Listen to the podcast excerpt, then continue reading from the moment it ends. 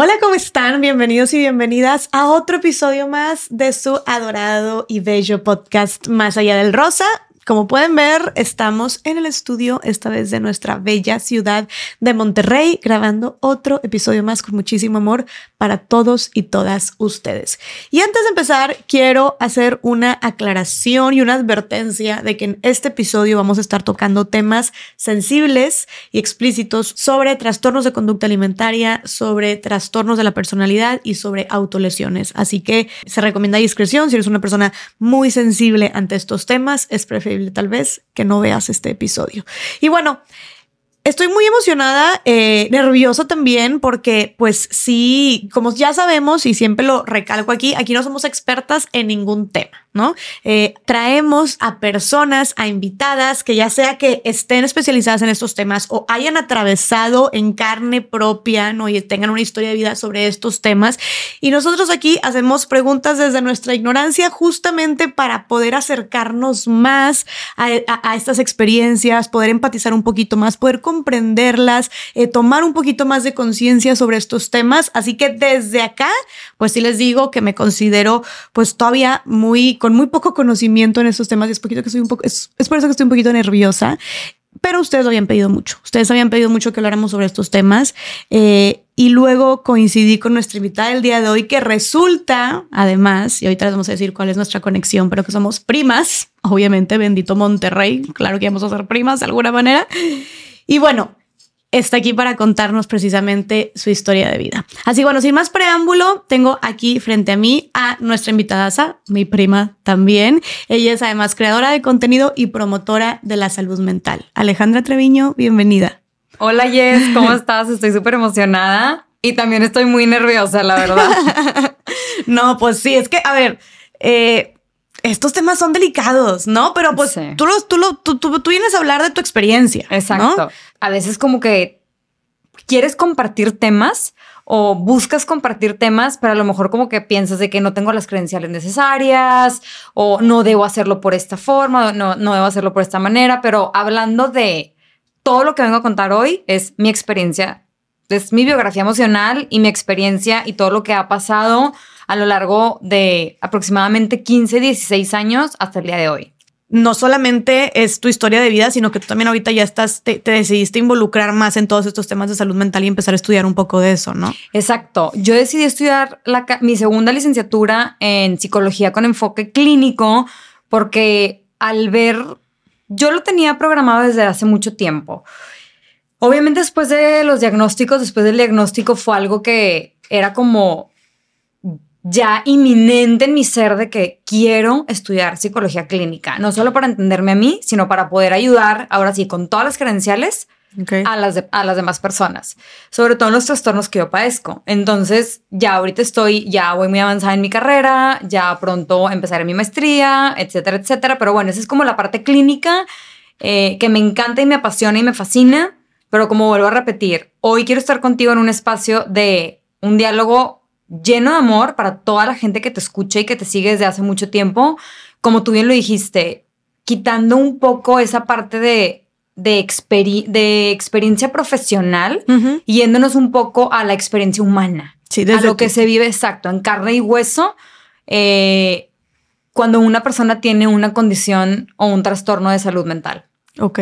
Ale, platícanos antes de, empezar ahora sí, eh, eh, de manera como más profunda con tu historia, cuéntanos de manera general qué es lo que haces tú ahorita y cuáles son los, los, los el diagnóstico que tú tienes. Bueno, ahorita de manera profesional, Este, yo me dedico, estoy trabajando en una asociación de beneficencia privada. Esa asociación se llama Ingenium y veo específicamente eh, casos preventivos, educación en salud mental para las empresas, ¿ok?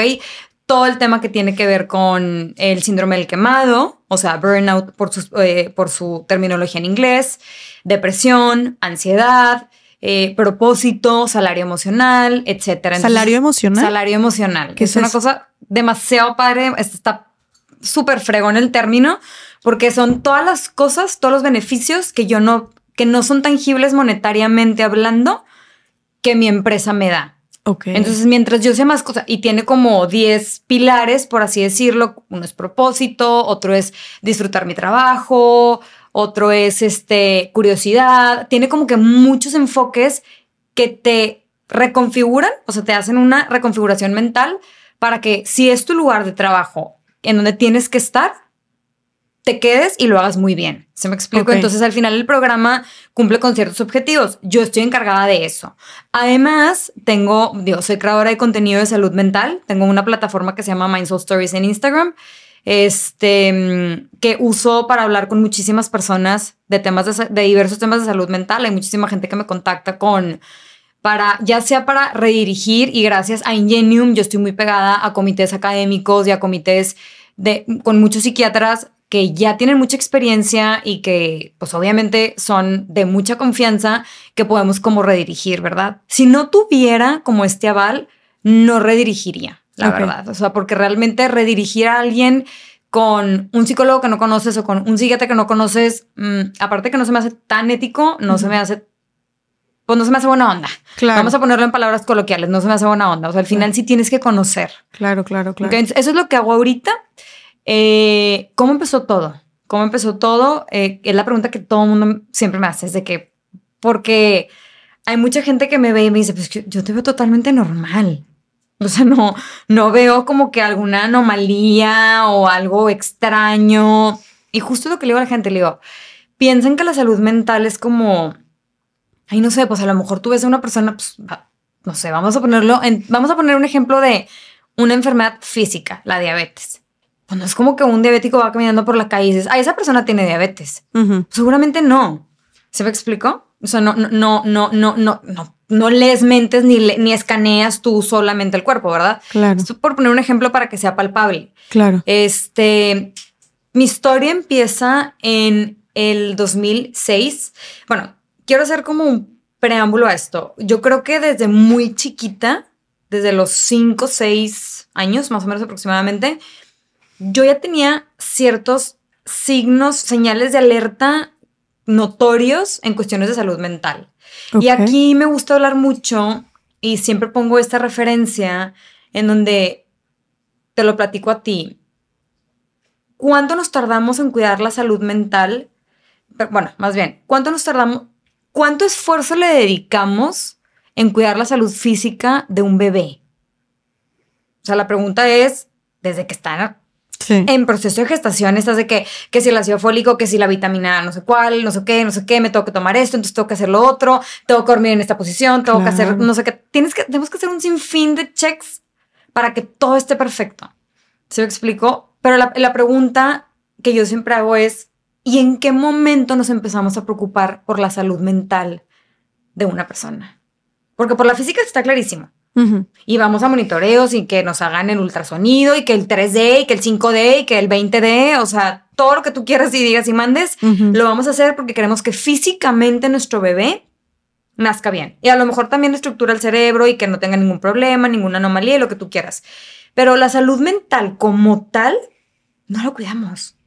O sea, eso es, eso es un facto. O sea, no, no, no es como que, bueno, fíjate que yo sí cuando mi bebé, muchas, muchas mamás, ¿verdad? Que yo sí le cantaba y así, bueno, a lo mejor hay ciertas personas que se esfuerzan por empezar a estimular o de manera temprana a lo mejor hacer ciertos cuidados, pero como tal, la salud mental la empezamos a cuidar cuando ya se detonó. Okay. O sea, cuando ya el problema está, cuando ya diagnostican o cuando ya em, empiezan los primeros síntomas. O sea, ¿sí habría maneras al entonces de cuidar la salud mental de un bebé? Definitivamente, definitivamente. O sea, e, el bebé es una esponja. O sea, de los cero, de los cero a tres años es una esponja que absorbe todo. Y el bebé de los cero, de, de los cero a tres años, de los cero a tres meses, quiere literal mamá, quiere piel con piel, quiere contacto. ¿Se me explico? Entonces, sin meterme otra vez a términos específicos ya más psicológicos del desarrollo humano, eh, hay muchas formas como desde cuál es el ambiente familiar, por ejemplo, cómo, cómo hablan, cómo se hablan papá y mamá entre ellos, cómo hablan, cómo le hablan al bebé mm. y cómo hablan del bebé. ¿Se me explico? Hay muchas formas de, de, de, empezar a cuidar como la salud mental desde la niñez, ¿ok? Tal vez un bebé de cero meses, tú dices, ay, es una criatura insignificante que pues la verdad no creo que se dé cuenta de cómo estoy hablando. No, sí. Los gritos, tal vez no sabe qué estás diciendo, pero sí sabe que hay algo. ¿Se me explicó? Si lo altera, por así decirlo. Lo altera. Y hay muchos estudios que dicen que desde, desde el proceso, desde el proceso de que el bebé, o sea, del proceso de gestación, lo que la mamá siente, el bebé lo está sintiendo. ¿Se me explicó? Y yo tengo, tengo ejemplos específicos. El mío, en un caso personal, es desde que yo estaba, mi mamá me contaba que cuando yo, o sea, cuando estaba embarazada de mí, eh, ella se sentía muy sola porque mi papá viajaba mucho. Entonces, este sentimiento de soledad la acompañó mucho tiempo. Y pregúntame, o sea, durante mi embarazo, y pregúntame cuál es el sentimiento que más he sentido durante toda mi vida, soledad. Entonces, es un sentimiento que sentí desde, no solamente desde que nací, sino desde antes de nacer. Entonces, esto es como muy impresionante porque sí, sí, de hecho, yo creo que para todas las mamás que estén embarazadas y las que han estado embarazadas, yo creo que sabes que tienes que cuidar tu salud mental, o sea, cuidando tu salud mental, cuida la de tu bebé. Así te lo podría resumir yo. Ok. ¿Se me explicó? O sea, para ponerlo en términos de bebé. Sí, porque luego siento que debe ser difícil de como que, que para muchas mamás es todavía, más presión de como, como entonces, ¿cómo le hago para cuidar? Es como, encárgate de ti. Exacto. de que no encárgate de ti, etcétera. Y ya con un niño es que esté en un ambiente validante, no negligente, obviamente que cumplas tus promesas, que no, o sea, porque para un niño que no descumple, por ejemplo, si te veo en el Festival del Día del Padre y no llegas al Festival del Día del Padre, pues vas generando heridas como de abandono muy marcadas, ¿verdad? Entonces, y a lo mejor no tiene que haber una violencia súper violenta, si me explico, pero pues todas estas cosas son pequeñas traiciones de papá, si me explico, o sea, como que, ay, pues me dijo y es la quinta vez que me dice. Claro. Se explicó o a partidos o a lo que sea. Todas estas situaciones adversas que puede haber en la infancia no tienen que ser, como dices tú, oye, necesariamente golpes. No. Puede ser desde como una negligencia o alguna situación de pobreza también, que carencia de algo. Carencias económicas, muy marcadas en donde a lo mejor eh, los niños sufren frío, hambre, hay muchas cosas. Carencias afectivas también, carencias afectivas, muchísimos factores de estrés que pueden determinar. Lo que sí te puedo decir es que la salud mental de un adulto, se, o sea, vas a, o sea, vas a voltear a ver a la infancia. O sea, la salud mental de un adulto depende de su infancia. ¿Sí me explico? Entonces, y en mi caso está muy marcada. es, muy, es mucho lo que, lo que yo te puedo decir, sí, sí, sí, lo puedo comprobar. Ok, o sea que tú ya hiciste este análisis de reflexión y entiendes de dónde puede venir. Después de años de terapia, ya de mucha terapia, eh, ya entendí que lo, mis percepciones en la niñez, o sea, porque como niña, pues no sabes que tus percepciones a lo mejor están equivocadas o son las correctas o no lo son. Mis percepciones en la niñez eran de mucha soledad, de mucho vacío, de mucha tristeza, como de mucha carencia afectiva. Entonces, pues bueno, esto ¿Es una sentencia y una dictadura que vas a tener un trastorno? Definitivamente no. Ok. Eh, dentro de los factores, así le llaman en medicina, es multifactorial. De uno de esos factores es tu crianza, tu, perdón, tu crianza y cómo, cómo lograste desarrollarte en tus primeros años de vida. Sí, sí lo es. O sea, es un factor determinante. Ok. O sea, eso sí puede, aunque no asegura que se te exponencie X o Y trastorno, sí puede no asegura, pero sí, si se te llega a exponenciar, definitivamente tu infancia sí jugó un rol importante. Pues, o sea, a ver, no necesariamente todas las personas que tienen un trastorno mental, para decirlo de esta manera, tuvieron adversidades en la infancia, puede pasar. Ok. La mayoría de las personas que tienen un trastorno mental tuvieron adversidades de diferentes tipos, porque no podemos decir solamente violencia, solamente negligencia, o sea, hay demasiadas adversidades y factores de estrés que también la persona con su mismo carácter y su misma personalidad que va desarrollando las percibe y las interpreta y las siente distinto, porque entre hermanos, incluso entre gemelos, podría haber diferencias. Si me explico, uno podría desarrollar un trastorno y otro no. Claro, claro. Y, que también ya sabemos que, como dices tú, depende mucho del carácter y la personalidad y las herramientas con las que cuente esa persona para ver cómo lo sintió, porque tal vez, y estoy hablando en general de cualquier persona, tú te tomaste algo, por así decirlo, muy personal o para ti, si tu papá hizo esto, significó pero realmente el papá, o sea, o la mamá estuvo ahí, pero se tuvo que ir, pero entonces tú ya lo sentiste como un abandono, pero el papá siempre estuvo ahí, ¿no? Pero, o sea, también como que mucho que el significado que tú le des, ¿no? O sea, qué historia tú te contaste. Exactamente. No tanto que hayan hecho algo en específico, llámese con mala intención, o llámese que realmente fue un padre ausente, una madre ausente, o lo que tú, o violento, etcétera. O sea, vaya, que que estas adversidades también pueden ser muy subjetivas, por así decirlo. Totalmente. De hecho, es algo bien sonado, pero y está en muchos criterios de, de para, para clasificar trastornos mentales, en donde se señala real o imaginario.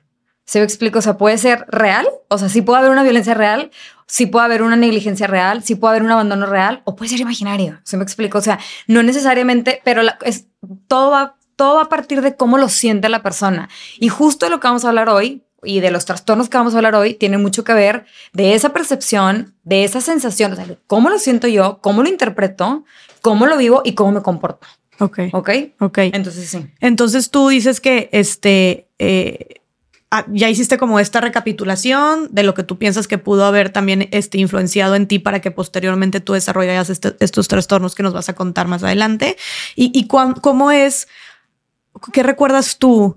eh, cuán- ¿Cuándo fue y cómo fueron estas primeras señales de que tal vez había una cuestión ahí contigo en, en tus temas de salud mental? Quitando mi infancia, o sea, ya yéndome a mi adolescencia, eh, empezaron a, o sea, en el 2006 yo no vivía con mis papás. Yo me había ido a vivir, este, a como una, como una congregación, para no poner nombres, porque luego los nombres causan polémica. Pero, Pero congregación religiosa. Sí, exactamente. Eh, no era monja, digo, para que se enteren, no, no, no era monja, pero era más bien como una persona civil que busca hacer como labor social. A mí me desbordaba la labor social y obviamente todo eso también tiene mucho que ver con esa carencia y esa necesidad que yo tenía como de ayudarme a mí misma, lo hacía como ayudando a los demás, ¿haz de cuenta? Entonces. Digo, no soy la madre Teresa de Calcuta, pero, pero al final sí me importaba mucho como toda esta parte de organizar campamentos, o sea, como que me llenaba mucho el organizar campamentos, el hacer misiones, etcétera, etcétera. Entonces, durante esta etapa yo no vivía con mis papás, ya tenía 18 años eh, y mm, empiezan como esta sintomatología que para mí no era notoria, o sea, yo no era consciente en ese momento, sino las personas de mi alrededor empezaron a ser consciente de mi comportamiento. Se va a explicar un comportamiento errático, un comportamiento a veces agresivo, eh, nunca de golpes físicos, es muy raro en los trastornos que voy a mencionar, tampoco es que sea común, Eh, pero sí, por ejemplo, está de que dormir dos horas y despertar y estar como si nada y esta aceleración de pensamientos muy intensa y de repente esta narrativa de te estoy contando algo y la gente se queda de que, ¿qué está contando? O sea, está contando, pues está, estaba en un tema y ahora saltó otro tema y ahora esto otro y esto otro y de repente acompañado de depresiones, como que depresiones y depresiones. Pero la gente que vivía conmigo en ese momento decía un aceleramiento atípico, anormal y preocupante. Ok. O sea, realmente sí era muy observable. Entonces, como siempre, todo el mundo decide como, bueno, primero vamos a ir con un neurólogo. Porque pues ir con un psiquiatra es como, esto fue hace 15 años, Jess. sí. O sea, esto, o sea, ir con un psiquiatra era como, Sí. espérame tantito, o sea, esa es la última de las opciones, o sea, no, no, la- no vamos a ir, haz de cuenta. Entonces fui con un neurólogo, encefalograma, no puedes dormir en 24 horas, este, porque así funcionan los encefalogramas. Este, Que el encefalograma es como el, una... que te conect- el que te ponen tipo miles de cositas hacia alrededor de la cabeza Ok. y miden toda la, toda la función eléctrica del cerebro durante X cantidad de tiempo. Ok, ok. Entonces, ya que salen mis resultados, la verdad es que tú, los, tú ves unos, tú ves los resultados de un encefalograma y la verdad es que pues, no lo entiendes porque pues, no eres neurólogo, ¿verdad? Son puras rayitas así, de que, chuc, chuc, chuc, o sea, como energías, ¿te das cuenta? Entonces ya las ve el neurólogo y como 20 minutos interpretando, yo creo, eso es lo que quiero pues, suponer, y dice, esto no me corresponde, esto no es de mi área, esto no, la, o sea, la niña, o sea, en ese momento utilizó ese término porque me acuerdo perfecto sus palabras, la niña no tiene ningún problema neurológico, les recomiendo que se vayan con Juan Pérez, que está aquí abajo, es psiquiatra, y él las va a poder atender.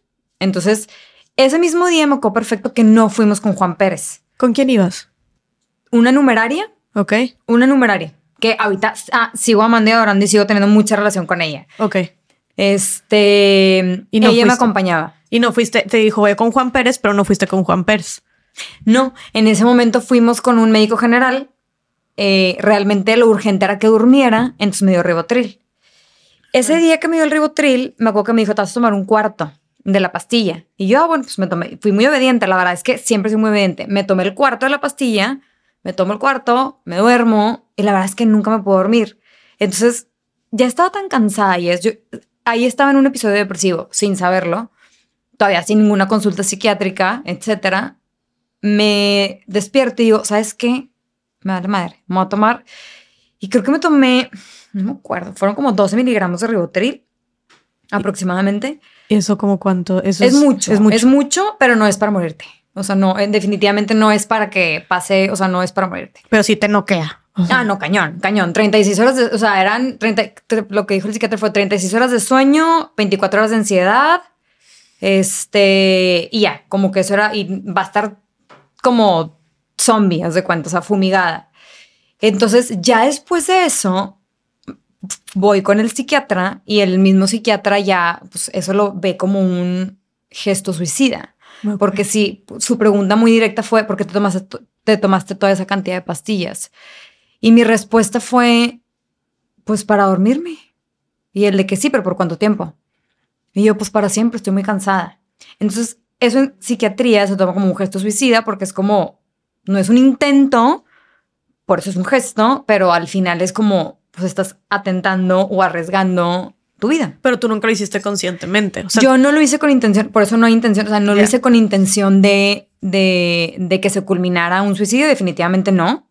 De hecho, no, no, dentro de mis sintomatologías sí tengo pensamientos recurrentes de muerte, pero no, no, ahorita vamos a hablar un poquito más de eso, pero en ese momento específicamente no me quería morir, solamente me quería dormir para siempre. Estabas muy cansada. Sí. O sea, o sea, físicamente, así, ¿cómo te sentías? Físicamente estaba exhausta, emocionalmente estaba exhausta, sentía que nadie me quería, sentía que nadie me iba a comprender. Ya para mí el mundo era como, ya no tiene sentido que esté viva, la.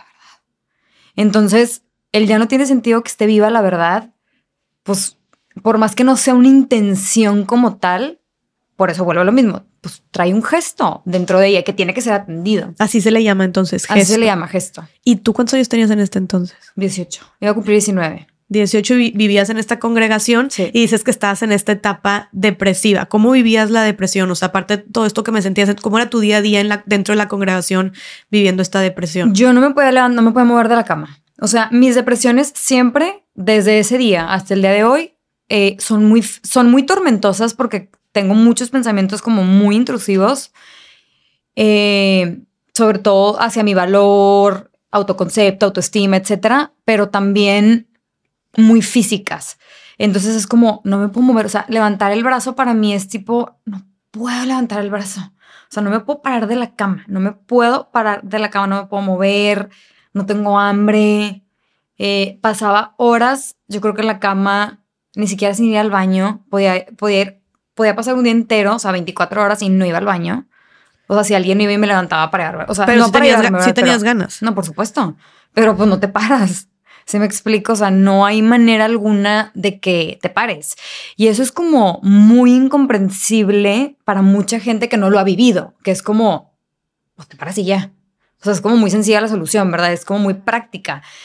En mi personalidad y para mi practicidad y para mi acelere y para mi todo, era incomprensible y tenía muchos sentimientos de culpa porque por no poderme parar de la cama, por no poder hacer las actividades diarias de ir a la universidad, tomar mis clases.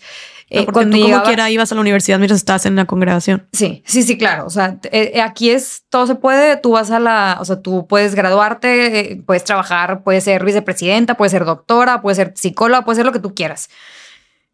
por eso te digo, no es como que le consagras tu vida a Dios o algo así, no meramente, no, o sea, no hacemos votos, pues, no se hacían votos. Ok, era como vivir ahí bajo cierta filosofía. Exacto. Pero te iba haciendo tu vida normal, ¿te podías casar? No. Ah, okay. Sí tenías que vivir en celibato. Ah, okay. Que era cuestión que para mí era como, ay, no me importaba y como que yo desde entonces tenía muy claro de que, ay, ni, ni, quiero tener hijos ni me quiero casar, o sea, no me importa. O sea, no me importaba, no era lo que realmente me importaba. Y la verdad es que estaba muy chiquita, tenía tipo claro.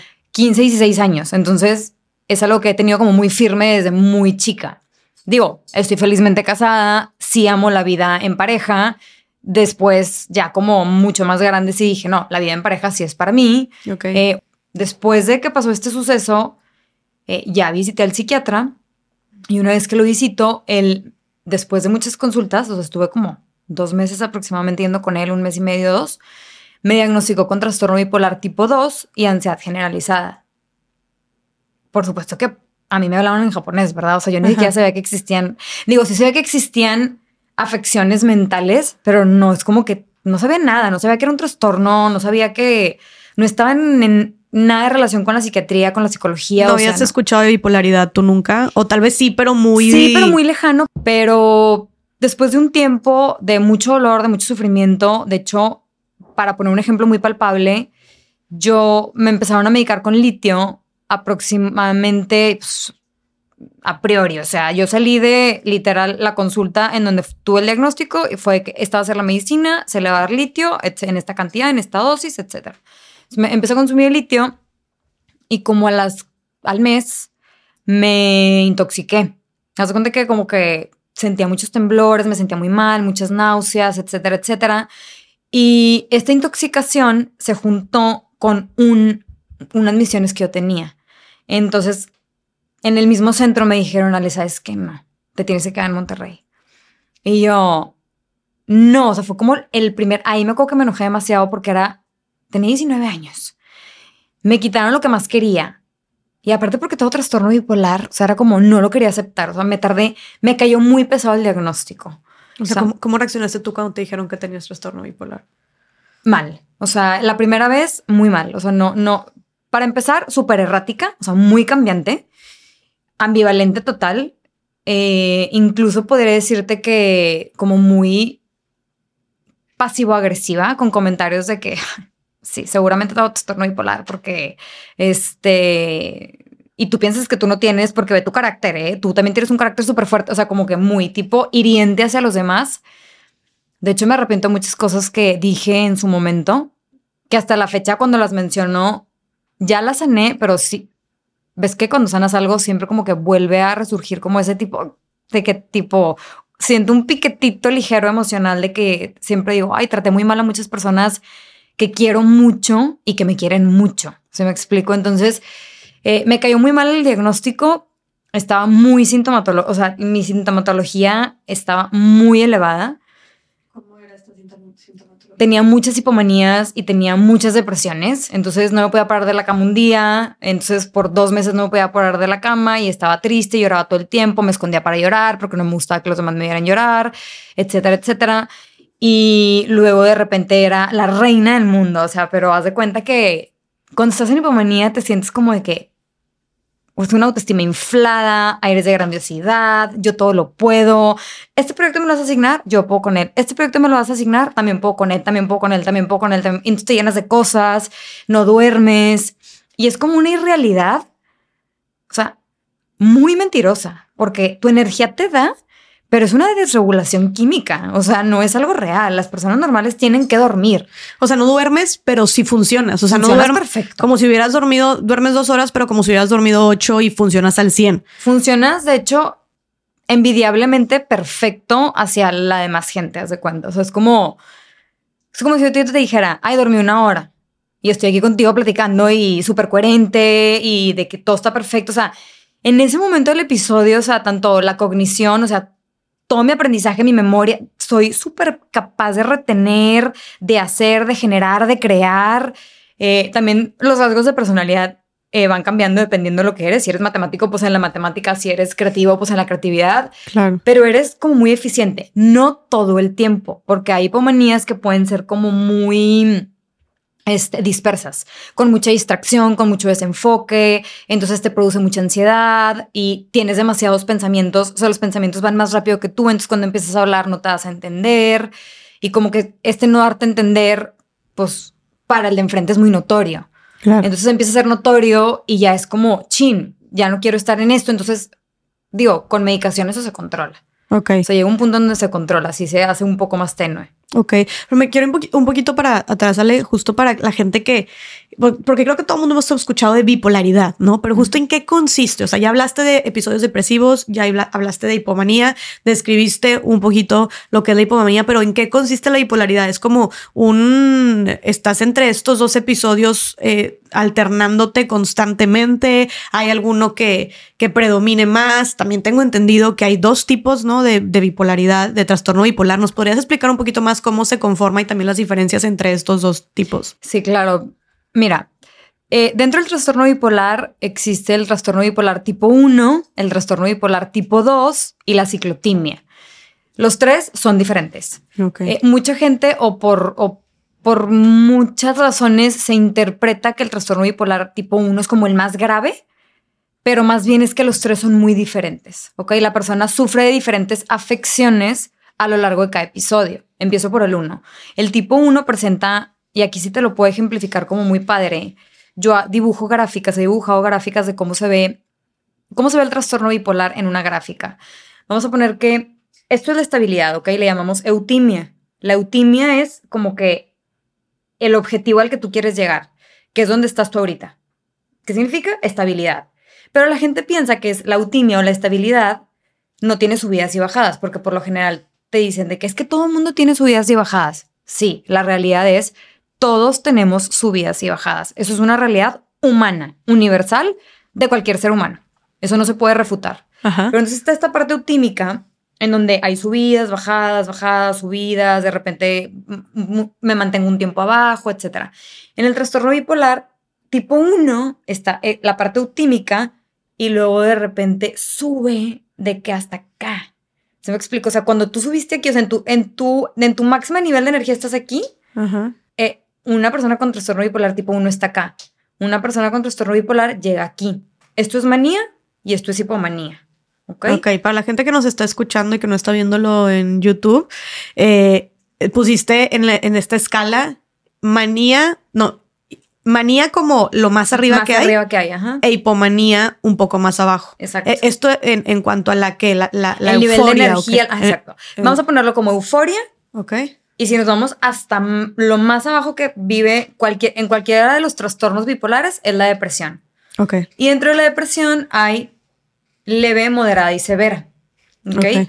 Entonces, tú, como, o sea, dentro de los trastornos bipolares, la persona puede atravesar por una depresión leve, moderada o severa que cumple con los mismos criterios diagnósticos o con lo- los mismos síntomas, para ponerlo en palabras coloquiales, Ajá. que una depresión mayor. Ok. ¿ok? O sea, es tal cual lo que se vive en una depresión mayor, lo vive una persona en trastorno bipolar. ¿ok? Son los mismos síntomas que ahorita igual ah, nos metemos un poquito más a detalle. Ok. Entonces, el trastorno bipolar tiene estas dos polaridades. Ya vimos la, o sea, la parte de euforia y la parte de depresión. Y ahí es donde o sea, ya ves el cambio entre una persona normal con sus subidas y bajadas normales cotidianas de la vida del día a día a todas estas subidas y bajadas que se manejan en trastorno bipolar que son así. Ok. Para que haya un diagnóstico, de hecho, una, una de las partes, o sea, siempre se tienen que hacer como pues, ejercicios, ¿verdad?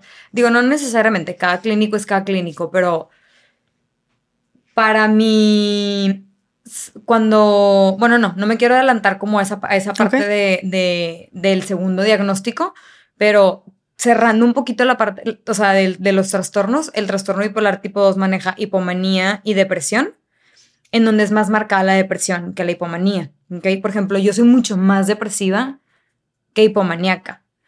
Y luego está la ciclotimia, que tiene los dos, pero muchas más depresiones también, mucho más frecuente con menos intensidad. ¿Ok? Eh, la frecuencia, la duración y la intensidad son tres factores súper importantes a considerarse como para decir una persona tiene un trastorno o no tiene un trastorno. ¿ok? Vamos a poner el ejemplo de la ansiedad. La ansiedad, pues hasta cierto punto es buena. O sea, es un método de alerta, nos alerta, nos, nos mantiene a lo mejor hipervigilantes cuando vamos en la carretera y pasa un tráiler. O sea, la necesitas. Para sobrevivir la necesitas. Nuestros ancestros, si alguien leyó Homo sapiens en algún momento de su vida, la necesitaban porque vivían en un mundo totalmente adverso. O sea, de que viene un león y me va a comer, entonces me tengo que escapar. Sin ansiedad no sobrevivían. Pero cuando esta frecuencia, esta intensidad y esta duración se empieza a prolongar y empieza a generar conductas como muy desadaptativas, de, no, entonces no salgo de mi casa, o entonces ya se me para el corazón todo el tiempo, entonces siento como voy a morir y tengo que llegar al hospital, entonces desadaptativas, pues ya, es cuando ya es considerado como tal vez un padecimiento, ya algo patológico. Ok. Lo mismo pasa en el trastorno bipolar. Ok. Y entonces, digamos que eh, en, en tu caso, por ejemplo, en el que tú tienes, estás diagnosticada con trastorno bipolar tipo 2, dices que es más frecuente las depresiones. Pero En tu sí. caso o en el trastorno tipo 2 son más frecuentes las depresiones. No. eh, sí son más frecuentes las depresiones, sin embargo, a nivel, hay miles de ensayos clínicos, miles de investigaciones acerca del trastorno bipolar. Te vas a dar cuenta que cada persona que tiene trastorno bipolar puede ser de que un mundo diferente. ¿Se me Ok. explico? O sea, sí te van a presentar una misma sintomatología, pero y ahorita lo vamos a ver más adelante porque esa parte es muy interesante de cómo se hacen las combinaciones. Ajá. Pero si es más recurrente que en el trastorno bipolar tipo 2 haya más depresiones, sí.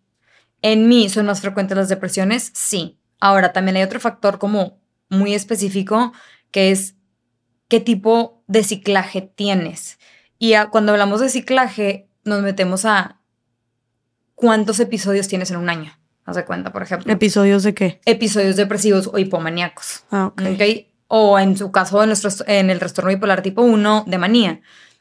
Eh, y los cicladores rápidos, yo soy una cicladora rápida. ¿Qué significa eso? O sea, tengo muchos episodios en un año.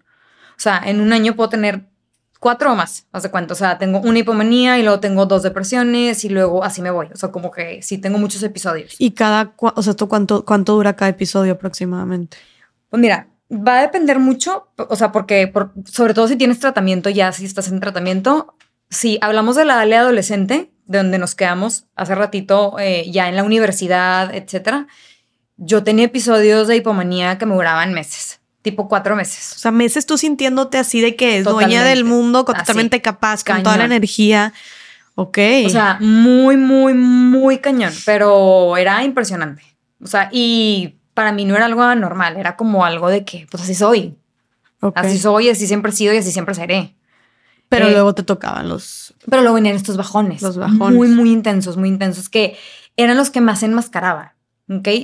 Eh, las hipomanías me hacían, me hacían, me causaban muchos conflictos, sobre todo interpersonales, con mis amigas. En Ok. la adolescencia es muy común que esté la paz con tus amigas todo, todo el día. O sea, ya sabes que en carrera es como vas y vienes y luego tipo fuimos a comer y luego volvimos, nos quedamos a dormir en casa de no sé quién. O sea, como que pasan todas este tipo, este tipo de cosas.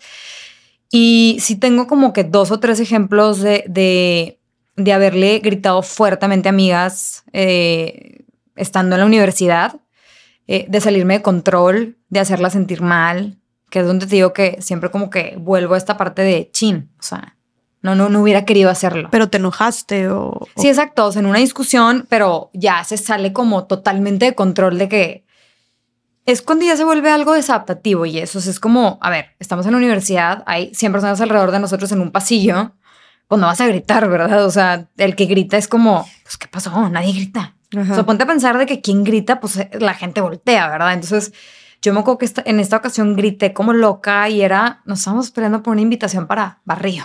O sea, o sea, nada que ver. Ya. Pero, y fui otra vez muy agresiva, muy errática. eh, después tiré la invitación, me fui corriendo. eh, y reacciones que no están dentro de una conducta normal. ¿ok? Ok. ¿Sentía remordimiento? Por supuesto que sí. O sea, una persona con trastorno bipolar si- siente remordimiento todo el tiempo. O sea, pasó y sí dijiste, ay, creo que sí la cagué. No a los minutos, pero sí a los días, ¿verdad? De que Ok. chin, o sea, otra vez, de que ya cuando vuelves a bajar, o sea, baja las revoluciones y baja tu energía y baja esa euforia, es de que chinetas. Y, hay, y luego por eso las depresiones son, es como un círculo tipo vicio- vicioso de que chi, ya la regué con esta persona, entonces me, o sea, caes en depresión y tipo otra vez, es un círculo, es un círculo, es un círculo, hasta que no entres en tratamiento. Ok, pero cuando estaba sucediendo todo esto, tú todavía no estabas diagnosticada con bipolaridad. Yo ya sabía, yo, te- o sea, yo, yo, ya te- yo ya tenía el diagnóstico de trastorno bipolar. Eh, estuve medicada dos años. Esto pasó dos años después, o sea, pasó cuando ya no estaba medicada. Y yo decidí creerme como una mentira. Hace cuenta, o sea, yo me inventé de que me intoxiqué con litio, entonces no soy bipolar. Ah, Ajá, de que no soy bipolar. Me- yo me intoxiqué con litio, es como me intoxiqué con litio. Las personas que se intoxican con litio, pues no son bipolares. Y la verdad es que la intoxicación con litio es súper común. Súper, súper común porque se concentra en la sangre y se va por el riñón, o sea, se deshace por el riñón. O sea, la sacas por el riñón. Y tú desde que te intoxicaste con litio dejaste de medicarte, dijiste, no, entonces no soy bipolar, esto no es para mí y, y soltaste el medicamento. No me dejé de medicar ahí, o sea, no fue ahí exactamente en ese momento, pero ya estando en este centro, ya me fueron a dejar a mi casa porque era como que lo mejor para mí, ¿verdad? De que un ambiente más estable en tu casa, formar familia, sí, abrirte al mundo, como que toda esta parte de que mm, yo estaba rehusada, o sea, estaba negada, o sea, para mí ha sido de las pérdidas como más grandes que he tenido. El salirte de ahí, de la congregación. Sí, sí, fue una pérdida grande. O sea, de hecho hice, hice el método de, de manejo de pérdidas emocionales hace aproximadamente dos años. Y no lo hice por eso, ¿eh? lo hice por otra pérdida muy fuerte que había tenido a raíz de un evento hipomaníaco que me costó mucho trabajo superar, o sea, mucho, mucho, mucho. O sea, la gente pensaría que ahí se va los traumas de la infancia. No, era por particularmente una pérdida que para mí había representado mucho. Y salió, salen todas las pérdidas que has tenido como que a lo largo de tu vida, se cuenta, ¿verdad? En mayor o en menor medida. Entonces, una de ellas era esa salida, o sea, la salida de esta parte, porque era un duelo, era un duelo, una pérdida de como toda una expectativa de vida. Se Claro. me explico de nunca me voy a casar, nunca voy a tener hijos, eh, me voy a dedicar a hacer labor social toda la vida. Y de ahí fue como, me enojé muchísimo, o sea, me acuerdo que lo sufrí mucho, lo, lo viví muy, muy, muy, muy sola y, y otra vez, con muchas depresiones, muy descontrolada. Y ahí, ahí me dejé tomar el medicamento, o sea, cuando ya estaba más enojada. Pero entonces tú, no, no fue que tú quisieras salirte de ahí, sino como que te invitaron a Exacto. salirte de ahí, y, pero sí por el tema de, de lo que estabas viviendo del trastorno. No estoy muy segura si fue por el trastorno o no.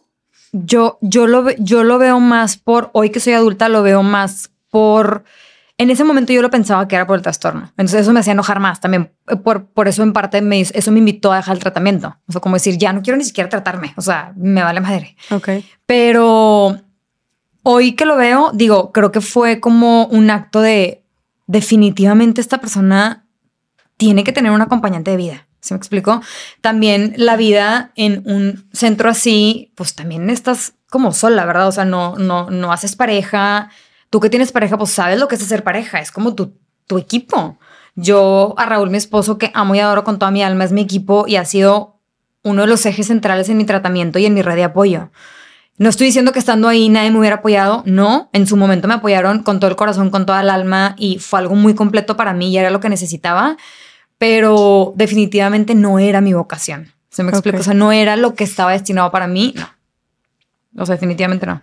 Ok, y, y- pero, pero como quiera, a pesar de que tú ya le das ese significado ahorita y lo entiendes, en ese momento no fue tu decisión. No, no fue mi decisión. No, yo me fui llorando. Y, to- y todo el mundo, o sea, Monterrey, digo, mi ambiente en ese momento se enteró. O sea, yo me fui llorando, como digo, rasguñando el piso, se cuenta de que yo no me quiero ir. O sea, tipo, esto es mi, o sea, me dejaron en mi casa llorando y se despidieron de mí llorando. O sea, todo el mundo llorando. O sea, fue un dramón, no se cuenta. Oye, para Sí. todo esto, tus papás, o sea, para este entonces ya te habían diagnosticado bipolaridad, ya habías estado en medicamento, o sea, qué tan involucrados o qué tanto conocimiento tenían tus papás de todo esto, porque todo esto dices que fue dentro de la congregación, tú viviendo ahí, que incluso esta, eh, no, ¿cómo le dijiste? Auxil madre. eh, No, numeraria. Ujú. numera- numeraria que te acompañó, ¿sabes? O sea, y llegas a tu casa eh, ya con medicamento, diagnosticada, etcétera. ¿Qué tan involucrados estaban tus papás? ¿Cómo fue su reacción a todo esto? No, sí estaban involucrados. eh, obviamente cuando me fueron a dejar a mi casa ya como que fue la explicación completa. Eh, yo creo que mis papás para ellos fue como un de que, ok, pues ok, vamos a seguir las indicaciones que ustedes nos den. Lo que el doctor dijo está perfecto, muy bien, está bien. O sea, como que nunca hubo algo así como que mal. Obviamente en mi casa yo de repente sí tenía reacciones así como, ah, no sé, te, te puedo explicar de que agarra, agarra, mm, tengo una muy grabada de, ya estaban preparando la cena y agarré el sartén con huevo y lo tiré al piso como muy histéricamente y tipo, este tipo de reacciones que vuelvo a lo mismo. Ay, pues es que todo el mundo lo hace. Ay, pues no sé si una persona de 20 o de 21 tipo, o sea, como que se me explicó de que Sí. estas reacciones como magnificadas, haz de cuenta. Entonces, pues yo creo que ellos lo aceptaron en su momento, pues al final alguien me tenía que pagar el psiquiatra y el medicamento, ¿verdad? Entonces ellos lo pagaban. Y después dejé el tratamiento porque yo quise, que es, ya es la segunda etapa, y que es, yo lo manejo como mi segunda etapa de no tratamiento, haz de cuentas. Ya tuve un novio y con ese novio como que generé mucho apego y como que me estabilicé, pero de una manera como tal vez codependiente. ¿Se me explico? Entonces, la codependencia, como seguramente lo sabrás, es temporal. O sea, no va a durar para siempre. Entonces, sí tiene un alivio temporal, pero no es para siempre, ¿verdad? Entonces, obviamente yo tenía mis subidas y bajadas y Insisto, yo le contaba al mundo la mentira de, ah, sí, o sea, como que se advertía, ¿verdad? De que una vez fui al psiquiatra, o sea, porque no quería que se enteraran por otro lado, una vez fui al psiquiatra y me dijo que tenía trastorno bipolar, pero se confundió, porque me dio litio y me lo tomé y me intoxiqué, entonces quiere decir que no soy. Y todo el mundo de que, ah, no manches, Ale, qué mala suerte, qué, ma- qué mala onda.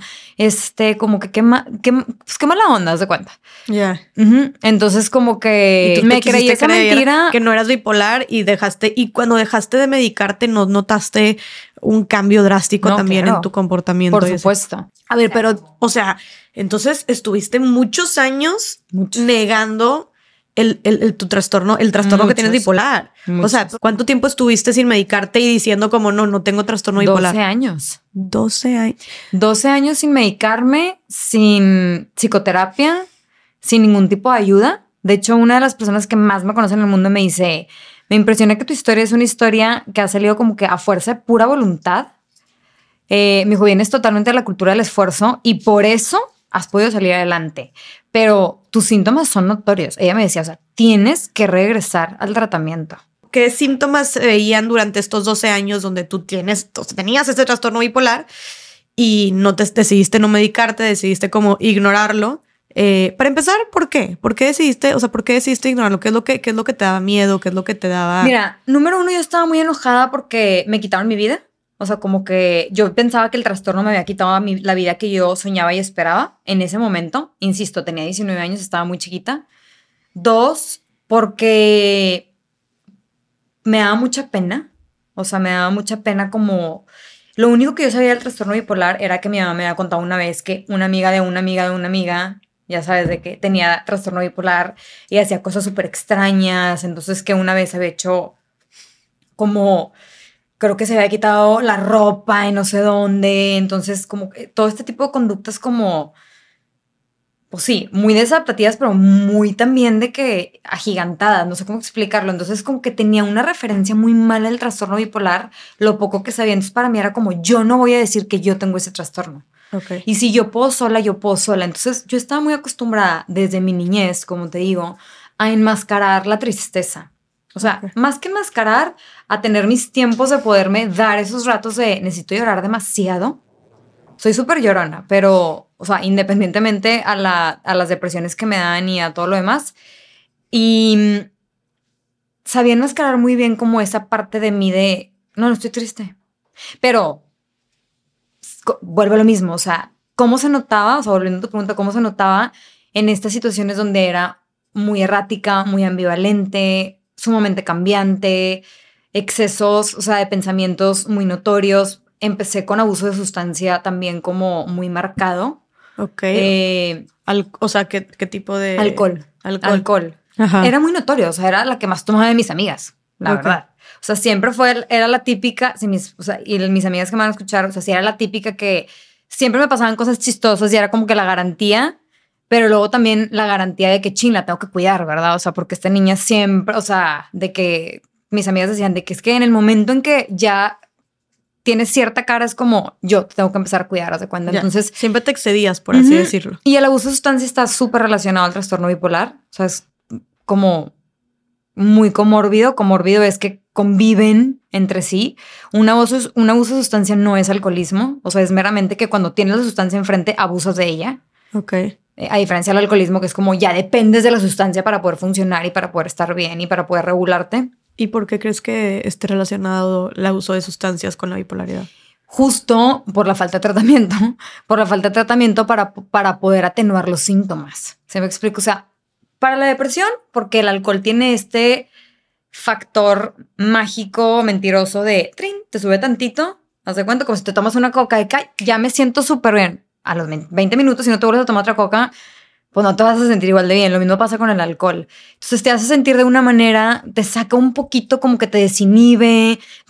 No es que te vaya a sacar de la depresión, pero sí te saca un poquito. Obviamente el día siguiente vas a estar peor de deprimido, ¿verdad? O sea, porque Claro. aparte es un depresivo.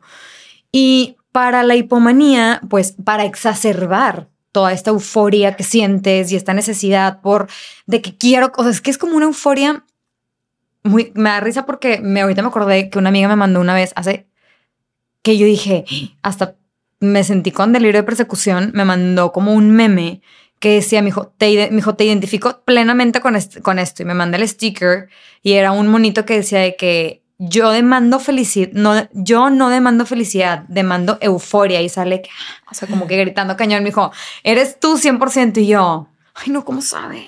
Pero, pues, o sea, en mi mente decía de que, pues tal vez sí sea notorio y siempre fue muy notorio, y eso. O sea, para la gente que me veía, o sea, ese aceleramiento o esta euforia era notoria.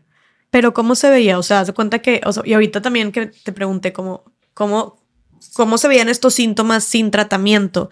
Y mencionas justo de que, oye, mucha euforia, pero, o sea, nos puedes dar un ejemplo cotidiano de que en el día a día, cómo llegas con tus amigas, o también lo que dices de los pensamientos intrusivos, o sea, qué pensabas, este, cómo, cómo se vivía durante estos 12 años donde no estuviste medicada eh, sobre el trastorno bipolar ¿Cómo era tu día a día específicamente en el que se demostraban estos síntomas? Ve, digo ya nada más una breve, breve aclaración. El trastorno bipolar es episódico. ¿Qué significa esto? Que solo en los episodios, sí puedes tener ciertos síntomas fuera de los episodios, pero los picos de síntomas son en los episodios. Entonces, si estás fuera de un episodio, por ejemplo, yo ahorita estoy autímica, o sea, no estoy en ningún tipo de episodio. No estoy ni hipomaníaca ni estoy en depresión. Ah, ok.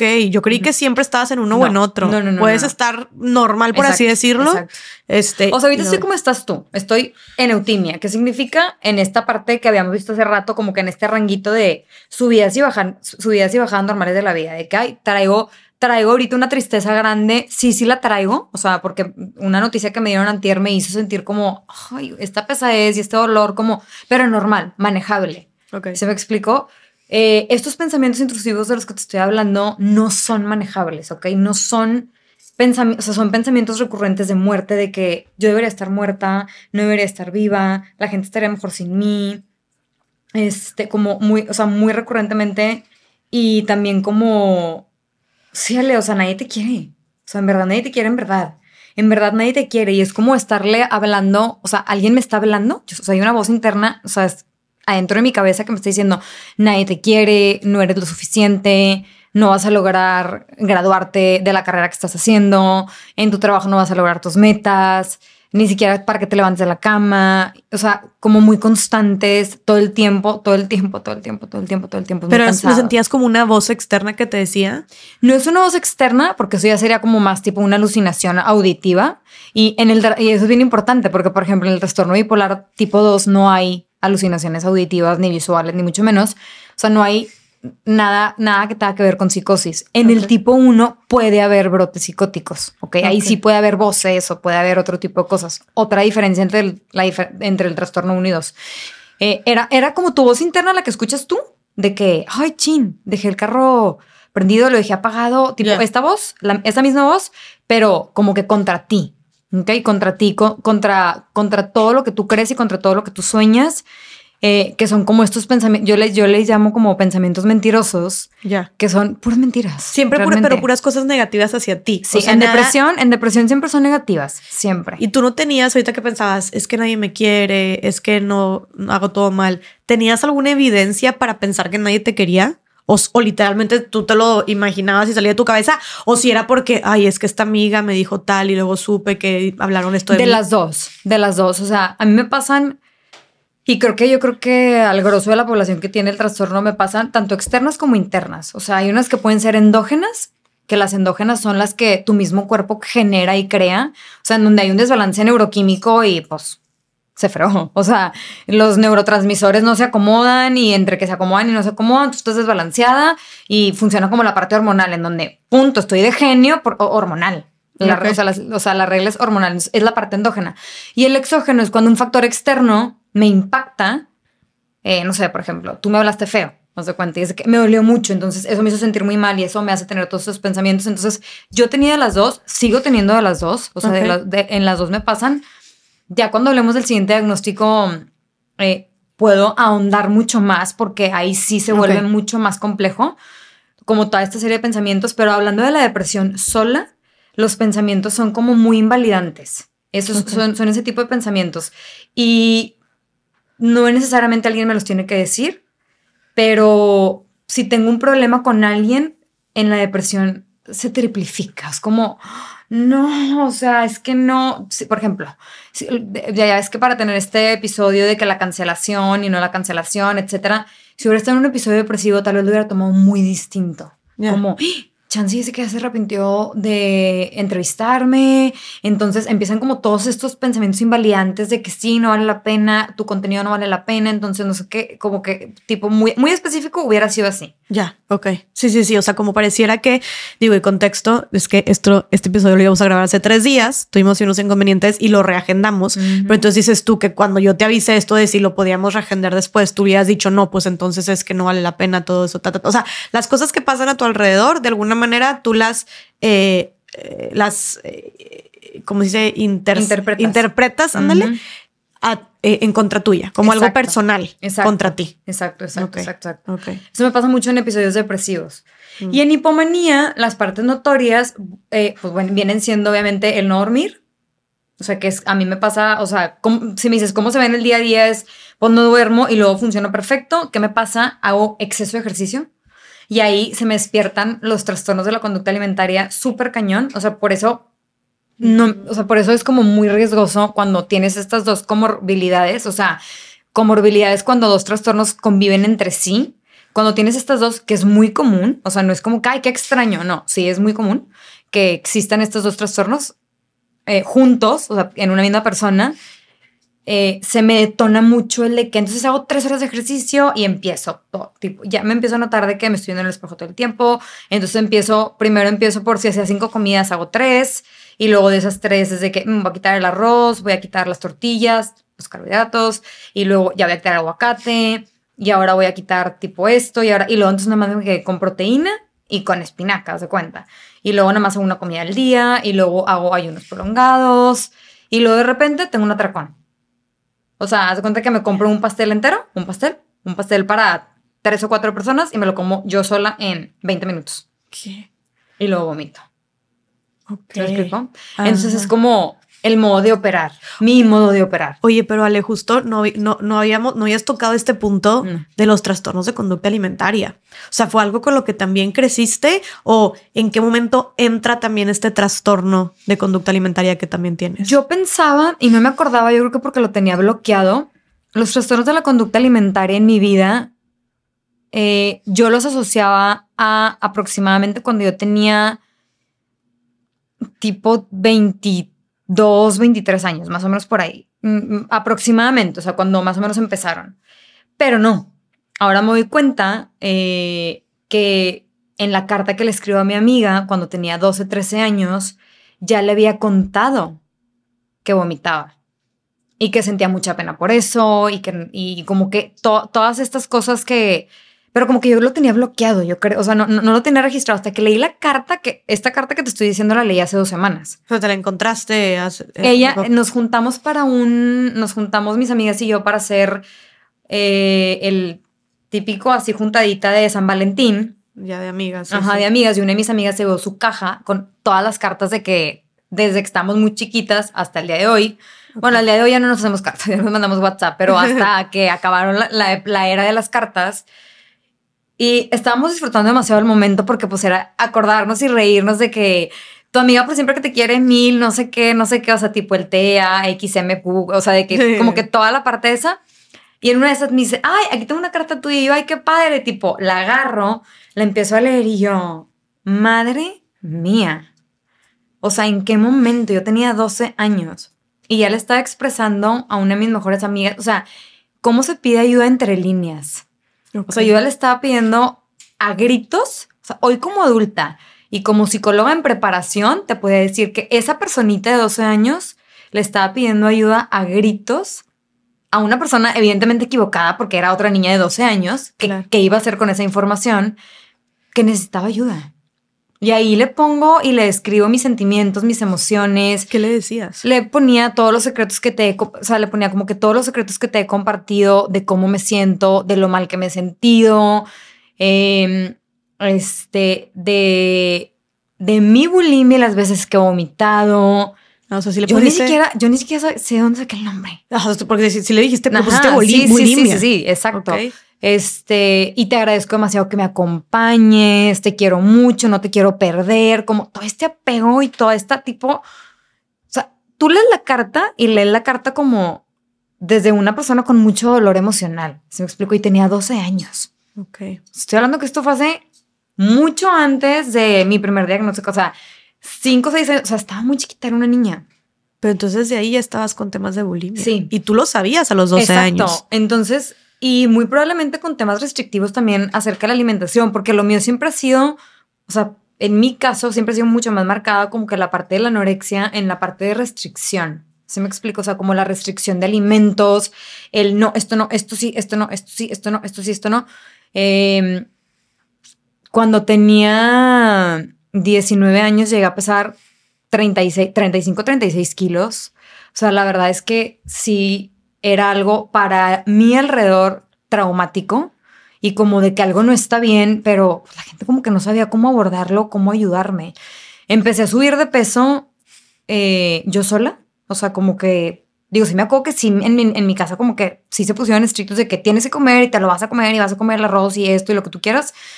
Eh, pero esta, o sea, es muy significativa la pérdida de peso en, en una chava de 19, 20 años, ¿verdad? O sea, sí, sí está como muy marcado. Y luego, hablando de trastornos de conducta alimentaria, volví a entrar a otra etapa, que es la que te digo, en donde ya pienso que más o menos se agudizó así profundamente, que fue cuando entró, yo trabajaba en Heineken. Está- estaba en Heineken, en Heineken, México. Ahí estuve cuatro años. Y durante esos cuatro años me acuerdo perfecto que mi sintomatología de trastornos de la conducta alimentaria ya empezaba como a, o sea, otra vez a agudizarse, porque como que en mí va y viene, haz de cuenta, es como va y viene, nunca he tenido que, o sea, nunca he tenido un internamiento, sí he ido a clínicas especializadas de, de, de, de- TCAs, Ok. y he tenido evaluaciones por expertos de TCAs. Pero te refieres a va y viene que de repente no tienes ningún tema con la comida y con tu peso unos meses y otros siempre meses tengo, sí. Siempre tengo tema, Ok. pero, o sea, siempre hay un tema, pero hay veces que está muy agudizado, que es de que no voy a comer en todo el día, o sea, que conscientemente por restringirme, y si como algo que está fuera del orden de lo que yo pensaba, lo voy a vomitar. ¿Se me explica? O sea, es un protocolo. Y supongo cuenta. que el orden de lo que tú pensabas es algo también sumamente como muy poquitas porciones o cosas así de ajá, que sin sí, calorías exacto. y lo que tú quieras. Ah, no, claro. O sea, de que pollo, pescado, salmón, carne, eh, sin poquita grasa, este, como muchas cosas muy específicas, sea, muy, muy específicas. Ya más grande, o sea, en este lapso que te digo que ya era como muy agudo, sí me acuerdo que Raúl, mi esposo, sí me dijo, oye, ya, ya párale. Me dijo, o sea, un comentario más de que, porque yo ya estaba esquelética, o sea, había bajado 10 kilos. Este, y me, había, y me decía que oye, párale. Me dijo un comentario más así. Me dijo, te mando con un especialista. Me dijo, ¿Qué? "Yo Un no, comentario no". más así de que. Mis comentarios eran de que se te hace que me veo gorda o me veo bien. Y el de que, Ale. Me dijo, no sé, estamos los dos viendo el mismo espejo. Mm. Me dijo, pero, o sea, no. Dijo, tú no puedes hacer esa pregunta. O sea, no, no hay manera, no hay manera. Y, y la verdad es que fue alarmante. O sea, sí fue. Para mí no era tan alarmante porque yo siento que de verdad sí yo tenía una dismorfia corporal muy marcada. Se me explicó que es parte de la sintomatología también de los TCAs. O sea, yo sí veía otra cosa en el espejo. ¿Qué veías, Ale? No, pues yo me veía, gor- no me gustaba mi abdomen, yo me veía, yo me veía como, no, no me, o sea, no me gusta la forma de mi abdomen, siento que está desproporcionada con mis piernas, era como muy autoexigente conmigo de que en ese momento me acuerdo perfecto que decidí, me quedé, como enflaqué demasiado, me quedé totalmente sin boobies, o sea, se fueron para siempre, ¿se cuenta? Y decidí operarme, entonces me opero y luego me arrepiento horrible porque fue como un de que no, está, la dismorfia corporal es, está muy cañona. O sea, como que ya me en un espejo y cuando ya te operas y estás en otras dimensiones, pues los suéteres se te ven diferentes, las blusas se te ven diferentes, todo se te ve diferente. O sea, Claro. no. Entonces, volverme a adaptar, o sea, como que nadie me advirtió psicológicamente que me iba, que iba a tener este impacto, pero también na- nadie me advirtió porque yo nunca busqué ayuda, ¿verdad? Sí. O sea, en todo este trance que te estoy contando, todas, todas estas cosas que habían pasado, yo no había buscado ayuda. Sabiendo que evidentemente la necesitaba. Aquí es cuando todavía estabas sin quererte medicar Sí, no. por la todavía no. bipolaridad. Por, la bipolaridad. Seguías ignorando tú este trastorno. Totalmente. Oye, Ale, y también este, me quiero un poco para atrás, pero mencionaste bulimia y anorexia. O sea, entonces tú eh, tienes estos dos trastornos. Sí. ¿Nos podrías explicar cuál es la diferencia entre uno y otro? Sí, claro. La anorexia es, bueno, como yo lo vivo, es restri- la restricción de alimentos y el miedo a la comida, o sea, es una fobia total a la comida. O sea, como de que no, no, no, bueno, por lo general en todos los TCAs hay fobia a la comida. Pero la característica más, o sea, que más se remarca es la restricción de alimentos. Ok. Y la bulimia es deshacerte de los alimentos mediante el vómito o mediante la purga, o sea, purgarte, no sé cuenta, de que tomarte tés. Yo Ah. me tomaba miles de tés también, tipo para purgarme, este, por mucho tiempo. O sea, por mucho, lo hice por mucho tiempo y me acuerdo que decía de que nada más uno y le echaba tres, haz de cuenta.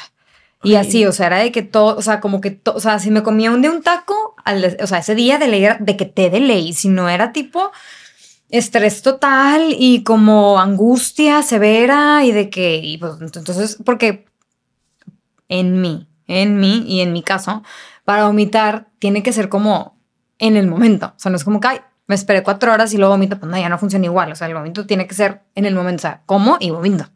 Ok. No es como que, ay, bueno, ya pasaron cuatro horas, déjame vomito lo que me comí, no. Ok. Y por lo general, en mi caso, mm, no por lo general, casi siempre, si no es que el 100% de las veces, es cuando hay como una comida que no está permitida en mi cerebro de que una hamburguesa, por ejemplo, me comí una hamburguesa y es de que no está permitido, entonces la voy a vomitar, o un atracón, de que comí en exceso porque tenía demasiada hambre y comí, comí, comí, comí, comí, comí, comí, comí desmedidamente y entonces mejor vomito. O sea, por ejemplo, cuando dijiste que pasaba lo del, lo del pastel, de ahí, te, Ujú. de ahí te ibas a vomitar, por ejemplo. O sea, después de tu Sí. atracón vomitar. Sí, sí, sí. Ok. ¿Y, te ¿Y cómo te sentías? O sea, como que, no sé, qué difícil, pero entre esta parte de que tú estabas con anorexia, con bulimia, que a final de cuentas, pues es la, eh, eh, el restringirte en, cuanto al alimento, pues es lo que le da también gasolina, ¿no? A tu, a tu organismo y al mismo tiempo estar lidiando con estas depresiones por la bipolaridad, ¿no? Y de repente las hipomanías, o sea, ¿cómo era tu estado anímico? Vaya, ¿cómo, cómo, cómo, cómo se mantenía eh, funcionando tu organismo? Si aparte, des- aparte de todo esto de bipolaridad, también estabas con el tema de la restricción de alimentos. Es que justo acabas de tocar un tema súper importante. Tiene un gran impacto la alimentación en, en el estado anímico de cualquier persona. Y justo es lo, de las últimas conversaciones que tenía con mi psiquiatra acerca de, de, del test, de, de mis TCAs. Era como, Ale, yo no puedo, o sea, no, o sea, por, no, por, ¿por qué fingimos demencia de estar en un tratamiento psicoterapéutico para tratar el trastorno bipolar? Me dijo, cuando yo no sé si vienes comida o no comida. Se me explicó, o sea, me dijo, yo no sé cómo metabolizas el, el medicamento, yo no sé, o sea, hay demasiadas cosas. O sea, necesito. afecta, No, sí, claro, sí afecta el tema de los TCAs para cómo tu organismo absorbe también el medicamento de la bipolaridad. Totalmente, totalmente, totalmente. O cualquier medicamento, me cualquier medicamento en general, cualquier medicamento en general. Y, y- y me dijo, pues, ¿cómo voy a saber que la irritabilidad viene de un síntoma de un episodio mixto? Porque también hay episodios mixtos en donde se revuelve la hipomanía con la depresión, o sea, se dan las dos al mismo tiempo. ¿Cómo voy a saber yo que esa irritabilidad viene, es parte del trastorno bipolar o es parte natural de ti porque no estás comiendo? Porque una persona que no come se va a convertir en una persona irritable. Claro. ¿Se me explico? Entonces, ahí fue cuando Qué difícil. sí decidí ir a una clínica, una clínica especializada. ¿En TCAs? Ajá, en TCAs. Tuve una evaluación como súper, súper exhaustiva. Eh, en ese momento sí me dijeron de que no puedes tomar la terapia. Hay terapias de mm, exposición. Dijo, no puedes tomar la terapia de exposición porque es muy probablemente, o sea, por el estado en el que vienes y por lo que me estás platicando. O sea, ta- tien- o sea, les di mi historial clínico, obviamente, de tengo este trastorno, tengo este trastorno, este es mi psiquiatra, bla, bla, bla, porque pues se tiene que dar. ¿A qué edad fuiste ahí? Ya, o sea, reciente, tipo hace un año y medio. ¿haz de Ah, cuenta? ok, ok. Ujú. A mí mi psiquiatra, cuando, que ese tema no lo hemos tocado, pero cuando tuve, digo, porque creo que hemos ido y venido varias veces. Sí, sí, sí. Ajá. Perdóname y tú regresate No, no, lo no, que no, tengas no. que regresarte porque sí siento que... No, pero está bien, está bien. O sea, porque creo que al final, digo, es toda una historia pero cronológica, está cañón. O sea, hay Sí. preguntas y hay dudas de todo. Cuando mm, creo que es importante, o sea, partir de que yo decido volver, o sea, a pedir ayuda después de 15, 14 años. Bueno, no, no, no, no. 14, 13 años sin tratamiento, que es lo mismo que 15. Este, por un conflicto muy fuerte que tuve con unas amigas debido a un episodio hipomaníaco mezclado con alcohol. Entonces, a raíz de eso, para mí fue como se deshizo el grupito, nos peleamos, o sea, estuvo horrible, horrible, horrible, horrible, horrible. Horrible lo que hice yo, los comentarios que dije yo, y lo acepto con todo mi corazón, o sea, es una cosa de la cual todavía me arrepiento. Eh, no estaba en mi control, o sea, hoy lo acepto, no estaba, no estaba dentro de mi campo de control emocional, no estaba dentro de mi campo de control como... O sea, no quería dañar a nadie y dañé muchas cosas, mucha, incluso dinámicas con mis amigas, etcétera. Pero el punto es que eso me llevó a una depresión muy, muy fuerte, o sea, súper, súper fuerte, porque específicamente cambió la dinámica con mis amigas y sentí muchas pérdidas. Entonces ahí como que yo con el abandono hay un tema, o sea, es como esas pérdidas y esos cambios tan abruptos son demasiado angustiantes y como muy, son, los vivo muy intensamente. Entonces, Y más si dices que fueron, eran tus amigas de que de, de toda la vida o así. mis amigas muy amigas, ajá. ¿Y cuántos años tenían cuando pasó este conflicto? Mm, esto pasó hace tres años, tres años, cu- cuatro años, ponle tú. Estábamos en, plena pandemia. 2020, sí, cuatro años más o menos. Ah, ok. O sea, ya está, vaya, no, no, no estaban en una universidad de que No, hay. las no, co- no, no, O no, sea, ya no. estaban grandes y se hizo un conflicto serio. Exacto, o sea, fue un conflicto serio. Yo estuve totalmente fuera de proporción, totalmente fuera de lugar. Eh, no, no, no tuve por qué haber dicho lo que dije, o sea, ni las cosas con las que insulté a la persona que insulté, etcétera. Pero, pues pasó. Pasó y lo peor del caso es que al día siguiente yo dije, yo ya sabía, o sea, yo entré a casa de esa amiga y yo dije, yo me tengo que ir a mi casa. O sea, yo me tengo que ir a mi casa, no me siento bien. O sea, me siento demasiado acelerada, estoy muy enojada, ¿por qué no sé? Pero estoy muy enojada, estoy muy irritable. O sea, le puedo, o sea, puedo lastimar a alguien. Todo Ok. esto ya lo sabía, Jess. O sea, la verdad es que no es como que no, no estaba siendo consciente. A la hora que empiezo de que a tomar, que la verdad es que llevaba poco tomando, tampoco es que dijeras tú, estaba borrachísima, para nada. A la hora que empiezo a tomar y pasa el, pasa el conflicto, como que inmediatamente pasa el conflicto y yo ante el conflicto me super minimizo, me fui a llorar al baño, le marqué a una de mis mejores amigas que no estaba en ese momento en la reunión y me dice, Ale, no te entiendo nada. O sea, no te entiendo nada, ¿qué pasó? Y yo me dijo, agarra tu bolsa y vete de ahí. Entonces yo la desobedecí. O sea, me regresé. Nos salimos porque estaban afuera platicando en la terraza. Salgo y ahí estaba la amiga a la que le había gritado y, y a la que le había faltado el respeto, la verdad. Y como que pretendimos que no pasó nada y seguimos, pero al día siguiente como que todo, o sea, como que todo se derrumbó. Ahora sí, ya. Ya hubo declaraciones de muchos, o sea, muchos lados, pues había, en ese momento habíamos cinco personas, pues había cinco opiniones diferentes de qué es lo que se había visto, qué es lo que no se había visto, que si era adrede, que si no era adrede, que si tú, que si yo, que si entonces, entre muchos dimes y diretes que pasaron, yo terminé en una depresión súper, súper fuerte, con muchas pérdidas, con muchos cambios de dinámicas entre amigas y así.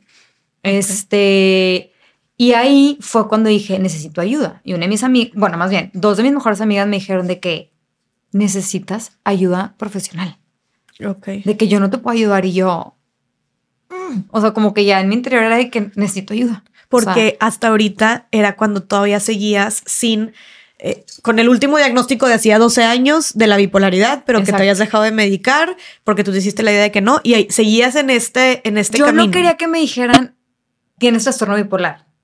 Ok. Eso es lo que yo quería evitar. Yo no quería que alguien me volviera a decir de que tienes trastorno bipolar, porque yo ya sabía que tenía trastorno bipolar. Pero como viví en una mentira mucho tiempo, era muy difícil, número uno, verbalizarlo Y número dos, volverlo a afrontar.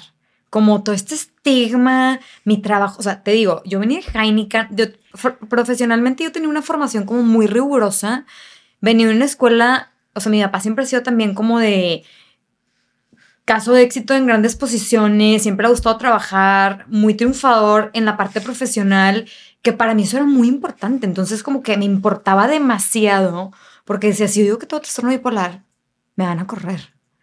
O sea, no van a querer que, ¿cómo van a querer a una persona con trastorno bipolar en el ambiente de trabajo? ¿Sí me explico? Entonces nunca, nunca sentí que iba a tener esta validación que yo necesitaba. Entonces, lo primero que hice fue, dije, ¿sabes qué?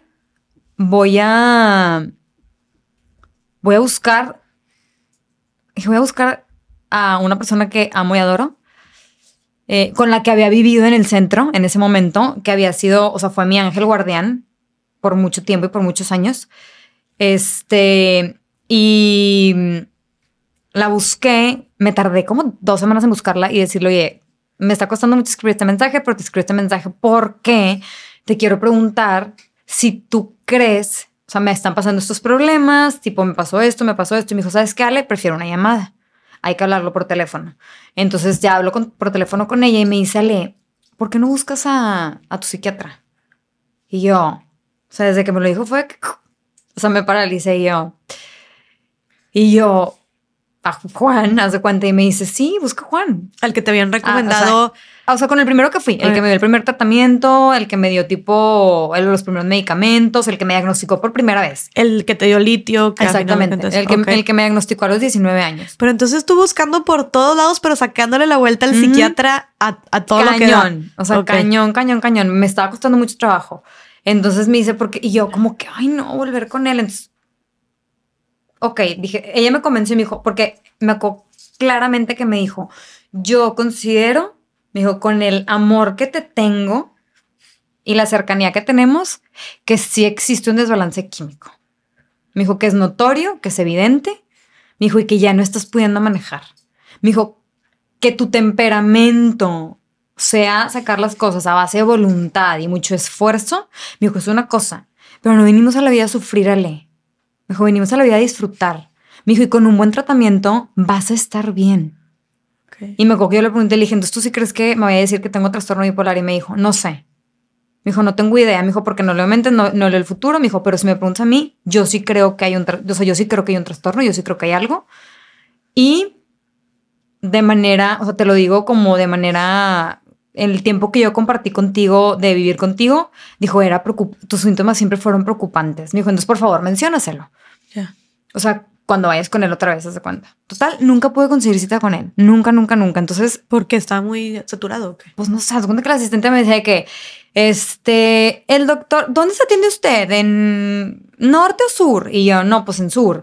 Y de que, Ah, bueno, no, es que no, ahorita no hay consultas. A ver, nosotros nos volvemos a comunicar con usted. Y así es, hasta que luego, le, ya hasta pena me da problema. Luego le marqué yo y yo, oiga, señorita, le dije, esto es una emergencia psiquiátrica. Le dije, así, así atienden los psiquiatras. Le dije, no puede ser posible. O sea, estaba histérica y que perdí tipo cabeza de que, le dije, así atienden los psiquiatras. Le dije, tengo una emergencia psiquiátrica. Si fuera una crisis, ¿qué haría? Dijo, no, lo que pasa es que no, no, o sea, no encontramos el expediente. Pues obviamente no iban a encontrar el expediente después de 15 años, ¿verdad? Le cuenta. Entonces, y a lo mejor no se alcanzó a digitalizar, no sé qué. Le dije, colgué el teléfono, o sea, ni siquiera le dije gracias, colgué el teléfono así abruptamente y me acuerdo que dije, bye, lady multitask.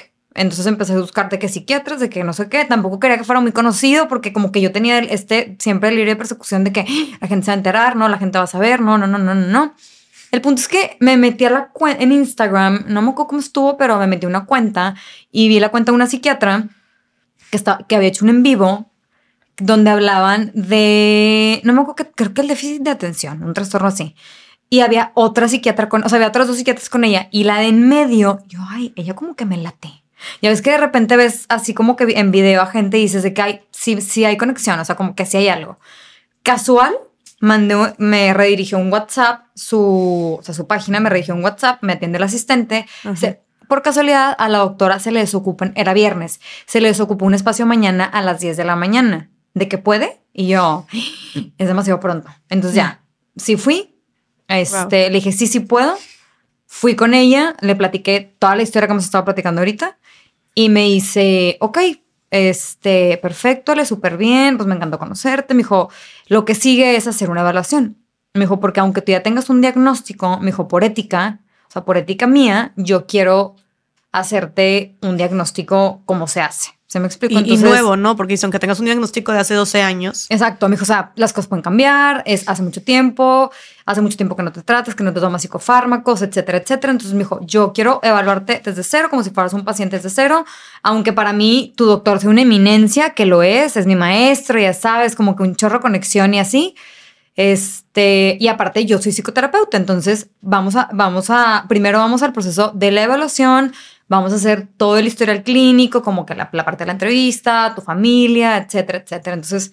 Oye, ¿no te dijo como de que cómo no estuviste medicándote? Ah, bueno, no, porque porque todavía no sabía si tenías el, o sea, no, no, no, había salido el diagnóstico, pero no se sorprendió que no tuvieras estado medicando tanto tiempo. No me juzgó nada, o sea, no me dijo nada y me dijo, te veo, yo voy a necesitar alrededor de seis sesiones para hacer un diagnóstico como muy puntual porque pues son clínicos los diagnósticos. En ese inter voy a estarte encargando algunas cosas de lectura, eh, quiero que me ayudes a hacer una gráfica, que le haga ciertas preguntas a personas clave, para hacer un diagnóstico, como es clínico, muchas veces meten a la familia y así como para hacerlo. Le dije, ay, ¿sabes qué? No quiero meter a mi familia, pero aquí está mi esposo y pues tengo amigas que me conocen toda la vida. Me dijo, sí, con eso tenemos otro cuento. O sea, tú no te preocupes, no te estreses, no te mortifiques, ya, perfecto. Entonces, conforme iba avanzando, pues yo hice la gráfica esta mentada que era como de marca tus más altas energías, o sea, como tus euforias y tus, cuando te has sentido más, mm, o sea, mucho, mucho, muy feo, desde que tengas recuerdo hasta el día de hoy. Entonces, si tú ves la gráfica, eh, se ve, o sea, Raúl, mi esposo me dice que, wow, o sea, me dijo, ¿cómo tu cerebro? se me dijo, Ale, qué o sea, está cañón. O sea, era tipo tas, de que tas, tas, y lo de que ta arriba, arriba, y luego tipo hasta abajo. Entonces, el problema en trastorno bipolar es que esto genera demasiadas, o sea, genera deterioro cognitivo. O sea, cuando hay un cambio tan abrupto de estado de ánimo, o sea, ah, digo, no es un deterioro cognitivo, por ejemplo, como en la esquizofrenia, tal vez, pero sí es un deterioro cognitivo significativo que se tiene que atender. Entonces, este, el medicamento ayuda como entra a regular a que no sea que de sopetón el golpe, si me explico, sino que sea como caiga en un colchoncito o mínimo caigas y o sea, te vuelvas a ir para arriba y no dures mucho tiempo en el entierro. O sea, como que lo amortigua el medicamento. Entonces, esta gráfica, pues estaba súper de, es una persona con trastorno bipolar y luego, pues me dio tres libros, tres mismos tres libros que tuve que leer y entonces ya los leí, todo lo que tú quieras y ya. Llego a la cita seis, ¿se cuenta? Siete, no me acuerdo qué cita era, pero eran dos veces a la semana. Y me dice, bueno, le perfecto, pues yo creo que ya tiene suficiente información, yo también ya tengo suficiente información, me encantaría que me dijeras qué piensas. Y yo, ¿cómo que qué pienso? O sea, ¿qué pienso de qué? Y dijo, sí, ¿tú qué piensas de todo lo que has leído, de todo lo que has platicado con tus amigas, con tu esposo, etcétera? Era, si, mal, si mal no me acuerdo, era 28 de enero, porque fue la primera vez en toda mi vida que verbalicé, creo con certeza que tengo trastorno bipolar. Y me dijo, yo también lo creo, Ale. Me dijo, y hay muchos tratamientos que te pueden ayudar. Te veo muy determinada, te veo muy enfocada y vamos a tener un tratamiento súper. Me dijo, no te voy a dejar sola.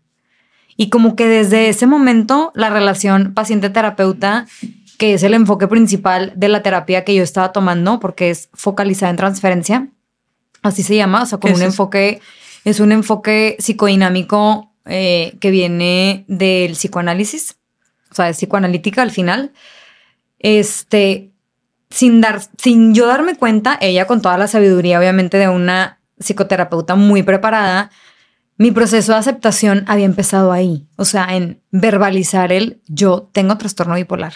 Que tú lo reconocieras, no que ella te lo dije. Exactamente. Entonces, al yo decirlo, fue como muy, o sea, fue como ¡fum! O sea, se me, se me quitó todo lo que tenía, o sea, como que todo el estigma, todo el tabú, todos los sí, sí tengo, no tengo, si Ruli me va a querer o no me va a querer, porque una noche antes me acuerdo que le dije a Ruli, si me dice que tengo trastorno bipolar, me vas a seguir queriendo. Y Ruli me dijo, ¿cómo? Jamás te dejaría de querer por eso. O sea, por supuesto que sí. Y si me dice que me tome medicinas, tú odias las medicinas, yo también odio las medicinas. Y me dice, no importa, te tomas la medicina y ya. Ok, o sea, tú aparte de todos estos miedos que habías dicho antes de que te despidían de tu trabajo, lo que sea, también tenías mucho miedo de la reacción de tu esposo. Siempre. ¿Y hasta cuántos años después es que tú vuelves a recibir el nuevo, el nuevo diagnóstico? Cinco años después. O sea, estuviste cinco años casada con tu esposo Sí. hasta ahorita, pero Sí. cinco años donde tú no sabías, o más bien no tenías la seguridad otra vez y ya habías como enfrentado o encarado el trastorno bipolar y medicado. Entonces, ¿cómo, cómo, cómo fueron estos cinco años en tu matrimonio? Mira, yo al año y medio, haz de cuenta que es como, vamos a ponerlo como si fuera una enfermedad física en donde te salen moretones.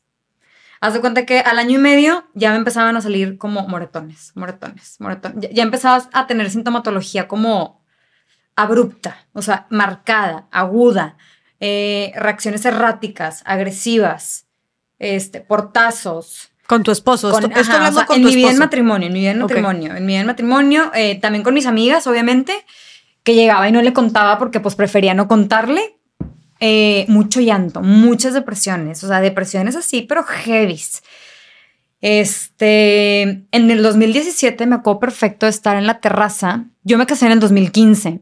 En el 2017 me acuerdo, yo trabajaba en un multinivel. Me acuerdo que después de Heineken me fui a un... Me salí de Heineken, de hecho, para irme a un multinivel que mi jefe en ese momento me decía de que, Ale, eres una tonta, o sea, no hagas esto, por favor. Y yo, no, es que me encanta la gente, me encanta lo que estoy haciendo, vibro, o sea, que eso es muy característico también del trastorno bipolar y del TLP, como estar brincando como que de un lado a otro y hacer diferentes proyectos por aburrimiento, etcétera, etcétera. Entonces, yo quiero hacer esto. Entonces, yo estaba como en... Esto empezó, o sea, lo del multinivel empezó en el 2016, 2017, finales, principios. Y yo estaba como, avancé muy rápido, crecí muy rápido. ¿Por qué? Porque me la pasaba en hipomanías constantes, en donde dormía dos horas y trabajaba eternamente hasta conseguir mis objetivos. Yo soy una persona que en todos mis psicométricos me sale, en- o sea, enfocada a resultados, enfocada a resultados, resultados, resultados. Entonces, para mí, los números no se me dan, pero cuando tú me pones un número de un millón de personas, un millón de pesos, un millón de lo que tú quieras, yo voy a llegar a ese número. Si me explico, o sea, como que lo tengo muy determinado. Entonces es un detonador para mí que ahorita tengo que cuidar y al ratito hablaré de los, como los factores protectores que yo de manera personal tengo que tener en no enrolarme tanto o cuando ya esté enrolada decir, ah, le tienes que parar. Y parar significa parar aunque no llegues a tu meta. Pero a ver, dame un ejemplo. ¿A qué te refieres con un ejemplo? O sea, de que estás en, de la, estás en la oficina, estás trabajando y que ya, o sea, estás, te empiezas a obsesionar un chorro con conseguir exacto, algo o sea, y pasan horas y estás así, o a qué te refieres, tienes que parar, pararle a qué. ¿Cuándo es cuando tengo que parar o cómo paro? Cuando tengo que parar, lo tengo que hacer abrupta- abruptamente. O sea, no puede ser como, ay, vamos poco a poco. O sea, no, hay que hacer un plan. No, es, necesitas dormir. Entonces, a las 8 de la noche tengo que estar en mi cama y tengo que dormir 7, 8 horas, incluso 9 si puedo. Y si no, pero, y si puedes. Lo hago con medicamento. Ok. O sea, lo hago con medicamentos así. Sí tengo que inducirme al sueño como obligadamente. Ok. En hipomanía. ¿Ok? Ujú. Entonces, ya me, ya te empiezas a regular. O sea, conforme vas durmiendo, te empiezas a regular. Y lo que va a pasar es que todo lo que sube tiene que bajar. Entonces, baja otra vez la montaña rusa como de que ya estabas aquí logrando todo lo que tú querías, entonces baja. Y para eso tengo un ejemplo muy claro. Eh, en Vivir pues tenías que ir avanzando en rangos, a- avanzabas por rangos, entonces era altamente detonante para mí. Sin yo saberlo era altamente detonante porque constantemente estás persiguiendo un hueso. O sea, todo el tiempo estás de este, este, este, este, ahora este, ahora este. Es como un juego eh, que estás jugando y es de que el siguiente nivel, el siguiente nivel y que te vas picando. Entonces, yo alcancé un rango muy importante en Vibri, ya tenía un equipo muy consolidado, yo ya era una líder muy consolidada, me sentía muy segura, eh, tenía mentores alrededor como que me motivaban mucho, me alentaban mucho a seguir creciendo, etc. Y me acuerdo perfecto que el día que logré ese rango, los rangos se cerraban a las 12 de la noche. Tal cual tarea de universidad de que 11.59 vence, se cierra el rango, el puntaje que llegó, eso es lo que es. Entonces llego a este rango y fue como un de que... eh, para todo el mundo debería ser como emoción, felicidad, alegría, bla, bla, bla. Porque si llegaste. Sí, ah. llegué, llegué, llegué y era como el siguiente rango y después sigue el rango más alto de toda la empresa, se cuenta. Entonces, pasa esto y al día siguiente, en la mañana, pues ya me duermo, ¿verdad? Entre que sí dormí y no dormí, al día siguiente en la mañana llega Raúl, mi esposo, como a las 11 de la mañana, 10 y media más o menos, y me destape y me dice, ¿qué te pasa? Venía obviamente de semanas consecutivas de que él se levantaba y la cama sola, él se levantaba y la cama sola, o sea, de que Ale, ¿dónde está? ¿Quién sabe? O corriendo, o haciendo ejercicio, o trabajando, pero eh, pues, no sé, yo considero que él nunca vio al- a lo mejor una señal de alerta mala porque yo no estaba en hipomanías agresivas, ni tampoco como irritable, ¿sabes? Como o sea, realmente estaba como que te enfocas mucho en ciertos objetivos. Si Ok. me explico, es como uno de los síntomas. Entonces, me acuerdo que me dice, ¿qué pasó con el rango? Tipo, el súper emocionado, ¿qué pasó con el rango? Tipo, porque él se durmió antes. ¿Qué pasó con el rango? No sé qué, bla, bla. Y yo, no, le dije, no quiero hablar. Me acuerdo perfecto. Yo me volví a tapar le dije, no quiero hablar de eso. Me dijo, ¿cómo que no quieres hablar de eso? Y yo no quiero hablar de eso. Le dije, no quiero hablar con nadie. La que estaba arriba de mí, que era una de mis mentoras principales, me estaba marque y marque y marque porque yo tenía que dar una conferencia a 400 personas de manera remota, o sea, por Zoom, para explicarles cómo había logrado el rango. Y yo, no lo quiero dar. No lo quiero hacer. No me puedo mover, no me puedo mover, no quiero. Y llore y llore y llore y yo. O sea, una cosa que debe haber sido como felicidad plena. Yo tenía mi WhatsApp explotando. Haz de cuenta que te hacen banners, diplomas, felicidades, sale, la gente sube fotos de ti. Toda la validación, Jess, que te puedas imaginar, la tenía. Pero me sentía fatal. O sea, me sentía terrible. Físicamente, emocionalmente. Eh, en ese momento dije, sí lo pensé y dije, chin, o sea, esto ya estaba cantadísimo. O sea, ya estaba cantadísimo que venía en picada, porque iba, o sea, en unas subidas de cuenta que como montaña rusa, pero las que van de que así, o sea, literalmente subidas, o sea, no crees que está así, no, no, no, o sea, en recta. Y la bajada es en recta igual. O ¿Sí sea, pero explico? literalmente una noche anterior tú estabas dándole con todo de que Sí. Emocionada con esta, en esta hipomanía. Y, y de tal cual de un día para otro puedes bajar así. Tal cual. Y entonces ya estabas en un episodio depresivo. Sí. O sea, Entonces, obviamente para que sea un episodio depresivo como tal, médicamente tienen que cumplirse ciertos criterios. Tiene que durar dos semanas, tiene que haber como este ánimo, de, o sea, un estado deprimido y aparte un desinterés por las cosas que antes te gustaban, una falta de placer. Esas como son dos criterios determinantes, además de todos los criterios que se tienen que cumplir, tipo insomnio, hipersomnia, etcétera. Pero, o sea, no dices de que estoy en un episodio depresivo, pero yo sabía que ya venía el episodio, ya, ya había entrado. ¿Se me explico? O sea, no, no necesitas los 14 días, o sea, como que en un trastorno bipolar, a mi modo de experiencia, no necesitas esperarte el día 14. O sea, por ejemplo, yo ahorita ya no me espero el día 14 para avisarle a mi psiquiatra de que día 14, llevo 14 días sintiéndome triste. Pues no. Ya. Desde el día 5 yo le digo, oye, traigo síntomas súper fuertes de tipo depresivos. ¿Qué hago? Y ya se hace una estrategia farmacológica y también terapéutica. Y por ejemplo, en ese entonces, cuando te sientes así al día siguiente de que y tenías que dar la conferencia, ¿qué hiciste? Lo que hice fue no contestarle a nadie. Literal, no le contesté a nadie. A la única persona que ya le devolví la llamada fue a mi mentora, esta que te digo que era la que estaba arriba de mí, porque dije, ya se me hace una falta súper de respeto después de como cuatro horas. Me dice, ¿qué onda contigo? Y le dije, no, o sea, no, no, no, no, no, no, fuera de circulación. O sea, no me puedo mover, no puedo hacer esto, no puedo hacer nada. Me dijo, pero la conferencia, y le dije, no la puedo dar. A mí me encanta, me encanta hablar, hablo en público, doy conferencias, me encanta, me fascina, no la puedo dar. Le dije, no soy capaz, no lo voy a hacer y no lo hice. Y no lo hice y no lo hice. Y esa depresión me duró mucho tiempo y se empezó a mezclar con relaciones interpersonales, con esta, o sea, con una persona en particular también de la red. Este. ¿De la red a qué te refieres de la red? A mí. De la red de, de Vibrias, de, mi equipo, Ah, de con alguien equipo. de mi equipo, haz de cuenta. Empecé a tener conflictos interpersonales, entonces como que estos conflictos me estaban hundiendo más y más y más y más. Me acuerdo perfecto a dónde voy, es que después de este ejemplo tan gráfico que te acabo de dar, me acuerdo que tuve, se iba Raúl, mi esposo, al trabajo y yo literalmente como trabajaba desde mi casa, me volví a acostar, me dormía, ponía alarma de que como 12.40, una más o menos, porque yo sabía que él llegaba tipo 3, 3 y media de cuenta a comer, me levantaba, hacía la comida, o sea, todo para ocultárselo, o sea, para ocultarle que no puedo vivir, no me siento bien, no se cuenta. O sea, vuelvo a lo mismo, el estigma personal tan grande de no podérselo confiar, ¿se me explicó? Entonces, hacía la comida de que bla, bla, bla, comíamos, se iba, me volví a dormir, me despertaba tipo siete y media de la noche, llegaba él a las 8, lo recibía, cenaba con él, y yo ya me voy a dormir, y él de que, ok. Entonces en total dormía como tipo unas 18, 19 horas al día, Mientras no dormí, si no dormía, estaba llorando.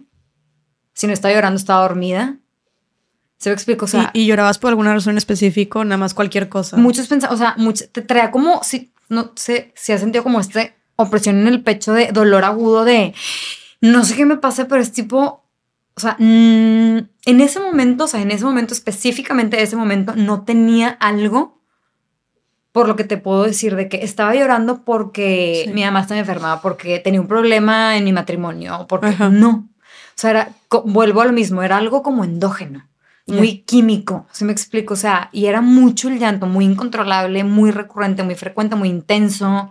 Oye, ¿y su vida social, por ejemplo, con, o sea, ustedes como matrimonio salían con otros amigos en los fines de, o sea, porque esto dices que, que, así se lo ocultabas a tu esposo durante la semana, pero ¿y el fin de semana qué pasaba? Hmm el fin de semana, yo te digo que siempre he tenido una máscara muy grande y a mí me ayudaba mucho otra vez el alcohol. Mm. Eh, que de hecho el alcohol fue un gran problema en nuestro matrimonio. Muy, muy grande. O sea, al grado de el alcohol o yo. Entonces. El alcohol o yo te dijo tu esposo. Sí, o sea, Raúl me dijo a mí el alcohol o yo. Ya. Se acabó. Se me explicó porque obviamente yo me transformaba con el alcohol. Pero pues yo, él no, él no veía esta parte como de pues yo voy deprimida toda la semana, entonces el alcohol me saca tantito, o sea, como que me libera. Al día siguiente es lo peor, y va, va, a estar horrible y todo va a estar mal y lo que tú quieras. Entonces, así me la llevé y es tanto en la vida social como, como con Raúl, por, que fueron dos años más o menos, tres, hasta que pasa este problema con, con una de mis... Sí me acuerdo de en una ocasión decirle a una de mis amigas, que me dijo, es que ya me estoy preocupando, me, dijo, ya me estoy preocupando, Ale. Me dijo, tus audios ya me parecen muy frecuentes y no son normales. ¿Tus audios? Mis audios eran como llorando mucho y era como, es que creo que estoy en depresión, pero no sé qué hacer, entonces no sé qué hacer, como muy desesperada. Entonces me dijo, ella me contesta en uno de los audios y me dice, ya me estoy preocupando, ya tus audios me parecen muy recurrentes y muy preocupantes. O sea, como que quiero ir a tu casa a atenderte, a hacer algo, o sea, como que no sé qué hacer. Y yo, madre, o sea, como que ya sentía que tipo el mundo se me venía encima. Pasa este conflicto que anteriormente conté de con esta amiga en un episodio hipomaniaco, etcétera, etcétera. Me dicen dos de mis mejores amigas que necesitaba ayuda profesional. Pasa, eh, porque nos regresamos un poquito, ¿verdad? Pasa que voy con la psiquiatra, me hace decirle el diagnóstico después de una intervención de siete sesiones largas, prolongadas, etcétera, que le pregunté a mi alrededor y mi alrededor de que por fin la respuesta, ¿verdad? O sea, que todo el mundo reaccionó como, ah, claro, esto es. O sea, esto era lo que te estaba pasando. O sea, no hubo una sola persona que me dijera de que, yo creo que no. O sea, todo el mundo fue como 100%, pues sí, es, sí, sí, sí eres, si tienes trastorno bipolar, o sea, sí lo tienes, ¿te das cuenta? Ok. Entonces, aquí quiero hacer como esta, quiero, creo que como te dije en, esta parte que se me hizo importante, la psiquiatra me abrió la puerta desde el inicio al proceso de sanación y de aceptación, porque creo que el aceptar el diagnóstico, o sea, el que te den un diagnóstico, a diferencia de muchos mitos que hay o muchas personas que dicen que no deben de dar diagnóstico, que mejor no lo digas o que el diagnóstico es una etiqueta, etcétera, etcétera. Yo creo que el diagnóstico es la puerta la primera puerta con la que te vas a topar para poder empezar el proceso de tu recuperación. No puedes luchar contra algo que no conoces. No puedes enfrentarte contra algo que no sabes cómo viene. El que tiene un diagnóstico valida muchas de las cosas que has vivido y muchas de las culpas que sientes y tienes. Y recuerdo que una vez estaba hablando con una mamá que tiene, que su hijo tiene, está dentro del espectro autista. Y me dijo, para mí el diagnóstico de mi hijo significan las alas de él para volar. Porque es el mundo en donde, o sea, el mundo a su manera y cómo se va a tener que adaptar, qué adaptaciones se van a tener que hacer. Lo mismo pasa en el trastorno bipolar. Hay muchas adaptaciones que se tienen que hacer, tanto como en la vida en pareja, como, por ponerte un ejemplo, eh, yo, pues yo no me puedo desvelar. Esa es mi realidad. O sea, mi realidad es no me puedo desvelar. Entonces, pues Raúl ya sabe. Entonces, ¿qué acuerdos tenemos? Y Raúl empieza, bueno, pues entonces yo empiezo a tener una vida más saludable también. O sea, me uno a ti, pero todo esto se tiene que empezar a platicar. Entonces, cuando empezamos a platicar Raúl y yo, o sea, ya en matrimonio, como esta parte del trastorno bipolar, después del diagnóstico, o sea, después del diagnóstico de que ya llegué con él y le dije, oye, sí, tengo trastorno bipolar. ¿Y cómo reaccionó él? Él reaccionó como que me dijo, ya sabía. Me dijo, yo llevo años notándolo, me dijo, pero yo no puedo, me dijo, yo no puedo interferir ni me puedo meter. O sea, me dijo, por supuesto que te puedo haber dicho mil cosas. Me dijo, y te las dije en su momento, Ale. Me dijo, esos excesos de alcohol, me dijo, esos llantos tipo excesivos, o sea, muchas cosas que yo notaba y que yo veía. Me dijo, para mí no eran normales. Me dijo, sabía que había algo. Me dijo, pero yo no te puedo presionar para buscar ayuda. Me dijo, porque es como, es como las adicciones. Entre más presionas, mucho menos voy a ir y mucho menos lo voy a, lo voy a, lo voy a hacer. ¿Y el qué te decía entonces cuando pasaban estas, estas cosas? No, pues al o sea, comentarios muy intelectuales como de que no te preocupes, va a pasar, a todo mundo nos pasa, es normal, etcétera, etcétera. O sea, como que sí estaba ahí, pero nunca te, Yo creo que los dos lo normalizamos. O sea, es lo que, lo que pasa en muchas, en muchas, en muchos matrimonios o a muchas personas les pasa que es normalizarlo, es como lo traemos en la sangre. O sea, viene como desde nuestros ancestros de ay, no está pasando nada. Vas a llorar, no pasa nada. O sea, todo está bien. Todo está perfecto. Todo está perfecto. Cuando no es cierto, no está perfecto. ¿Se me explicó? Entonces, cuando hay este diagnóstico ya, pues ya empieza como la conversación entre él y yo, este, un poquito de psicoeducación para él, como de qué es el trastorno bipolar. A ver, él ya había leído algunos de los libros que yo le había pasado porque pues él también tenía que identificar. O sea, es muy importante dentro del diagnóstico que alguien más, que para alguien más sea observable. O sea, el comportamiento debe ser observable no solamente por mí, sino por los demás. De hecho, yo creo que yo era la última que lo observaba. ¿Sí me explico? O sea, como que no, por lo general, los pacientes no es como que llegan y de que yo observo que, o sea, no, más bien llega la mamá de que hace esto, hace lo otro, bla, bla, bla, etcétera, etcétera, o el papá, o el novio, el esposo, lo que sea. En mi caso, yo llegué sola, digo, ya con mucha experiencia, pasaba, pasaba por los años, y en ese momento te puedo decir que no sé si fue la reacción de mi psicoterapeuta, pero yo abracé el trastorno bipolar como, ok, ya, no voy a hacer la guerra, voy a hacer la paz. Desde ese día nunca me he dejado tomar un medicamento. Bueno, hubo un mes que me dejé tomar el medicamento por desabasto, ahorita cuento esa historia, pero no, no había un día que haya faltado mi terapia. He sido súper constante y me acuerdo de las palabras de mi psiquiatra, fueron, te veo muy determinada, te veo muy preparada y muy lista y con muchas ganas de sanar. Te pronostico un tratamiento exitoso y una vida estable. Me dijo, porque sí hay estabilidad, Ale. O sea, sí la vas a encontrar. Yo pensaba que nunca la iba a encontrar. Ok. Con el medicamento hay subidas y bajadas. Sí, también las hay, pero son menos abruptas. O sea, son menos son más, son más tenues, o sea, como que no son tan marcadas, tan pronunciadas, tan exacerbadas, etc. Y tengo entendido que con el trastorno bipolar es sí o sí medicamento, ¿no? O sea, no hay otra, otro tratamiento exitoso más que el medicamento. La primera línea de tratamiento en trastorno bipolar es medicamento, eh, sobre todo estabilizadores del estado de ánimo o antipsicóticos, cualquiera de los dos. Eh, y la segunda es psicoterapia. Entonces, no te salvas, pero sí, el medicamento es como sí o sí. Sí o sí. Sí o sí. Sí, o sea, no es de que soy bipolar, perdón, tengo, tengo trastorno bipolar, porque eso también se me hace algo interesante, es, algo importante, sí, ¿no? es algo, ajá, como que cambio de... El lenguaje, ajá. ajá, de que no es que eres bipolar, sino tienes el trastorno de bipolaridad o estás diagnosticada con bipolaridad, pero em, no es como que, ay, entonces con esto voy a terapia y ya estoy del otro lado. Es, tomas tu medicamento y además vas a terapia pero primero está el medicamento. Yo pensaba que yo podía, yo podía sobrevivir sin medicamento, pero la verdad es que me di cuenta que no. Eh, me puse varias pruebas, o sea, me puse varias pruebas yo a mí misma y sí me desestabilizaban.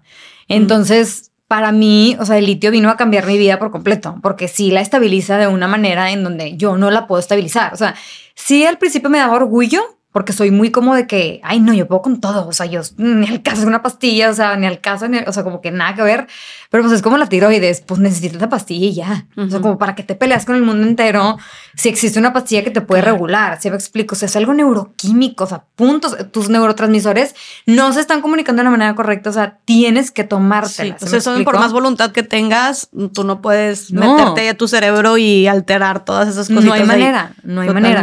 Y como que pasa mucho, pasa mucho en la cuestión de medicamentos que, y esto es algo que me encantaría como abordar porque creo que a mucha gente le puede servir porque a mí me pasó, que es como, ay, el primer medicamento me va a caer bien. Es de que no.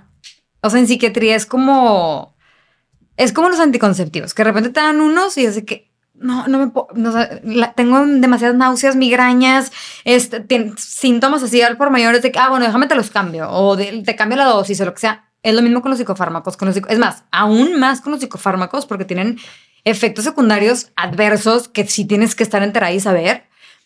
Este, no es tan fácil llegar al medicamento correcto. Entonces mucha gente a veces tira la toalla. O sea, es como, no, ya no, ya, ya, ya me traumaticé, me fue muy mal, entonces mejor no me los tomo. No, mejor indaga. O sea, por ejemplo, yo he tenido una súper, o sea, yo tomo un estabilizador del estado de ánimo que es el litio y aparte me tomo un antipsicótico. Ok. Para llegar a ese antipsicótico que controlaba ciertas emociones, impulsos, etcétera, me tardé cuatro antipsicóticos más. Mm. Y en unos me dieron unos síntomas adversos que me decía mi psiquiatra, es que le da el 0.01% a la población. Me dijo, no entiendo. Por eso te decía al principio de que yo soy esa persona que sí le pasa todo, de que 0.01% de la población, que se llama acaticia, que son movimientos musculares involuntarios. Entonces yo estando en el IPADE, en una sesión del IPADE, como que de repente empezaba como a mover la cabeza, o sea, a lo mejor no es notorio para la gente, pero sí es, yo, yo sí lo siento.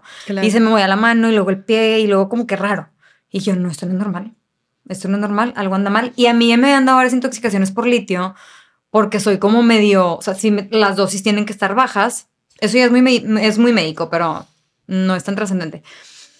Entonces ya mi psiquiatra me tenía súper advertida, te sientes tantito mal y me marcas. Entonces le marco y me dice, necesito verte. O sea, sí necesito verte porque te quiero ver. Y yo, ay, qué raro, como que, que, querrá ver. Entonces ya llego a la consulta y estaba sentada y me dice, párate enfrente de mí, tipo, da un paso atrás y párate enfrente de mí. Y yo, ay, no, qué incómodo. O sea, como que me sentí muy incómoda, tipo así, estaba parada y me dice, me dijo, tienes, o sea, me estaba evaluando y me dijo, tienes acaticia. Y yo, ¿qué es eso? Me dijo, movimientos involuntarios musculares. Y yo, ¿cómo se quita? Me dijo, suspensión del medicamento inmediatamente. O sea, así de que de hoy para hoy. Eh, me dijo, porque el problema es que la acaticia se puede volver después como un ya trastorno neurológico crónico.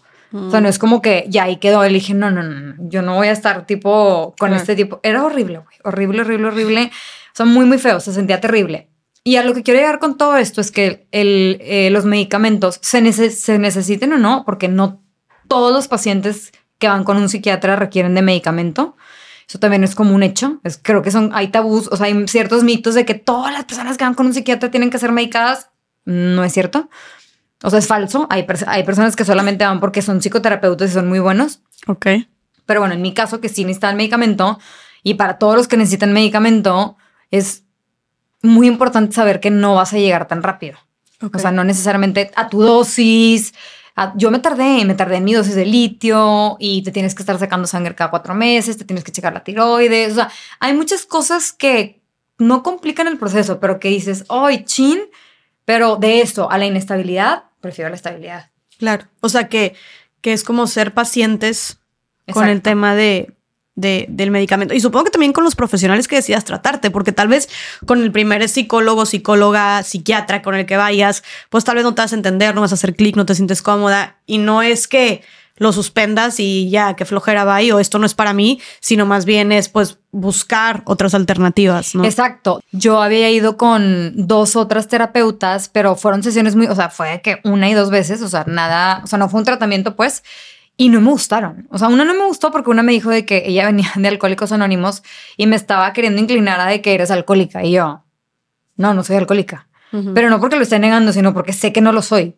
Se me explico. Y luego ya cuando me explicaron el abuso de sustancia y la diferencia que hay entre, las entre los dos términos, ya entendí y dije, ah, por supuesto, sí tengo, sí considero que tengo esta tendencia de abusar de la sustancia, más sin embargo no considero que cumplir los requisitos para ser alcohólica. Exactamente, para ser alcohólica. Gracias a Dios, o sea, gracias a Dios, digo, ya tantas cosas era, y digo, que va muy de la mano, o sea, se le llama patología dual, hay muchas personas que tienen una, o sea, tienen una adicción y aparte tienen trastorno bipolar y aparte tienen trastorno no sé qué, o sea, sí va de la mano. Óyale, y una vez que ya te diagnosticaron esto y empiezas con el, con el tratamiento, ¿qué, qué, nuevos, que, dices que tu esposo entonces ya más consciente se mete, ¿no? Eh, eh, eh, para informarse más y todo. ¿De qué manera cambió su dinámica? ¿Qué acuerdos tuvieron ¿no? para poderte apoyar más a ti? ¿O cómo fue que, que tuvieron estas conversaciones? Mira, primero, eh, yo creo que todo empezó, fuimos paso a paso, como poquito a poquito y así, ¿verdad? O sea, la psicoeducación. O sea, el que pudiera aguantar ver un video completo de qué es el trastorno bipolar, haz de cuenta. O sea, paso número uno, entender que algunos síntomas él se iba a ver afectado desde todo, mi estado de ánimo, este, porque una vez que, una vez que tienes un diagnóstico y que te diagnostican, se abre la caja de Pandora porque empiezas un tratamiento. cuando empiezas un tratamiento es como, ¿cómo te lo explico en una enfermedad? Es como cuando, cuando empiezas un tratamiento para erradicar el cáncer. Eh, pues es una quimioterapia. Entonces, ¿qué pasa? Pues se te empieza a caer el pelo, la piel te cambia. Hay muchas cosas en el proceso que a lo mejor parecieran que es como son negativas, o sea, que parecieran verse como negativas. Y pongo el ejemplo para poderlo ejemplificar, que pudieran verse como negativas, pero que al final van a traer un bien, bien mayor, van a erradicar el cáncer. ¿Se me explico? Entonces, que que es el objetivo principal. todo lo que pase en medio de esas dos cosas, no importa, sí importa, porque hay un dolor emocional grande en la persona, porque hay un duelo y porque todo lo que tenga que pasar, que es muy respetable y muy admirable, lo mismo pasa en salud mental, o sea, existe este diagnóstico y se abre como la caja de Pandora. Entonces, es cuando que tú llegas con un psiquiatra y es cuando que te empieza y es de que, ay, tiene esta herida, esta, esta, esta, esta, esta, esta, esta, por cuál me voy primero, entonces abre una para ver qué hay. Como la endometriosis, de que déjame te abre de que, ay, está llena, haz de cuenta, de que entonces tengo que raspar, tengo que hacer tipo todo este tipo de cosas, pero no te puedo dejar abierta. Entonces te, cierro tantito y luego te vas y, y, las intervenciones tienen que ser como muy continuas. Por ejemplo, yo iba dos veces a la semana a terapia para, para evitar este tipo de cosas porque eran, o sea, como habían sido tantos los años que había dejado el tratamiento y como que tantos los sucesos que habían pasado y las, las subidas y las bajadas, traía muchas cosas muy marcadas. Entonces, este, con Raúl fue idéntico, como que aceptar que al principio se iba a agudizar mm. un poco esta parte. Eh, luego también eh, la terapia de pareja, la terapia de pareja fue como una, algo clave en nuestra relación. Eh, creo que el poder externar yo lo que yo sentía y él lo que él sentía y cómo lo sentía él y que hubiera un tercero que solamente escucha y luego interviene de que si te estás dando cuenta cómo le estás haciendo sentir o si te estás dando cuenta cómo tú lo estás haciendo sentir a él mm. y empezar a generar estas conversaciones de mucho valor nos llevó a empezar a generar como pareja conversaciones como yo le digo a Raúl, la gente pensará que somos marcianos, pero de levantarse en la mañana y de que Raúl me preguntara de que, ¿cómo amaneciste hoy? yo, tengo un estado de ánimo extraño. Y Ruli, ¿bajo o alto? Y yo, bajo. ¿Qué será? ¿Será endógeno? o sea, ya, con todos los términos de que será, será tipo de adentro o será algo exterior. Y yo, o te pasó algo tipo con alguna amiga o sea, él, sabía como mis temas importantes, ¿verdad? O con alguna amiga en el trabajo, así. Yo, no, no me ha pasado nada, pero me siento muy mal. Ya en la mediodía de que, mi amor, ¿cómo vas? Entonces, como que este, estas interacciones empezaron a dar, no existían antes. Y se empezaron a dar a raíz de como toda esta psicoeducación, de que hubiera un diagnóstico, de que se entendiera el diagnóstico, de que se aceptara el diagnóstico, porque, ojo, en matrimonio y en pareja o en familia, no solamente es una sola persona la que tiene que aceptar el diagnóstico, son muchas personas. Claro. ¿Se me explico? O sea, soy yo la que lo tiene que, eh, hace primeramente yo Claro, y después la persona con la que hago vida, claro. que es mi esposa. completamente. Entonces, obviamente no todo es perfección. Hay muchos momentos donde Raúl, a Raúl lo desbordo desde que ya. O sea, es de que qué dificultad, o sea, todo es dificultad, o sea, híjole, ya, o sea, se me hace muy pesado, o sea, en este momento me está haciendo muy pesada esta conversación, no, le, no, no la puedo escuchar, haz de cuenta, pero ya tenemos como, él ya sabe cuáles son muchos de mis detonantes, ya sabe qué me tiene que decir, qué no me tiene que decir, por ejemplo, en la, en la última discusión, yo tengo una herida de abandono muy marcada, entonces, y muy, o sea, se me dispara mucho en TLP, y ahorita hablamos del TLP, pero, o sea, cuenta que Raúl es muy de reaccionar como de, yo necesito mi tiempo y mi espacio, pero Mm. no te avisa. Mm. O sea, es como de que entonces se va ocho horas y regresa, y pero las ocho horas, pues yo las ocho horas lloré todo el tiempo, ¿verdad? De que ya se va a divorciar de mí, ya me abandonó, ya se fue con alguien más, o sea, entonces, tipo, ti, ti, ti, ti, ti, ti, ti, mil ideas, mil ideas, mil ideas, hasta que llega, regreso a la casa y es como, ¿qué onda, mi amor? ¿Qué hacemos hoy o qué? Y yo, ¿cómo que hacemos hoy? Llevo ocho horas llorando y él le dije, pues, pues, tú, porque tú quisiste, al principio era como que tú porque tú quisiste. Hoy ya la conversación es, me da mucha risa porque aquí de que nos estamos peleando y me dijo, y nada más para que quede claro, no me voy a ir, no te voy a abandonar, no me quiero divorciar, quiero estar contigo, te amo, ¿ok? Nada más que sí tenemos un problema en esto. Y yo, ok. Entonces yo me quedo tranquila. Ya. ¿Sí me O sea, y entonces él ya se puede ir, dice, quiero mi tiempo, pero tranquila con ya esto, se y puede, ir esto. y 15 se puede ir una semana. Se me explico, o sea, él se puede ir una semana, pero él ya me, ya me reafirmó todo lo que yo necesito que me reafirmen. Que ahí es donde la gente empieza de que si es trastorno o no, si es tipo chiflazón o no.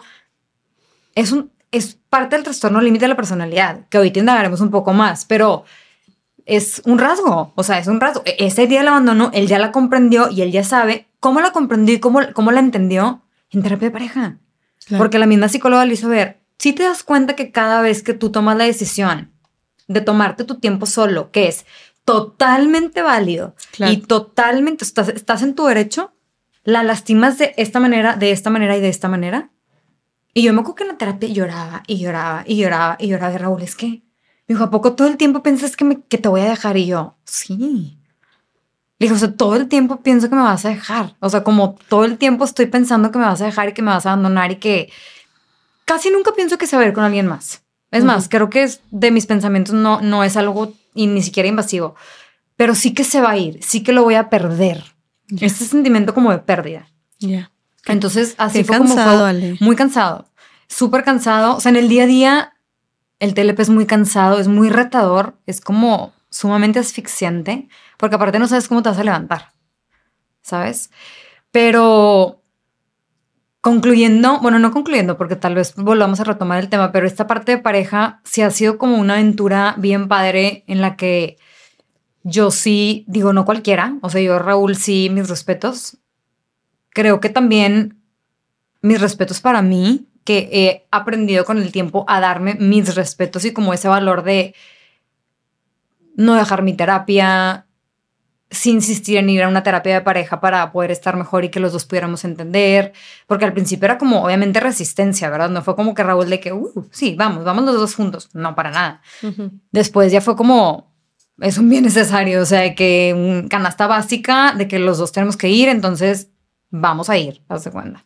Y eso nos ayudó mucho, entonces abrió canales de comunicación que no teníamos y creo que, pues es la parte central, es la parte central de, que a mí me ha ayudado como en, a nivel pareja. Y que él, que él pudiera entender que hay ocasiones en donde, por ejemplo, pues me iba a casa de sus papás porque me sentía muy mal, o sea, estando en depresión, o si no quería ir al anillo de tal amigo porque estaba en un episodio depresivo tipo muy fuerte y que iba a hacer un, un esfuerzo por ir, después como el de que te agradezco mucho que hayas venido, o sea, como todo este tipo de comunicación y este tipo de gratitudes, aprecios, validaciones Claro. para ambos lados, o sea, tanto para su lado como para el mío, porque, ojo, aquí estamos hablando y estamos enfocándonos muchísimo en la parte del paciente o de la persona que tiene el trastorno, pero también hay todo un tema del lado del acompañante, de la Claro. persona que acompaña, Claro. Eh, que sería muchísimo indagar hoy, porque es muchísima información, pero al final, pues tiene su mérito, ¿verdad? O sea, tiene, tiene un gran mérito y al final el acompañante también necesita atención psicológica y también necesita atención y validación y respeto y sobre todo acompañamiento. O sea, mucho acompañamiento, porque no es tan fácil vivir con una persona que tiene un trastorno. Y eso es algo que yo le agradezco mucho a Raúl, o sea, que haya tenido la disposición de abrirse. Digo, creo que también ahí entra el amor, o sea, entra decir, pues amo a esta persona, pues lo hago. Es como, yo creo que volvemos a lo mismo, ante cualquier enfermedad física que harías por esta persona, pues todo, o sea, si le tengo donar mi médula, pues se la dono, si tengo que hacer esto, lo hago. Creo que en salud mental se mueve así, pero como hay tanto estigma y tabú alrededor, pues a veces no lo vemos tan claro como en las, en las, enfermedades físicas. Y hablando de esto, de, la, qué bonito hacia dónde lo llevaste, ¿no? Este, de la importancia de las personas que acompañan, ¿no? ¿Qué le recomendarías para las personas que nos están escuchando? Hablando ahorita específicamente del trastorno de bipolaridad, ¿qué le recomendarías eh, a las personas que nos están escuchando que tengan a un ser querido, su pareja, su hermana, su mejor amiga, lo que sea, con, con el trastorno bipolar? ¿Cómo las pueden acompañar de la mejor manera? ¿Qué pueden hacer para ayudarlas? Lo primero para mí, y otra vez vuelvo a lo mismo, en mi experiencia es psicoedúcate. ¿Qué pasaría, Yes, si yo te digo mañana que tu mamá tiene lupus o diabetes, hipertensión? Pues te vas a meter a investigar, vas a empezar a leer y de qué, a ver, de qué forma la puedo ayudar, cómo la puedo ayudar, etcétera. Entonces, la psicoeducación es para mí el primer paso, es clave. Eh, es como leer acerca de qué, o sea, de qué se trata el trastorno, cuáles son los síntomas, cuáles son los criterios. O sea, la persona a la que amo, sea tu esposo, sea tu hijo, o sea, qué está viviendo. Yo en Mindful Stories platico con muchas personas que acompañan y es como, por favor, explícame, o sea, tengo, mi hija tiene trastorno bipolar y tiene TLP, entonces quiero que tú me cuentes cómo te ha ido a ti, le das de cuenta, o sea, cómo has sobrepasado, sobrellevado. Y yo, a ver, de entrada, o sea, no soy ningún superhéroe, para nada, porque como que lo que se ve en redes sociales y a ti seguramente te debe pasar, pues no es la vida real, ¿verdad? O sea, aunque tratamos, eh, tanto tú con el contenido que generas como yo con el contenido que genero, que se haga lo más genuino y verdadero posible, pues siempre, pues no estás viendo todo el contexto, ¿sí me explico? O sea, no, la película completa nunca se va a alcanzar a ver. Entonces, yo les digo, o sea, hay un proceso detrás y les, o sea, les cuento mi historia, les platico cómo se viven los síntomas, como que trato de hacer este tipo de, de, psicoeducación. Entonces, ese sería mi, mi, primer consejo, como psicoedúcate. Okay. O sea, lee acerca de, de, qué se trata el trastorno, entiéndele. Si en algún momento necesitas acompañarla a una sesión de terapia, pídele autorización a ella de que, o sea, a mí me gustaría que, oye, quiero acompañarte. Ah, perfecto, me pides autorización y puedes entrar, o sea, porque las sesiones de terapia, digo, cada psicólogo y psiquiatra se maneja diferente. Hay unos que no, hay unos que sí, pero en trastorno bipolar las terapias familiares funcionan muy bien. Funcionan muy bien, en donde, como en las adicciones, en donde, bueno, estamos aquí todos y aquí todos vamos a entender que el trastorno se mueve de esta manera, estos son los síntomas, estos son actuares como normales del trastorno, esto es lo que puede llegar a pasar, esto está pasando por esta situación. Entonces ya lo entiendes. Una vez que lo entiendes, como dice Marian Rojas, que me fascina, es comprender es aliviar. Entonces lo comprendes, te alivias y dices, ok, mi hijo, mi hija, mi hermana tiene un problema de salud mental. Y ahora sí ya te vuelves en un real acompañante, porque ahora sí ya dices, lo voy a acompañar. Poniendo mis límites. Yo también, otra cosa que sí pondría mucho hincapié sería en, como tienes que poner muchos límites, yo sí no descartaría el que se trataran psicológicamente también. Mm. O sea, como de tener un tratamiento ellos psicológico puede ser a lo mejor temporal, de que de un mes, dos meses, lo que sea, lo que el profesional les diga, pero sí que tuvieran como un cierto acercamiento individual también para poder desahogar como toda esta parte que a mí me afecta, que a mí me ha afectado, que a mí me ha hecho daño. Claro. Porque pues no sabemos qué traen cargando, ¿verdad? Claro, y ha de ser cansado y pesado también, como dices tú. Es muy cansado. Porque es muy cansado y es muy pesado. O sea, yo de verdad he hablado con muchos, o sea, desde que decidí hacer público Minds of Stories fue como un reventar de, de, de información de diferentes trastornos y cuestiones familiares hasta me marcaban por teléfono de que aquí estamos todos juntos, tipo mi mamá y todo, queremos que nos expliques bien lo del trastorno bipolar y yo, oigan, a ver, primero yo, yo mi recomendación siempre es de que aborden a un psiquiatra o a un psicólogo. Se lo explico como que, o sea, es la primera opción siempre, ¿verdad? Y luego ya, ya después en redes sociales pueden checar la información. Aquí está mi página con mucho gusto, qué padre. Pero pues tampoco me pueden estar marcando así como que para, digo, con mucho gusto atiendo, ¿verdad? Pero no es, no es, el ideal, pues. Pero bueno, esas dos cosas para mí serían como, como básicas. Ok. Oye, Ale, y, y luego, ahorita ya empezaste a mencionar que eh, el TLP, ¿no? Estás, tú después de recibir este diagnóstico empiezas a medicarte, tu esposo se, eh, se mete también más a psicoeducarse, empieza a cambiar su dinámica, dices que para bien, que empiezan a hacer otras esas cosas donde yo veo mucha consideración, tanto de su parte como de la tuya. Eh, también el, el, el, trato de tus amigas, amigos, familia, trabajo, o sea, por el hecho de que ya tenías este diagnóstico, y que ya era algo oficial, no sé si lo hiciste también público, o sea, bueno, con tu gente de confianza, ¿notaste también algún trato distinto hacia ti de, la, de, tu red de apoyo de tus seres queridos, como que te trataran tal vez con más cuidado, con más delicadeza? O sea, ¿hubo algún tipo de cambio distinto hacia tu persona? Sí. Eh, lo primero, o sea, lo primero que yo hice al enterarme que tenía un diagnóstico fue como, obviamente, avisarle, o sea, reavisarle a mis papás, eh, a mis amigas principales, o sea, con las, mi núcleo, o sea, cuántas con las que más me movía. Obviamente Raúl, pues fue el primero. Y como tratar de, o sea, con mis amigas al principio sí me dio pena, ¿se cuenta? Pena en qué sentido, con Raúl sí era de que, y lee este libro, y no sé qué, y bla, bla, bla, o sea, como que muy así, ¿verdad? Y con mis amigas pues me daba pena de que, ay, te mando este video de qué es el trastorno bipolar o te mando esta información, pero poquito a poco empecé a mandarles cositas de que, ay, tipo, mira, esto es tipo, te lo mando, haz de cuenta, como que para que leyeran y entendieran un poquito, porque todas era, o sea, al final lo que yo quería lograr era como no tanto de que, ay, sí te validamos, sino como que, ay, ya entendí.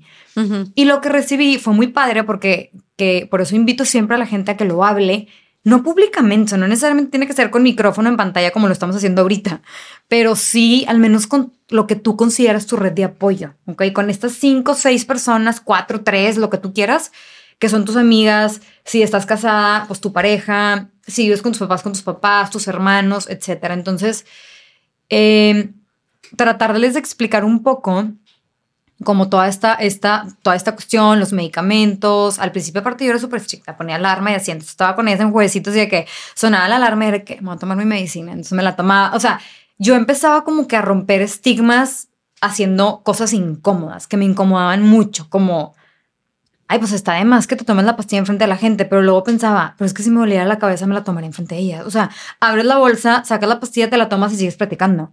O sea, ni siquiera piensas de que sacaré la pastilla o no sacaré la pastilla. Entonces, yo empecé a detectar qué cosas eran estigma. ¿Se me explico? Entonces, como que dije, pues es, ¿quién va a saber qué es litio? Es una pastilla blanca. Entonces me la tomaba y ya. Y como que varias veces me dice que, ay, es tu pastilla. Y yo, sí, o sea, con las que ya sabían, ¿verdad? Entonces, ese fue el primer paso. El segundo fue que yo tenía una cuenta, o sea, Mindsoul Stories empezó anónima. Como por un año más o menos, fue anónima.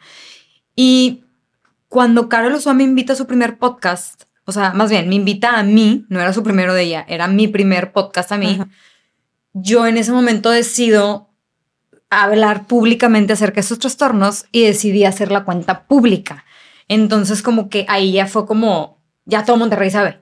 ¿Se me explico? O sea, ya, ya se hizo algo muy grande. Entonces enteraron más amigas, etcétera, etcétera. Mis amigas me decían de que, ay, Chuchita me preguntó de que, tiene trastorno bipolar. O sea, ya sabes, como que había mucho tipo cuchicheo alrededor de si, si, era trastorno bipolar o no. Eh, no sabes, y eso me llaman mensajes de personas de que yo también tengo trastorno bipolar y no sabes lo que sufro en silencio. O sea, de personas que yo conocía que no me podía imaginar. Entonces, wow. sí, para mí fue una como una apertura tipo abismal en el sentido de que qué impresionante es que una persona puede romper. A ver, había muchas personas antes que yo hablando de salud mental y, y mm, de problemas de salud mental, pero abordar como tal el trastorno bipolar, pues la misma cara me lo dijo, me dijo, o sea, para mí fue súper complejo conseguir a alguien que quisiera hablar públicamente del trastorno bipolar, nadie quiere. Porque nadie quiere que los... No, no, no, pues públicamente, pues no, ¿verdad? O sea, la verdad es que no. Eh, y Ya después, obviamente, en redes fui recibiendo como, eh, como te digo, esta cantidad de mensajes. Ya me enteré de muchísima gente que tiene el trastorno bipolar. ¿Qué tan común es? Es muy, es común, ¿no? Sí, sí, es muy común. O sea, sí es muy común. Mira, los últimos informes así del gobierno de México marca, porque tampoco crees que están tan, digo, diagnosticados, Ajá. porque hay muchos que no están diagnosticados. ¿verdad? Habla de alrededor del 3% de la población, que viene siendo de, cientos, de cientos, 126 millones de habitantes, vamos a redondear los números, como, ¿qué te gusta? 3.5 millones de personas en México lo tienen.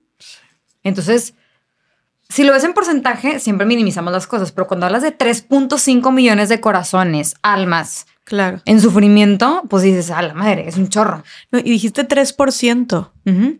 No, pues entonces estás, si tienes así como una, este, ¿cómo se dice? Recipiente con 100 personitas, que tres de ellas, o sea, tengan, sean, tengan trastorno bipolar, pues oye, luego multiplícalo por la cantidad de personas que somos simplemente aquí en Monterrey, pues sí, sí, sí son bastantes. No, Pues sí son cañón, demasiadas. cañón, o sea, cañón. seguramente muchos de nosotros convivimos todo el tiempo con personas que tienen trastorno bipolar. Exacto.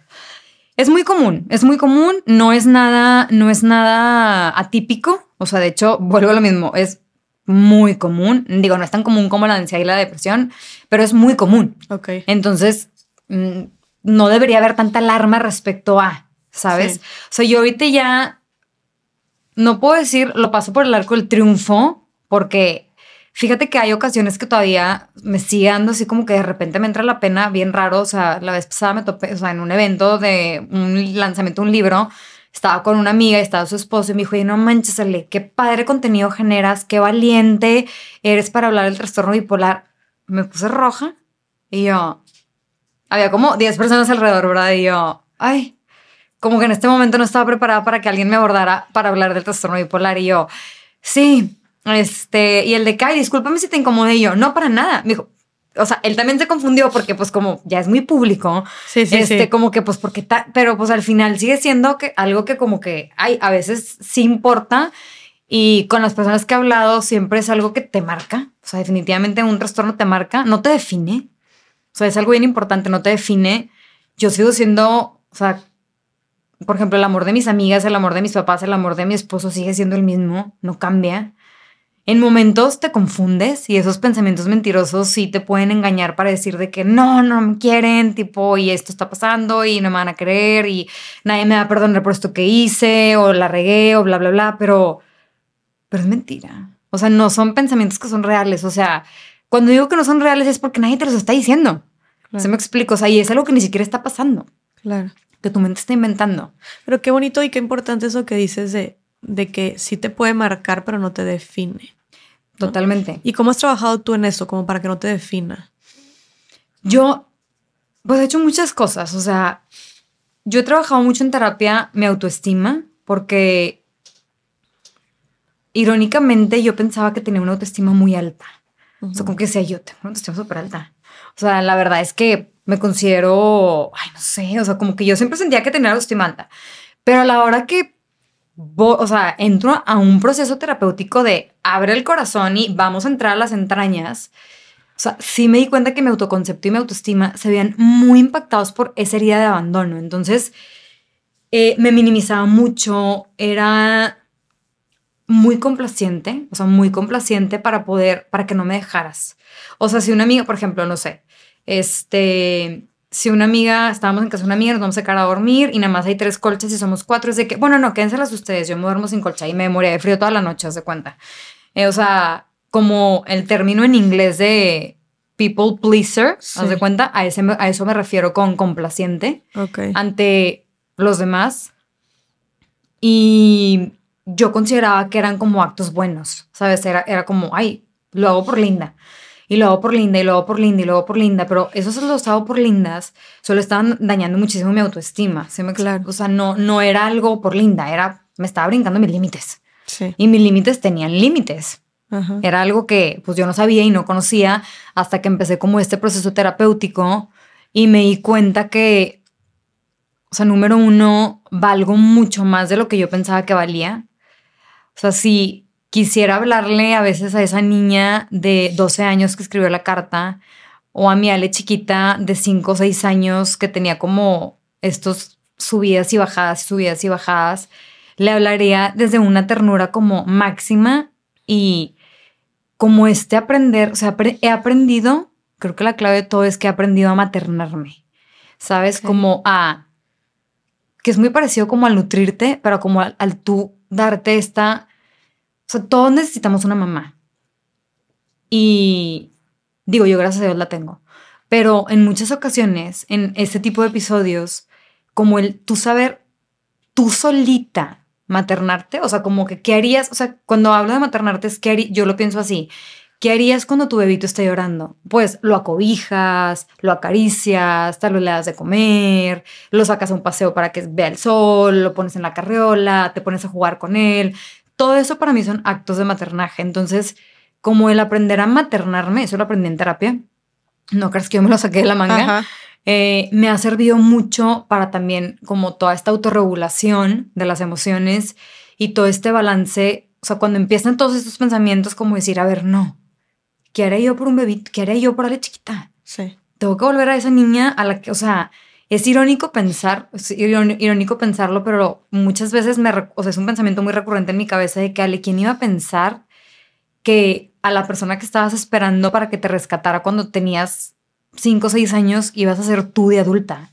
O sea, porque cuando estás constantemente en esta parte de estarte descubriendo y descubriendo y descubriendo y otra vez, o sea, cuando tienes un diagnóstico, no porque los que no tengan un diagnóstico no lo sean, pero cuando tienes un diagnóstico, sí o sí necesitas estar en terapia.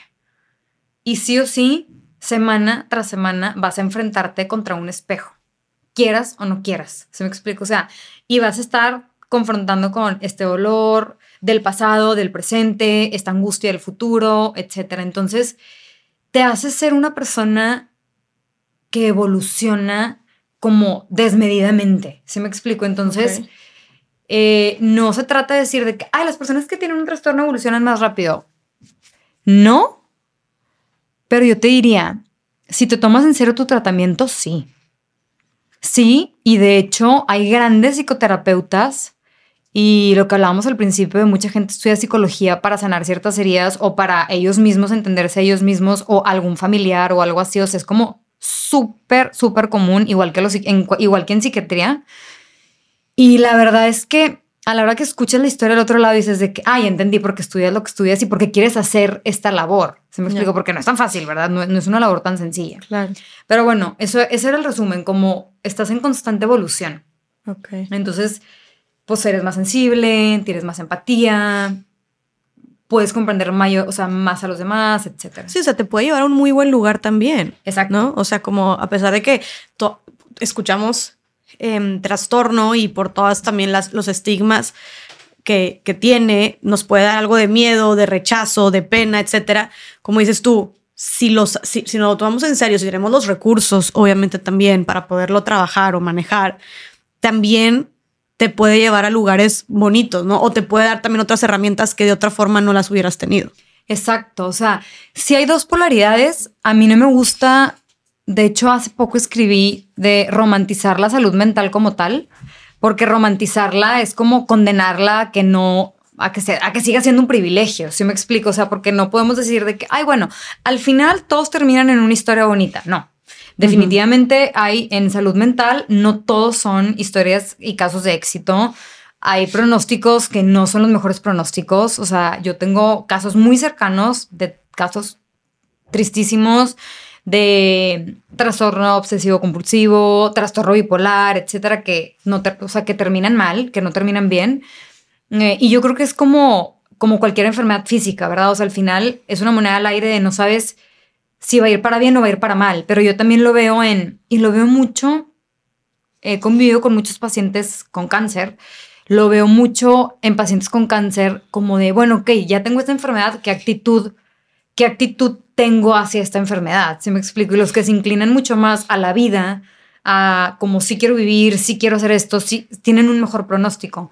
Lo mismo pasa en salud mental, como el sí adherirte a un tratamiento y seguirlo y mantenerlo sí o sí te va a dar un mejor pronóstico. O sea, realmente en el trastorno bipolar hay pronósticos muy positivos. Okay. También hay pronósticos negativos. Si no sigue los tratamientos y si pues no haces las cosas que tienes que hacer. Pero es que es como dos más dos es cuatro en el sentido como muy estricto, y estoy siendo muy estricta porque estoy quitando como el mundo emocional de una persona, sin invalidarlo, pero haciéndolo un poquito a un lado. Es como decir, bueno, este, ¿vas a querer la quimioterapia sí o no?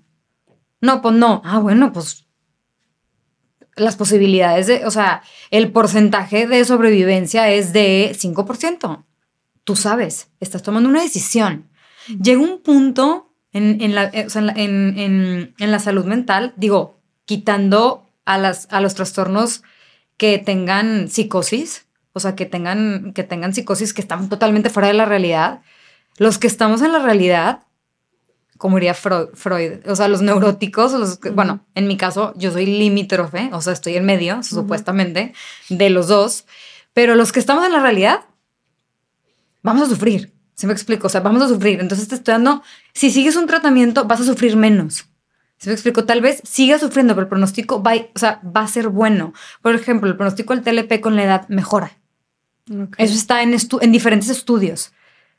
¿Garantizado? No, no está garantizado. Simplemente te estoy diciendo que en bibliografías y en diferentes estudios a nivel mundial, el pronóstico del TLP con la edad mejora. Los síntomas se atenúan, la herida del abandono se va como consolidando un poco más, el rechazo, la ira intensa, como toda esta sintomatología del TLP. Ok, y ahora hablando del TLP, ya que entraste, abriste también esa puerta, tú también estás diagnosticada con trastorno limítrofe de la personalidad. Sí. Ahora, ¿cómo esto fue descubres esto después de que te diagnosticaron por segunda vez bipolaridad? ¿Cómo fue que lo descubriste? O sea, ¿cómo, cómo se fueron presentando los síntomas? Mira, yo empecé a tomar un curso psicoeducativo en febrero del 2022 en Ingenio. Eh, 2022. del 2022. Okay. Se llama Colega Colega. Y yo me acuerdo, en ese curso psicoeducativo, el, eh, dentro del salón hay de todo eh, trastorno de ansiedad, trastorno obsesivo compulsivo, eh, esquizofrenia, trastorno bipolar, TLP, etcétera, ¿verdad? Entonces, eh, al ser un curso psicoeducativo, lo que te dan son herramientas para qué pasa si hay una recaída, qué haces. ¿Qué, es este trastorno? ¿Qué es este trastorno? ¿Qué significa? ¿Qué significa? Las tasas de concordancia, si tu hermano, si tu mamá, si tienen, la genética, te explican como todo un poco para que te vayas como que con todo el combo ya muy bien reafirmado y salgas al mundo y digas, perfecto, este es el trastorno que tengo, este, ya lo acepto y como que ya tengo como toda esta psicoeducación. Entonces yo me acuerdo que desde ahí yo decía, ay, como que, pues veía los síntomas del TLP y como que me identificaba. Pero yo decía, no, no, creo, no creo, no creo, no creo, no creo, no creo. Y yo decía, ya con el trastorno bipolar tengo, o sea, no, no. Y, y hay muchos síntomas del trastorno bipolar, como la irritabilidad, o sea, tipo la ira y la, irritabilidad. O sea, hay muchos síntomas del trastorno bipolar y el TLP que se relacionan. Okay. Y tanto el TLP como el trastorno bipolar tipo 2 se pueden confundir, o sea, son altamente confundibles. Cuando una persona que tiene trastorno bipolar no está estable, es prácticamente imposible que le diagnostiques un TLP. ¿Por qué? Porque no te puedes dar cuenta si su agresividad o su agresión o su ira o su viene por el trastorno bipolar o viene por el TLP. ¿Se me explico? Entonces como que ahí, o sea, médicamente, en el mundo entero es complejo. O sea, no es algo tan sencillo. Factor número uno. Número dos, yo con mi psiquiatra creo que sí enmascaré, no sabemos todavía como que cuál fue el factor para que ella no se diera, porque ella de hecho es muy, o sea, es como especialista en TLP. Y me dice, no entiendo cómo yo lo dejé pasar, o sea, dejé pasar tanto tiempo. Me dijo, sí, llegó un punto en el que dije, estoy casi segura, pero para dar un diagnóstico de ese calibre, o sea, porque ella sabe la etiqueta que tiene el TLP, porque está muy estigmatizado. Sí, o sea, si la bipolaridad está estigmatizada, el TLP, todavía más. Mucho más. ¿Qué se piensa del TLP? O sea, que es gente que es muy gente, es gente agresiva, gente que te puede hacer daño, este, gente, o sea, hay muchísimos mitos. O sea, mitos son es de que es un trastorno que es entre trastorno bipolar y esquizofrenia cuando nada que ver, o sea, nada que ver, nada que ver. Este, es un trastorno que no existe, que es gente que tipo quiere llamar la atención, son manipuladores, este, nunca, los, las personas que tienen trastorno límite de la personalidad nunca te van a llegar a querer, eh, no pueden sentir amor. O que están, o sea, bien feo, pero que gente que está loca. y Eh, de que cosas está así. loco, agresivo, te puede hacer daño, te puede entrar un cuchillo. O sea, ya sabes, de que hay mil y un mitos que, a ver, si revisas cada mito, puede haber cierta evidencia en algunos casos de algún comportamiento. O sea, en el TLP hay que tener como que el primer dato que te voy a dar, que es bien importante, es un TLP y otro TLP y otro TLP y otro TLP, o sea, personas, nunca se van a ver iguales. En el Manual Diagnóstico de Enfermedades Mentales, en el DCM-5, para tú ser diagnosticado necesitas cumplir con, mm, o sea, hay nueve, nueve, son nueve síntomas y necesitas cumplir con cinco de los nueve. Para el TLP. Ajá, para el TLP. Ok. O sea, específicamente el TLP, de los cinco que hay, digo, perdón, de los nueve que hay, necesitas cumplir con al menos cinco. Puedes cumplir con los nueve, pero hay, o sea, con al menos cinco ya entras como, o sea, diagnosticada de trastorno límite de la personalidad, ¿ok? Ok. Entonces, eso significa que hay 256 combinaciones diferentes entre síntomas. De, o sea, porque yo puedo tener el síntoma 1, el 9, el 8, el 7 y el 4, y tú puedes tener el 4, el 2, el tre- o sea, podemos tener síntomas totalmente distintos. ¿Se me explico? Entonces, tú ves a una persona con trastorno límite de la personalidad y tú ves a otra y se pueden ver totalmente diferentes. Entonces, mucha gente piensa, es que son personas que eh, se pintan el pelo rosa, tienen tatuajes, bla, bla, bla. Pues eso es un estereotipo. Para empezar, ni pintarte el pelo rosa ni tener tatuajes está mal, de entrada. ¿Estamos de acuerdo? Ajá. Entonces, pero la gente va clasificando. Entonces, sí, en el TLP hay estos cambios abruptos que te hacen tomar decisiones impulsivas, como a lo mejor pintarte el pelo rosa. Sí, es un hecho. Pero también no, está, no toda la gente que se pinta el pelo rosa tiene TLP. Claro. Ale, y hablando de esto, ¿cuáles serían los síntomas del trastorno límite de la personalidad? Predominantemente hay una inestabilidad fuerte en las relaciones interpersonales, los afectos, la autoimagen, la identidad, eh, y que son como esos cuatro ejes, ¿verdad? Ya los síntomas en sí son nueve, o sea, son nueve para cumplir, o sea, nueve síntomas, y de esos nueve tienes que cumplir con cinco para que sí tengas el diagnóstico. Ahora, partiendo de que de esos nueve tienes que cumplir con cinco, existen aproximadamente 256 combinaciones de cómo se podría ver el TLP en cada persona. ¿ok? Ok. ¿Cuáles son estos síntomas? Los síntomas se definen por, el primero es eh, miedo excesivo al abandono y hacer como esfuerzos desesperados por, por que una persona no te abandone. Eh, falta de control de los impulsos, sobre todo la ira, o sea, como el manejo de la ira. Una disregulación emocional constante, o sea, no poder control- controlar las emociones que hay en ti. Una falta de autoimagen grande, que se puede ver en, en dismorfia corporal, se puede ver como en, por ejemplo, hoy no sé si quiero estudiar esto, quiero estudiar lo otro, o si quiero hacer esto, no sé qué, si valgo la pena o no valgo la pena, etc. también actividades autodestructivas, o sea, como esta actitud temeraria de exceso de velocidad, apuestas, etc. Eh, tendencia autolesiva, autolesionarte, intentos de suicidio, eh, suicidios consumados, Mm. eh, ideación suicida, o sea, muy, muy, muy, como muy grande. Y también miedo, o sea, bueno, la parte del miedo intenso al abandono lleva como esta parte de rechazo y este sentimiento profundo de vacío, de constantemente estar sintiendo vacío. Entonces, básicamente, esa es como, así se ve una persona con TLP. Ahora, esos son, esos son los criterios del DCM. Para mí es una cuestión muy médica, ¿ok? Eh, Marshall Linehan, que es una psicóloga, autora americana, que ahorita ya tiene 80 años y ya está retirada, pero en su momento hizo un gran trabajo en investigación acerca del trastorno límite de la personalidad. Ella estuvo internada y fue diagnosticada con esquizofrenia, pero ella después decía, en ese momento, o sea, el TLP se incorporó al DCM hasta los 80s, 1980. O sea, es relativamente nuevo, por así decirlo. Bueno, no tan nuevo, ¿verdad? Pero de los Sí. más nuevos. Eh, y hubo mucha controversia antes de, que, antes de que se introdujera al DCM. O sea, antes ya tenía un nombre y ya varios autores hablaban de eso, pero no se quería hablar de eso. Desde el psicoanálisis se abordaba como eh, los neuróticos, los psicóticos y los limítrofes, o sea, los que están en medio, ¿se de cuenta? Entonces, como que había muchas, muchas posturas psicológicas como diferentes. Es un poco historias de cuenta, como de contexto. Ok. Marshall Linehan, este, esta, esta autora psicóloga que te digo que ella estuvo internada y se la pasó en varios internamientos psiquiátricos severos por brotes psicóticos y cuestiones de este tipo, se identificó mucho con los, ya una vez sacado el, el DSM-2, creo que fue en el DSM-2 cuando salió la primera, la, primera vez el TLP, ella se identificó mucho y se dedicó, le dedicó toda su carrera al estudio de la disregulación emocional y al TLP. Entonces lo explica de una manera que a mí se me quedó súper grabado y súper padre. Dice, los pacientes con TLP son personas que tienen, que es, que tienen quemaduras de 90, o sea, de tercer grado. O sea, el 90% de su cuerpo está quemado. Entonces van caminando al lado de ti en carne viva.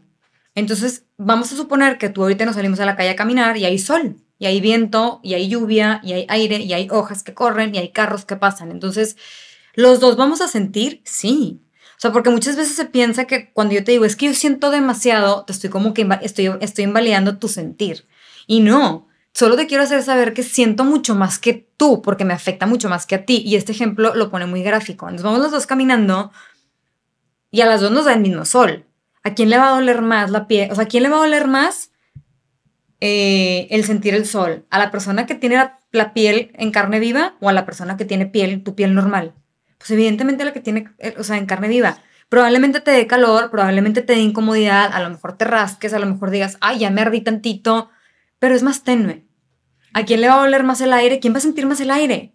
La persona que no tiene piel. Si te cae una hoja, ¿qué vas a hacer? Vas a hacer esto. Yo no puedo hacer esto. Yo para quitármela tengo que hacer todo un proceso de que, ay, no, ya se me pegó, me va a doler, me va a doler más, me duele mucho. Entonces, esta similitud física de cómo lo explica Marsha, que para mí se me hace una muy buena explicación, muy gráfica, es como cómo siente una persona que tiene trastorno límite de la personalidad. Eh, este constante vacío, que es un constante vacío que tú también puedes llegar a sentir a lo mejor, o sea, no necesariamente, que es un constante vacío que también se puede sentir en depresión, por ejemplo, eh, no es con la misma intensidad. ¿Me expliques? O sea, sí, sí, hago sentido. O sea, no es tan profundo, no es tan doloroso. Exacto. O sea, una persona con trastorno límite de la personalidad siente las emociones de una manera que una persona que no tiene ese trastorno no las va a poder entender nunca. Tanto las buenas como las malas. Las buenas como las malas. Por eso hay un lado positivo. Somos muy sensibles. Está esta parte como de sensibilidad que hablaba yo de la empatía. Pero cuando son malas, o sea, digo, a ver, aparte, porque recuerda, o sea, el sentir las emociones en alta intensidad es un síntoma.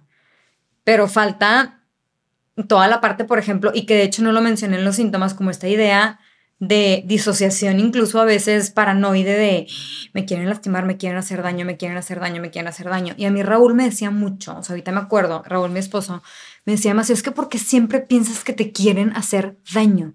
Antes del diagnóstico, hace mucho tiempo atrás, o sea, nada que ver, ¿verdad? Y yo, no es cierto, yo no pienso eso. Y me dijo, sí, todo el tiempo piensas eso. Y sí, ahora que, ahora que me pongo a pensar es, hago conciencia y digo, ya tengo la capacidad, después de un tiempo de terapia, de asimilar y decir, pues realmente sí es cierto, o sea, muchas veces las cosas ni son personales, o sea, porque por lo general también es esa parte que te tomas las cosas como muy personales y no necesariamente es para hacerme daño. Claro. Entonces a mí, por ejemplo, el cambio de planes, los cambios de abruptos de algo, o sea, que tú me digas mañana de que ay, ¿sabes qué? Ya no te voy a entrevistar yo, te va a entrevistar Chuchita, pero es lo mismo más allá del rosa. no. O sea, me cuesta mucho. O sea, es como un de que déjame checar, déjame ver, tipo cómo me siento y tal vez me hace llorar tres horas y así. Entonces, Porque tú piensas que es algo personal y que es algo contra ti. Exacto. Exacto. Entonces, si te pongo ejemplos de cómo lo vivo día a día, eh, es muy pesado en el sentido de que pues se, entromete mucho tu vida diaria como, ay no, es muy estorboso. O sea, por ejemplo, no sé, caso verídico que me sucedió hace un par de meses, en el trabajo una persona dice, no, pues voy a ir a comer, eh, invitó a otra persona a ir a comer y después de ahí se, vieron, se iban a ir a una junta muy importante a la cual yo no fui convocada, entonces yo sentí que fue personal. sentí que fue personal en el sentido de que esas dos personas, número uno, porque no me invitaron a comer, me dejaron solo en la oficina, porque me quedé sola, me dejaron solo en la oficina y no les importé, pero esos eran todos mis pensamientos y no les importé porque les valí, porque yo no valgo la pena, entonces empiezan tipo los pensamientos, para de cuenta que ella, em, o sea, que es una crisis en TLP, como, cual, como cualquier otra crisis en un trastorno, es cuando los síntomas se agudizan, o sea, llegan a su máximo. ¿Se me explico? O sea, de que tipo el la percepción del abandono en su máximo, el sentimiento vacío en su máximo, la percepción de la autoimagen en su máximo, todo está en su máximo. Eso es una crisis. Entonces, la auto, tipo, disregulación emocional en su máximo, sintiendo todas las emociones, hay como una disforia. Si estás relacionado con el tema, disforia es lo contrario a euforia. Entonces es como todos estos sentimientos negativos de que vacío, tristeza, inestabilidad, bla, bla. Entonces, pero, pero tipo consecutivamente y como atacante, atacante, atacante, atacante, atacante. Entonces, por lo general, lo que pasa si en, una crisis así es una autolesión segura o un gesto suicida. O sea, como de déjame me empastillo para quedarme dormida para siempre porque ya no quiero ni pensar, eh, llorar por horas. Yo, por ejemplo, eh, en ese caso en particular me acuerdo si, si hubo una autolesión y aparte lloré por horas, yo creo que unas 5 o 6 horas, fácil. Y más decir, ¿cómo sabes? Porque ya las contaba, porque ya con mi psiquiatra tenía como de que apuntando a los logros, de que ella era de que, bueno, lloraste seis, antes eran diez, Ale.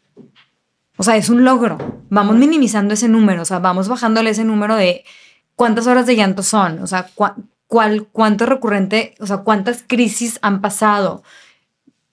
¿Qué es lo que más me las detona estos episodios, como te digo, de poder sentir rechazo, poder sentir abandono, sentir a lo mejor un vacío muy profundo?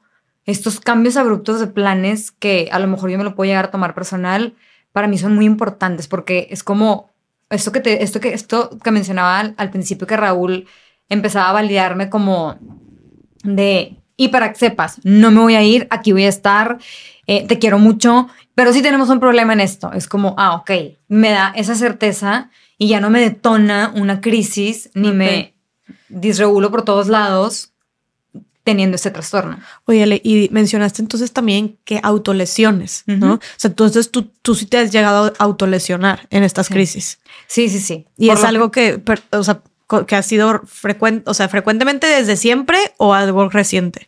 No, desde, desde muy chico, o sea, desde la adolescencia. O sea, em, todo em, empezó en la adolescencia. Eh, de hecho, creo que empezó desde mucho más chica. O sea, yo me arrancaba las pestañas y, mi psiquiatra me dijo en algún momento que era como una forma de autolesión. Eh, me dijo, tal, tal vez tenga que ver, o sea, es que aquí la ansiedad también fue un tema súper importante, pero la ansiedad, dentro ya de todos los trastornos que hablamos, es como parte de, todos y cada uno. ¿Se me explico? Entonces ya no te tienen que decir, tienes ansiedad porque pues no es tan necesario, ¿verdad? O sea, ya con el trastorno bipolar y con el TLP se da por entendido que la persona va a sufrir episodios de ansiedad severa, moderada o leve, pero los va a sufrir. Entonces, pues bueno, me arrancaba las pestañas y aunque tenga que ver con ansiedad, también tiene que ver con como esta, esta parte autolesiva, me golpeaba eh, contra el espejo, yo misma, eh, con este tipo de autolesiones. y desde chiquita, entonces. Sí, desde chiquita. Y luego ya como que perduraron y en mi adultez son esporádicos. Ahorita yo misma digo, estoy en remission, o sea, estoy en remisión, perdón, o sea, para decirlo en español, estoy en remisión porque llevo mucho tiempo sin hacerlo. Okay. Lo acredito mucho a la constancia en terapia y a como los avances que he ido teniendo yo en terapia. Y también a la psicoeducación, a mantenerme mucho porque ahorita que entremos en ese tema como de herramientas de afrontamiento y así, a todas las herramientas, toda esa caja de herramientas que he podido lograr hacer para no recurrir a, o sea, porque la autolesión sí es en sí, científicamente comprobado, una, pues un alivio, un alivio, un alivio para quitar como ese dolor emocional, ¿verdad? Pero... O sea, te quitas el dolor emocional sintiendo un dolor físico. Exacto. Como que, como que te distraes del dolor. Es tanto el dolor emocional que lo quieres distraer con un dolor físico. Exacto. Y te concentras en esa actividad, por así decirlo. Ok. Este, y pues aparte sientes dolor físico, o sea, liberas dolor emocional. O sea, es una forma de liberación. Es como poco entendible para la gente que no lo practica, pero muy entendible para la gente que lo practica.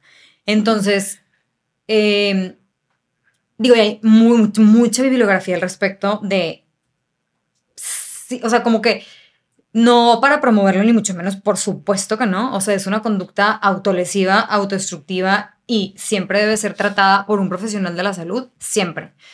Pero tiene su, o sea, dándoselas al paciente, pues sí tiene una liberación. O sea, sí te como libera emocionalmente. ¿Me explico? Ok. O sea, no es que los, las personas que se autolesionen quieran sufrir o disfruten sufrir dolor, No. experimentar dolor, sino es más bien prefieren sentir eso que sentir el otro dolor que están el dolor emocional que están sintiendo. Hay de todo. Cada quien tiene su historia, cada quien tiene su, como te decía, depende de la personalidad. O sea, yo, por ejemplo, sí eh, he escuchado, o sea, personas me han platicado, me han contado que ellos disfrutan sus autolesiones en el sentido de que ya en un nivel mucho más avanzado de que disfruto ver la sangre correr. Yo no, por ejemplo. Ya. O sea, a mí sí me alarma y sí me preocupa y busco a mi psiquiatra. Ok. O sea, ya una vez que pasó es de que chin. Y aparte me preocupa un chorro porque ya sé que Ruli se va a enojar conmigo. O sea, como que ya, ya sé que vienen tipo consecuencias. Es de que no, no lo debía haber hecho, pero fue. Es, es- para mí es, es como un no-brainer. O sea, no, no, no lo pensaba. Era como en rap- O sea, se cuenta que ves, eh, ves que es pensamiento, sentimiento, actúo. O sea, era actuar. Tipo tú, rápido. O sea, ya sentí esto ya de que en desesperación. Se me explicó, como en mucha desesperación, con mucho enojo, con mucha ira, pero con mucha tristeza, pero con mucho vacío, pero con mucha confusión, con mucha inestabilidad y tipo, luego, ¿qué hago? Y tipo, llore, llore, llore, llore, llore, llore. Entonces, como, pues una crisis, o sea, realmente una crisis. Entonces, dentro de la crisis, pues era como, se me hacía muy fácil, se me hacía muy fácil el hacerlo. ¿Y hoy cómo lo manejas? O sea, como, como digo, mencionaste un poco, pero cuando tienes estas crisis, ¿qué haces para no autolesionarte? Mira, te- o sea, de diferentes cosas. La primera es, sí o sí, siempre busco a mi psiquiatra. O sea, si no busco a mi psiquiatra, a veces he buscado a Raúl. Han sido pocas las de Raúl. O sea, la verdad es que tampoco crees que, hola, este, me quiero autolesionar, ¿no? Busco a mi psiquiatra. Eh, yo sola, hay maneras de poderte, o sea, de, de poder como sentir sin tener que lastimar al cuerpo. Por ejemplo, hielo, ponerte de que hielo tipo, a mí me sirve mucho de que un hielo así congelado, de que a presión, de que en la muñeca, haz de cuenta, este, mm, me sirve mucho. Y eso no te hace daño. No, una liga de plástico y tipo como que pega, o sea, digo, también obviamente es una actividad que pues digo, ¿para qué, verdad? Pero tienes la- las típicas ligas esas de que las haces así, te duele, haz de cuenta, tantito, tantito, y la hago tantito y ya. Y en mi caso también, o sea, que es lo que he estado haciendo últimamente, es como, ok, me tengo que ir de este lugar, me voy a ir a mi casa, necesito estar en mi casa, pongo música de alta frecuencia, música que se pone tipo en yoga o algo así, me acuesto en mi cama, lloro lo que tenga que llorar y en mi mente no existe la posibilidad alguna de agarrar nada punzocortante. O sea, no va a pasar. Se lo explico, pero esto lleva años, o sea, no años trabajándose, mucho tiempo trabajándose, mucho tiempo trabajándose, mucho tiempo trabajándose. Y me recuerdo mucho el sentimiento de culpa que siento después de haberlo hecho. Es como cuando decides mejor no tomar porque sabes, porque te acuerdas de la cruda que te va a dar Ya. es como más o menos esa decisión de decir de que no, ya sé lo que va a pasar, yo ya sé lo que va a pasar, o sea, ya sabes lo que va a pasar, o sea, por más que quiera y me muero, no sé si he estado en esa posición de que me muero por tomar, pero mañana tengo un chorro de cosas que hacer y ya sé lo que va a pasar, no lo voy a hacer, ahorita ya, ya soy capaz de lograrlo, antes no era. Ok. Eh, y estas son las cosas que muchas veces la gente no ve o no valora de la terapia Ajá. pero que son, o sea, la terapia te lleva a esto, o sea, esto yo no lo logré sola, esto yo lo logré en compañía. O sea, esto- estas, estas herramientas o estos diálogos que estás haciendo contigo misma, estos recordatorios, el irte, el buscar este lugar, tal, todo eso fue, lo aprendiste con terapia. Claro, con mi psiquiatra, ella me iba orientando de que haz esto, vete a este lugar. Incluso ha habido veces que me dice, te quiero ver hoy. O sea, me dijo, en tres horas tengo, tengo espacio, te quiero ver hoy, porque es bien importante también. Y en TLP es padre, y padre lo digo con padre, eh, el poder abordar una crisis en el consultorio. Porque el consultorio es un lugar muy seguro y tienes al psiquiatra, o sea, tienes al psicoterapeuta enfrente de ti. Entonces él no, no es como que, o sea, aparte de que puede contenerte, o sea, puede hacer una contención muy bien hecha, va, o sea, se da cuenta el tipo de crisis que estás viviendo y cuáles son tus pensamientos, porque tú, no creas que yo estoy en silencio, o sea, yo estoy hablando y son mensajes, son Biblias, y es porque tú, no sé, entonces yo siento que fui rechazada y tú me rechazaste porque tú me dijiste, porque entonces, porque entonces, porque entonces, por- y fíjate que nada más te quiero decir que tu mamá no te quiere porque, o sea, co- cosas que ni siquiera tienen tanto sentido. O sea, pero eso lo escribes tú por WhatsApp. Ajá, de O que sea, a que- una persona, o sea, de que, por ejemplo, si tú me dejaste plantada, ¿se cuenta? Ya, ok. Por poner un ejemplo. Ya. No se cuenta. O sea, eso ya me ha pasado con amigas, eso me ha pasado con Ruli, o sea, ya me ha pasado. Entonces, he perdido amigas, sí. O han cambiado mis dinámicas, también. Hay personas que me han puesto frenos que no me han encantado, definitivamente. ¿Es necesario? Sí. Tienes que tener tratamiento, por supuesto. Ahí, por ejemplo, eh, ahorita, a diferencia del trastorno bipolar, que tocábamos como de que cuál es el tratamiento de primera línea Ajá. en el TLP, es la psicoterapia. Ok. Y existen como dos tipos, bueno, en principio tres, pero las dos más famosas son el DBT, que es la dialéctico conductual, que de hecho Marshall Linehan, la autora que te dije hace ratito, fundó la dialéctico conductual. Que la dialéctico conductual es una fusión de cognitivo conductual con ciertas tendencias tipo Zen y budistas y así, con mindfulness, etcétera. Muy padre, muy, muy padre. Y luego está la terapia focalizada en transferencia, que es la que tomo yo, que viene de la teoría psicoanalítica, es una teoría psicodinámica. Ok. Y luego está la de mentalización, que también viene de la teoría psico- psicoanalista. O sea, ya hay diferentes formas de abordar el TLP. Exactamente. Ok. Sea, hay diferentes corrientes, bueno, o sea, tanto conductuales como psicoanalíticas que lo abordan. Y es la que mejor te caiga a ti. O sea, por ejemplo, a mí la de transferencia me gustó mucho porque es una... La terapia de transferencia se trata de la relación terapeuta-paciente y es una, es, o sea, es una terapia de plática, ¿se me explico? En donde sí te vas a lo que subyace al síntoma, ¿se me explico? O sea, ¿qué, ¿cuál es el síntoma? El abandono. ¿De dónde viene? Ok. A muchas personas eso no les gusta. Por eso se van a otras corrientes. ¿Sí me explico? Porque, ay, no, ya, ¿para qué indago tanto en el pasado y así, etcétera, etcétera? Pues bueno, para eso, para eso existe, por ejemplo, la cognitivo-conductual, que es muy de presente. Claro. De que ahorita ya y te saco en. Yo te saco en un año. Si me explico, a lo mejor la mía va a ser un poco más lenta. Es un tratamiento a lo mejor de cinco años, pero pues al final es un tratamiento que me, me ha funcionado, me está funcionando. Pero qué interesante. Entonces dices que en cuanto al TLP, el tratamiento es más como eh, psicoterapia, ir a terapia, y en cuanto hablamos de la bipolaridad, sí eh, eh, es más que nada el, el medicamento, ¿no? Ahorita la medicina no existe un psicofármaco como tal para el TLP, Mm. así como existe el litio para el trastorno bipolar, tipo los antipsicóticos para la esquizofrenia. O sea, no, o sea, los antidepresivos para la depresión no existen. Sin embargo, muchos psicofármacos y una buena mezcla en su dosis indicada y debida, realizada por un psiquiatra, que para mí es la única persona que tiene autoridad para hacer ese tipo de movimientos, hecha por un, por un profesional, puede aminorar ciertos síntomas del TLP. Ok. Entonces, la pregunta muchas, mu- muchas veces se vuelve muy frecuente. ¿Todas las personas que tienen trastorno límite de la personalidad tienen que estar medicadas? La respuesta es no. Hay personas que sí y hay personas que no. ok. Hay personas que solamente con su proceso de psicoterapia tienen y hay personas que sí necesitan un apoyo adicional con un medicamento.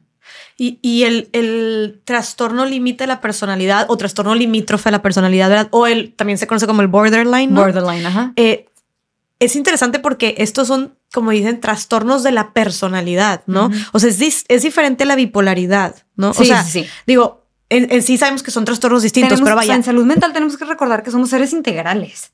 O sea, no puedes decir de que separo de que el trastorno bipolar con los trastornos de la conducta alimentaria, con el TLP. No, yo soy una misma y tengo todas esas vivencias. ¿Se me explico? O sea, soy una sola persona, no son tres personas en mí viviendo diferentes situaciones. No, soy una persona viviendo con todo. Claro. Pero, ¿qué es lo sano y qué es lo no sano? ¿Se me explico? Entonces, tengo esta patología. Sí, sí, tengo esta patología, pero no me identifica por completo. Es como las patologías físicas, volvemos a lo mismo. O sea, sí, sí tengo que limitarme en ciertas cuestiones y ciertas cosas y no puedo hacer esto, esto y esto, pero todo esto lo demás sí lo puedo hacer. Entonces, yo así desmitifiqué, o sea, como que quité el estigma un poquito de lo que era el TLP para mí. Se me explicó de que, ok, esto sí, esto es patológico, sí lo tengo, lo tengo que aceptar, que de hecho en el DBT, o sea, en la dialéctico conductual de Marshall Linehan, se aplica mucho la aplicación, la aceptación radical, que la aceptación radical es como esa aceptación de me rindo, tengo esta patología, o sea, yo soy así, yo siento así. O sea, yo ahorita ya con mis amigas, ya ya con, o sea, ya, ya estoy en un avance como, me considero a nivel avanzado, Ajá. porque ya hablo con ellas de, ay, no, tuve una disregulación emocional súper fuerte y tipo, por eso no puedo venir al juevesitos. Ya lo digo abiertamente, porque ya no me lo puedo, o sea, Ya. ya, a mí, como te decía, este sentido evolutivo en el trastorno ya, ya me permite hacerlo y ya no me deja no hacerlo. ¿Se me explico? Porque ya, ya avancé tanto que digo, ya, ya. O sea, lo que es, es. Esta es la aceptación radical de que lo que es, es y será. Pero cómo, ok, ¿y cómo practicas en el día a día? Por ejemplo, ya dijiste este tema de las explicaciones a tus amigas al grano, esto pasó y listo. ¿De qué otras maneras practicas tú la aceptación radical del trastorno límite de la personalidad como para llegar a, pues sí, aceptarlo y tomarlo como parte de ti, ¿no? Tengo muchas afirmaciones positivas que constantemente me digo, eh, así estoy llorando, no llorando, en crisis, no en crisis, que tienen que ver con todo lo que yo noto que el trastorno me ha dado eh, que otras personas no tienen, como la sensibilidad, o sea, esta sensibilidad de que también la podrían tener, por ejemplo, las personas paz, o sea, los que son como altamente sensibles, que compartimos características totalmente distintas, o sea, mm, para nada se asemeja el trastorno límite de la personalidad con las personas altamente sensibles, pero hay como una alta sensibilidad. Entonces, como que constantemente me reafirmo que puedo llegar más a la vulnerabilidad humana por mi propia vulnerabilidad. O sea, de hecho, el espacio que estoy compartiendo contigo me pone en una vulnerabilidad muy alta. O sea, yo no sé cuántas personas van a ver este episodio y a cuántas personas, sí, a cuántas personas puedo ayudar y cuántas personas lo van a dar por sentado o lo que sea, pero al final mi preparación emocional para llegar contigo y poderme abrir fue llena de afirmaciones positivas en donde, Ale, vas a ayudar y vas a impactar aunque sea una persona. Se me explica, y con que una persona retome su tratamiento y con que una persona quiera volverse a tomar su medicamento porque no se lo quería tomar y con que una mamá se sienta aliviada por escucharte y con que toda esta parte humana de afirmaciones positivas a mí me ayuda mucho. O sea, me ayuda mucho como a, a poder sobrellevar en el día a día. Hay veces que lo logro, hay veces que no lo logro, pero eso es una. Dos, eh, la ayuda comunitaria. Muchas veces como que la gente dice que, ay, o sea, de- dentro de los ejes que ayudan a la salud mental de cualquier trastorno, la ayuda comunitaria es un pilar bien importante. Y es chistoso porque no necesariamente necesitas hacer, o sea, no pierdes tu salud mental por no hacer ayuda comunitaria, pero sin embargo sí ganas salud mental por hacerla.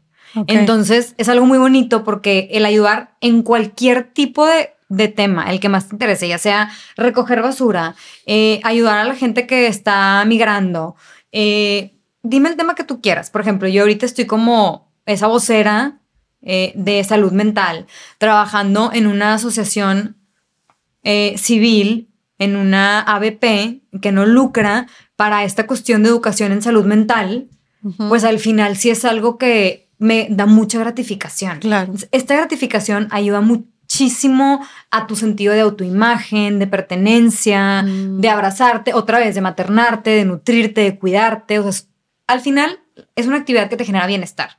Entonces, para mí, la actividad, o sea, la actividad en comunidad, así para labor social, ayuda demasiado. Y bueno, los básicos, ¿verdad? Los básicos son, que creo que no se nos pueden olvidar, dormir, o sea, higiene del sueño, de que dormir las horas que tienes que dormir, eh, comer lo que tienes que comer, hacer ejercicio. Y luego ya vendrán las otras que son más avanzadas, de que, que si practicar mindfulness, que si hacer yoga, etcétera. O sea, en mi caso, yo no soy tan de hacer tipo yoga, mindfulness, etcétera. Pero últimamente he intentado lo que te digo, poner música a alta frecuencia y decir, ok, no tengo que pensar en nada. No tengo el compromiso de hacer ninguna meditación guiada, ni estar pensando en mi niño interior, ni no. lo, no, lo que no quiero es pensar.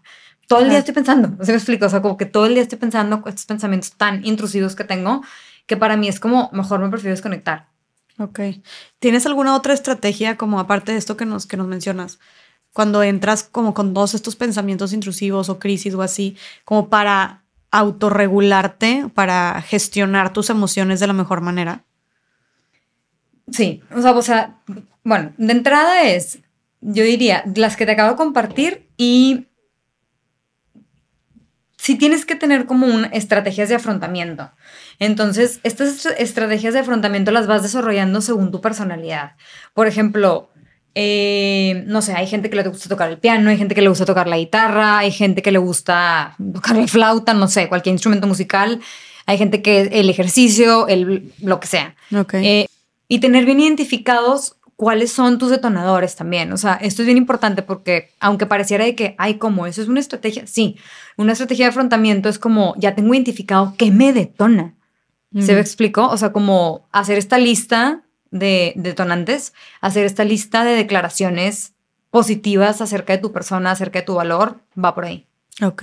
Oye, y me quiero regresar un poquito más para atrás, eh, pero ¿cómo fue que, porque nos quedamos ahí a medias, pero ¿cómo fue que te diagnosticaron y cómo fue que reaccionaste una vez que te dijeron que tenías el trastorno limítrofe de la personalidad?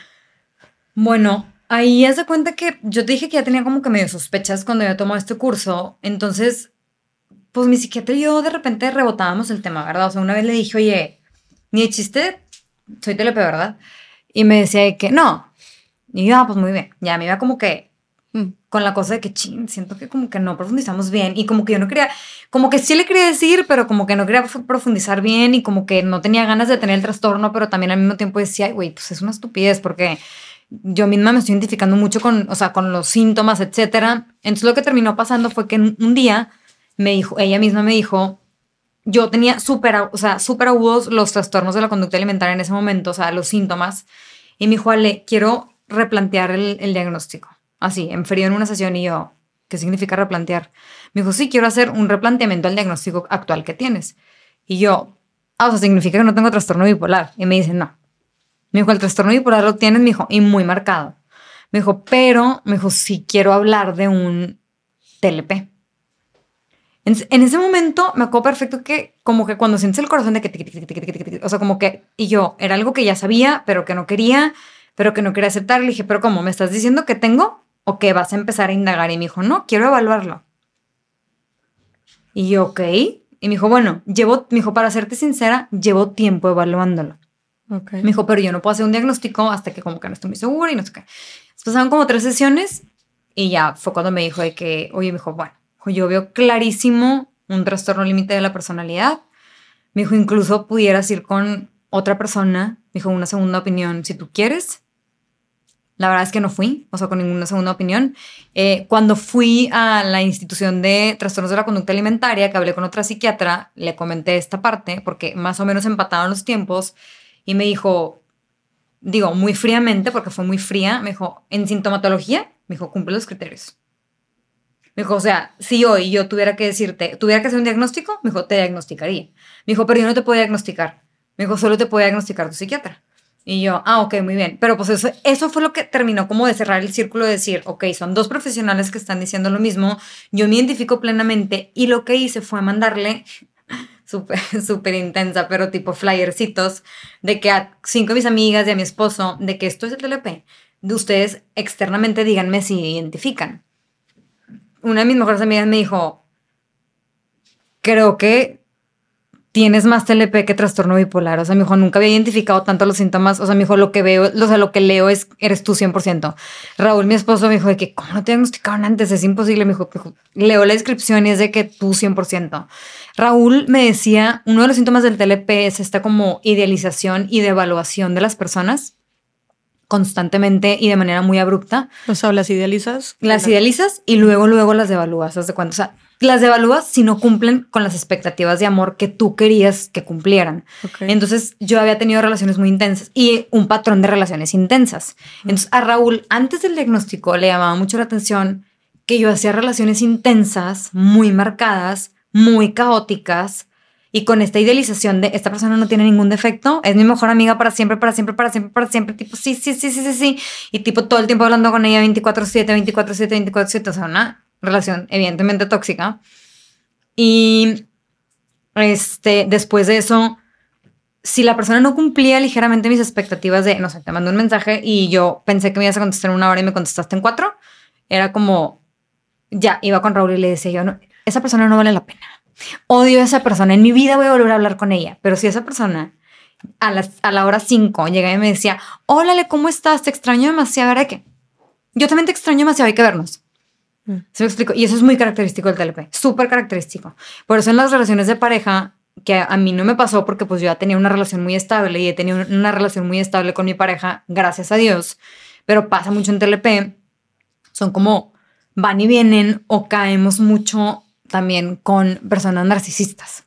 ¿Se me explico? Porque es como, te amo demasiado, te amo demasiado, te amo demasiado, te amo demasiado, sí, eres perfecto, eres perfecto, eres perfecto. Entonces, el narcisista hace algún movimiento en falso porque se le fue, o sea, se le resbaló, porque ellos no hacen ese tipo de acciones casi nunca.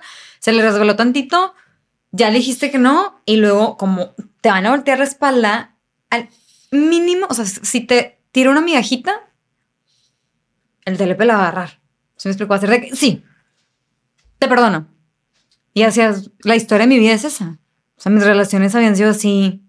No todas mis relaciones, pero muchas de mis relaciones habían sido así. Y me conformaba con viejas. Tanto, o sea, amorosas o también de amistades. Amorosas y amistades. O sea, una, una, de mis amigas me acaba de recordar hace poco, me dijo, no, también era con tus novios. Ok. Me dijo, yo lo veía súper claro. Entonces, pues, con y, las dos. Y entonces tú les mandas esto y dicen 100% eres tú y ahí ya decides someterte a otro diagnóstico. No, ahí nada más fue como llegué con mi psiquiatra y le dije, oye, pues hice esta, hice esta actividad a ver si te sirve Ajá. de que como parte de, y me dice, ay, me sirve cañón. Y que dijeron todas y ya le empecé a contar y me dijo, no, yo lo veo súper claro, Le. Me dijo, o sea, yo no tengo nada que ver. Me dijo, si quieres, me dijo, me dijo, la verdad es que yo ya llevo un tiempo, me dijo, te puedo decir que un mes aproximadamente dándole un giro a la terapia que estamos teniendo para empezar a tratar el trastorno límite de la personalidad, desde, porque se trata desde otro abordaje distinto al trastorno bipolar para poder hacer esta mezcla y como, okay. como poderlo sacar adelante, o sea, de la, o sea, que se, que sea, o sea, acelerar el pronóstico lo antes posible. Y el TLP tiene un buen pronóstico, como te decía, con la edad. Ok. Y, y, y como que una vez que confirmaste que ya tenías TLP, ¿te dio miedo? ¿Te asustaste o cómo fue tu reacción? La verdad sentí alivio. O sea, sentí alivio a diferencia de la primera vez de, o sea, de años atrás con el trastorno bipolar y la ansiedad, sentí un alivio demasiado grande porque fue como, ok, todo lo que me pasa tiene una razón de ser. O sea, no es que, no, o sea, o sea, no sé, es como, por poner un ejemplo, siempre vuelvo a los ejemplos físicos porque se me hace muy gráfico poderlo explicar. Ajá. Pero haz de cuenta, es como la menstruación. Imagínate que tú no supieras que el deber ser es que, pues, no sé, te vas a manchar, haz de cuenta. Pues, híjole, si no sabes, pues te asustas, ¿verdad? Claro. O sea, no, no, te, no, no te produce alivio, o sea, al contrario, más bien, ya cuando conoces el proceso y lo dominas, dices, ah, ya entendí, esto es parte natural del curso de este trastorno que yo tengo. Sí. ¿Se me explico? Entonces, en retrospectiva, veía para atrás y decía, no, es que ahora entiendo demasiadas cosas y de hecho me ayudó a abrazarme demasiado. O sea, toda esta parte de maternarme y así la pude lograr para ver en retrospectiva de ciertas actitudes, ciertas cosas que había vivido, que había dicho, sin victimizarme, porque no me gusta el victimismo, pero decir, cuánto sufrimiento, güey, cuánto sufrimiento, cuánto dolor, cuánto llanto, cuánta ansiedad, cuánta angustia, sin saber qué era esto. ¿Se explico? O sea, hoy que lo sé, o sea, insisto, le doy la razón a esa mamá que me dijo un día, el diagnóstico son tus alas para volar. Mucha gente no lo ve así, yo lo veo así y creo que es un pensamiento muy personal, porque cuando sabes a qué te estás enfrentando y contra qué vas, es más fácil poderlo solucionar, es más fácil poderlo sobrellevar, porque el TLP se sobrelleva. O sea, no es como que, ay, bueno, ya se me quitó, no, no se me va a quitar. Ese trastorno nunca se, ni, el, ni la bipolaridad. Los dos en principio son crónicos, pero como te digo, ambos tienen buenos pronósticos con un buen tratamiento. Okay. O sea, no son trastornos que tengan malos pronósticos, tienen buenos pronósticos con una adherencia adecuada al tratamiento psicofarmacológico y farmacológico. Digo, perdón, psicofarmacológico y psicoterapéutico. Si es que necesitas la medicina, ¿verdad? Hay gente que no. Hablando del TLP. Este, pero, okay. pero mientras no tengas un tratamiento, es poco probable que el pronóstico sea positivo. O sea, claro. vas a vivir en una ola de vaivén y en relaciones fallidas incluso violentas puede ser, eh, tú misma ser violenta. Claro. O sea, yo me he tocado con casos de personas que me han contado historias de que es que no entiendo por qué soy tan violenta. Y tienen TLP, pero, o sea, de que con su pareja, ¿sabes? hablando a nivel pareja, porque es poco probable que contra el mundo, ¿eh? O sea, no creas que este, este también es un mito, como que asesinos en serie. No, o sea, no son asesinos, o sea, ningún TLP es un asesino en serie. O sea, no, no va de la mano ni, ni, ni siquiera se acerca. De hecho, yo diría que desde mi experiencia y como yo lo he vivido, el TLP es un, un trastorno que te hace como tan, tan, tanto menos que eres como incapaz de tú hacer conscientemente de tú hacerle daño a alguien más. Más bien te haces mucho daño a ti mismo. En las autolesiones, en los pensamientos, en los gestos suicidas, etcétera. O sea, más que hacerle daño a los demás y ser un peligro para los demás, eres un peligro para ti mm. y eres un peligro para tu corazón también. O sea, porque es mucho, es, muy, muy, caótico. Por lo que escucho y lo que describes, como parece que las personas con TLP sufren bastante. Sí. Sí, es como. Sí. Y a ver, aunque dices que tal vez no seas un una amenaza, un peligro directo como para las, las personas que te rodean, sí, de qué manera el, el que tú tengas el trastorno limítrofe de la personalidad ha afectado o impactado, mencionaste por ejemplo el perder amigas, con tu esposo, digo, ya hablaste en general de la bipolaridad, pero pues es que no sé si se intersecte o se viva, de, se viva de una manera distinta, ¿no? O sea, en tu día a día, ¿de qué otras formas puede impactar o afectar el tener el TLP? Sí, no, como decíamos, mira, el trastorno bipolar es muy claro, nada más para poner en contexto otra vez, porque es episódico. O sea, si estás en un episodio, estás en un episodio. Si no estás en un episodio, pues no estás en un episodio, estás normal. Puedes presentar cierta sintomatología, pero leve. Eh, en el TLP no, el TLP sí es como algo del, del día a día. Entonces, agarrándome un poquito de la pregunta que haces eh, de cómo, cómo puede ser, cómo puede causar ciertos problemas o lo que sea en la vida diaria, pues en mi caso, por lo general son a mí misma, es mucho más a mí misma el daño. O sea, como estas crisis de llanto, tipo de 7, 8 horas de que falté a la oficina, falté a clases, no hice la tarea, este, dejé de estudiar, tipo, etcétera, etcétera. no fui a la fiesta. Dejas de hacer actividades. Exacto, me aislé, entonces ya no hice esto, como que dejé de hacer actividades. Eh, en vez de pasármela súper padre con mi esposo, pues me la pasé llorando. Entonces luego hubo, hubo como que fricción y luego discusión porque él se la quería pasar padre y no, no la pudimos pasar padre. Y luego también, por ejemplo, puede haber agresiones eh, verbales de que a lo mejor por esta impulsividad eh, puedo ser sarcástica, pasivo-agresiva. Entonces, como que hay, hay problema en las relaciones interpersonales. Entonces, me genera angustia, me genera ansiedad. Entonces, me puede dar un ataque de ansiedad. todo esto es como del día a día, del día a día, del día a día. Ok, ok. Para cualquier persona con TLP. Qué cansado, vale. La verdad es que sí. Sí, sí es un trastorno como muy cansado pero consideras mucho más cansado cuando no lo conoces y cuando no, no, o sea, yo creo que es como agarrar el toro por los cuernos, de decir de que no, a ver.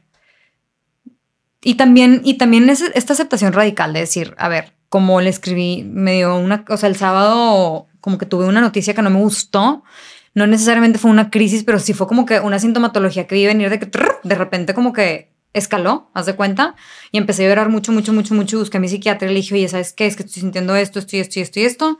Y yo solita le contesté, creo que debería de quedarme en mi cama, poner una película y llorar todo lo que tengo que llorar. Y me dice, así es, Ale. Transitar la emoción tal cual viene. Ya. Y ahí volvemos a, somos seres integrales, ¿verdad? O sea, no todo es el trastorno. Puede ser una mala noticia que te hizo sentir muy mal.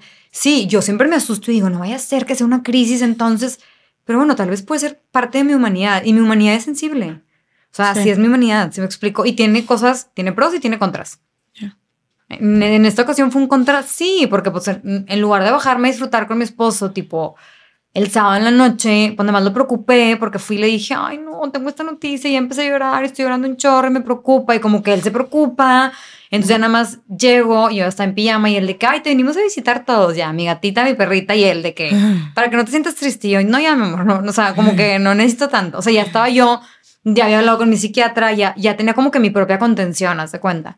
Pero sí, es muy, sí, es muy cansado. ¿Qué le dirías a una persona que, que, nos esté escuchando y que, y que tenga tal vez estas dudas en que tal vez pueda encajar en alguno de estos, eh, de estos trastornos, que se identifique con algunas de las conductas que estás diciendo tú, eh, pero que tenga miedo a profundizar o a escarbar un poquito más precisamente porque le salga algún, algún diagnóstico positivo?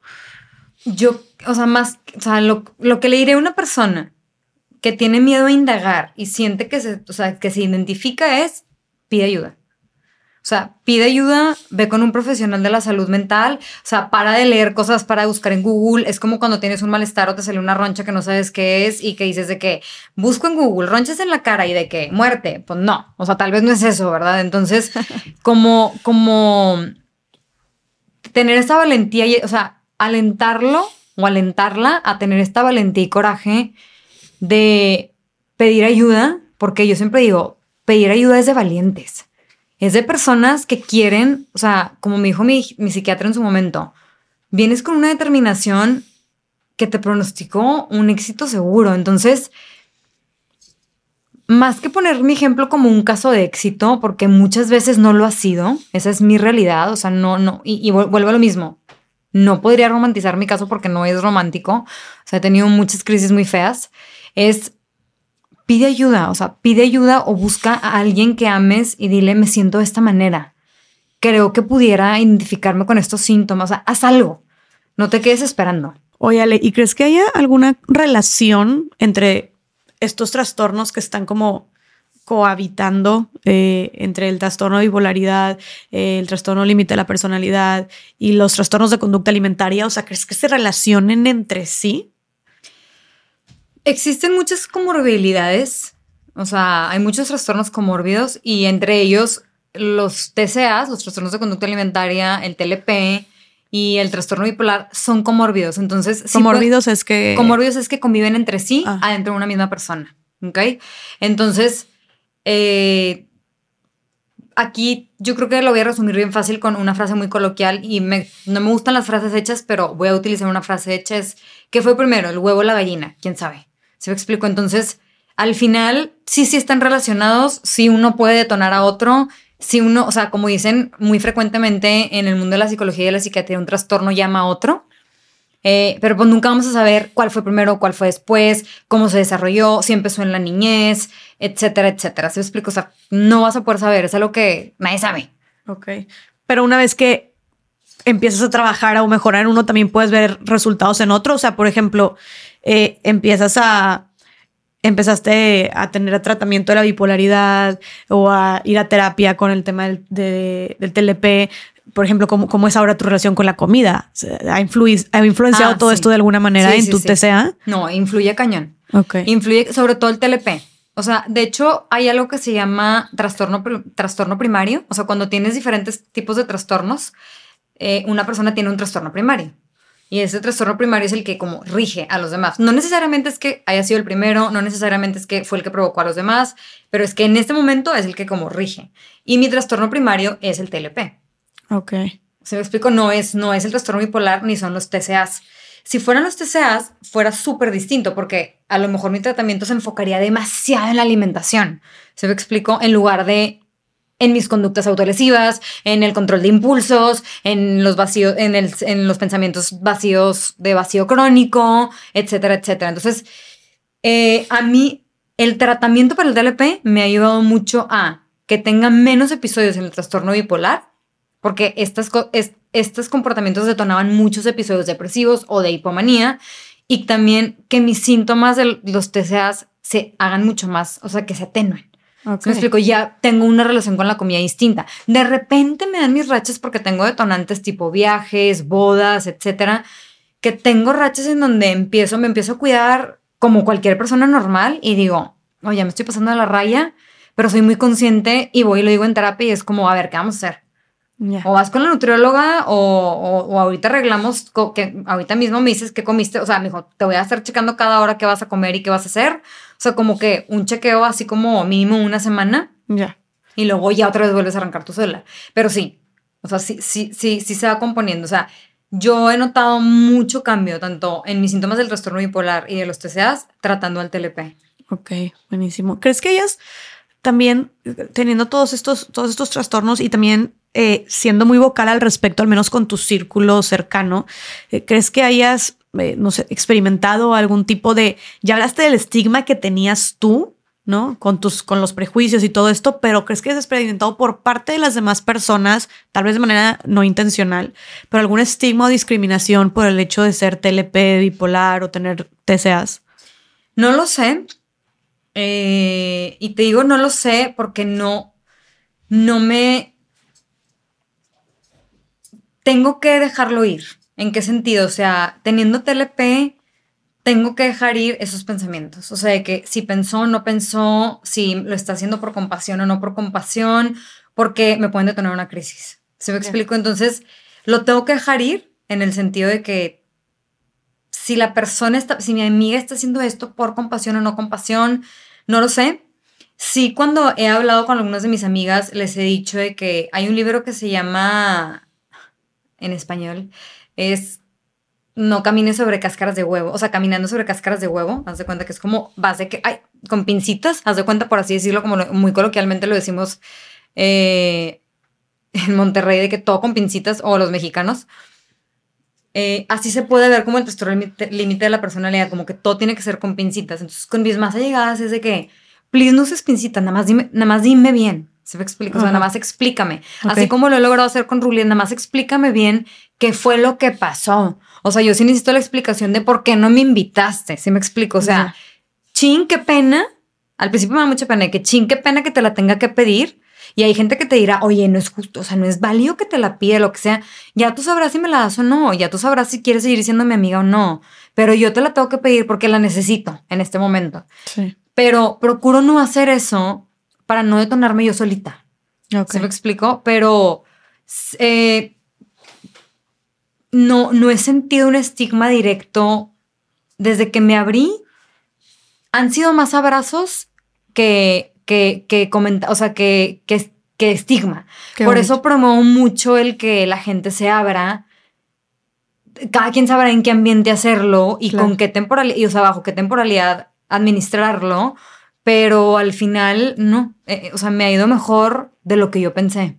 Me da mucho gusto y, y qué importante tener como una red de apoyo en, eh, en la que pues sí quiera formar, sí quieran formar parte, en la que sí sean compasivos, en la que sí sean comprensivos, empáticos, amorosos, etcétera.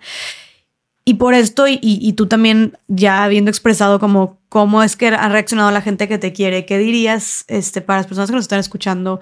¿Qué dirías que ha sido como lo más útil que han hecho por ti las personas que te quieren en cuanto a, tu a tus trastornos? Entender el trastorno esforzarse por entender qué es lo que tengo.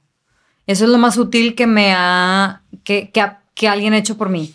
Y no sabes lo bonito que se siente que alguien se interese por saber lo que tienes. Porque es como un interés muy genuino y es algo súper lindo de no solamente, no solamente te escucho, Ale, sino me interesa saber qué es lo que te afecta. Entonces mis amigas que son así mis más, más amigas, o sea, ya, no es como que hablamos de síntomas todo el tiempo, pero ya con ellas puedo tener otro tipo de narrativa.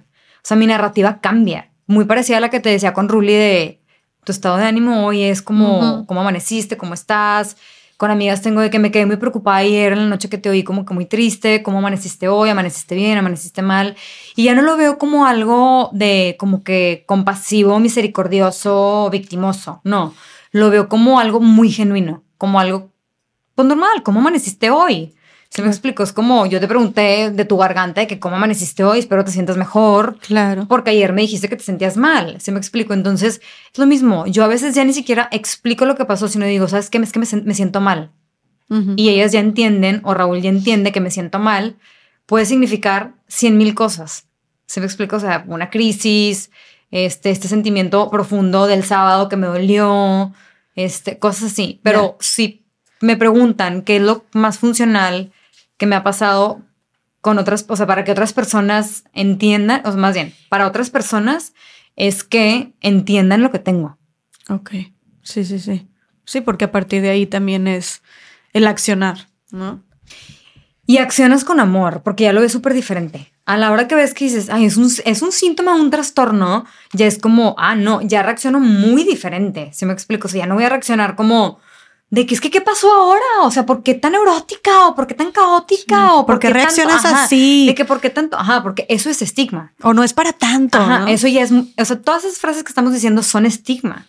Ok. ¿Se me explico? O sea, como que el, quitar, el borrar el estigma es decir de que no te, el poder validar las emociones de una persona que está atravesando por un sinfín de emociones eternas, que, o sea, ¿quién va a querer vivir con esta revolución emocional, altibajos, subes y bajas, llorar, no llorar, autolesiones, no autolesiones? Nadie. Claro. Por supuesto que nadie. Uno de los grandes mitos es, es para llamar la atención. Llamarías la atención de otra manera. Yo tengo mm, cien mil maneras más de llamar la atención. Jamás le llamaría de esta manera. Y mucho menos victimizándome o para que la gente me tuviera como que cierta empatía antagonista y no sé, o sea, como tan, tan victimosa. Vuelvo a esa misma palabra. O sea, no, no, no funciona así. Eso es estigma total. O sea, ya que abrazas un diagnóstico como tal, ahora sí ya vuelve, o sea, esta parte de ti te hace como, te empoderas. Porque la única persona que te puede empoderar eres tú. El de al lado te podrá ayudar eh, a que tú mismo, o sea, que tú mismo puedas empezar a generar estos pensamientos para empoderarte, pero solo tú te puedes empoderar. Y eso otra vez lo entendí en terapia. Y mientras yo no estuviera empoderada, yo no iba a poder salir adelante, yo no iba a poder, o sea, podía estar Raúl al lado de mí, mis amigas conmigo acompañándome y yo me iba a seguir sintiendo igual. Wow. Entonces no iba a tener sentido. Qué fuerte esto que dices de a pesar de que puedes tener la red de apoyo sólida, que ahí están y todo, a final de cuentas las herramientas vienen desde ti. Exacto. Y como dicen, el 30% es el medicamento, el 70% eres tú. Así es. ¿Sí? Y, y ahora, eh, no, no quiero dejar de tocar este tema, Ale, porque pues hablamos, hablamos de justo la importancia del medicamento, de la importancia de la terapia, ¿no? De, para obtener todas estas herramientas que, que, que nos puedan hacer sobrellevar de mejor manera un trastorno. Pero qué difícil se vuelve en un país como México, y creo que esto abarca también Latinoamérica en general, cuando pareciera que la salud, el acceso a, la terapia, al medicamento, a la salud mental, pues pareciera un lujo, ¿no? ¿Cuál ha sido tu experiencia en esto? O sea, porque me imagino que, que tantas terapias y tantos, tantos medicamentos, estudios, etcétera, pues no es nada barato, ¿no? No. De hecho, es un tema, es un tema muy bueno tocar, hablando desde mi privilegio. Eh, la salud mental en México, a pesar de que se han hecho esfuerzos muy grandes eh, por parte del Estado, por parte del Estado, a nivel federal tengo mis dudas, pero por parte de los estados, y hablando concretamente del, del Estado de Nuevo León, ahorita voy a mencionar algunas cosas, este, la ayuda para, o sea, si estás en una situación de vulnerabilidad, digas económica, este, de transporte, etcétera, de trabajo, que a lo mejor trabajas, o sea, que no puedas acudir a una terapia a ciertos, en ciertos horarios o lo que sea, o económica sobre todo, porque eh, es un, o sea, pagar servicios de salud mental es muy caro, es algo muy caro. Incluso yo también, yo a mi proporción, yo lo vivo.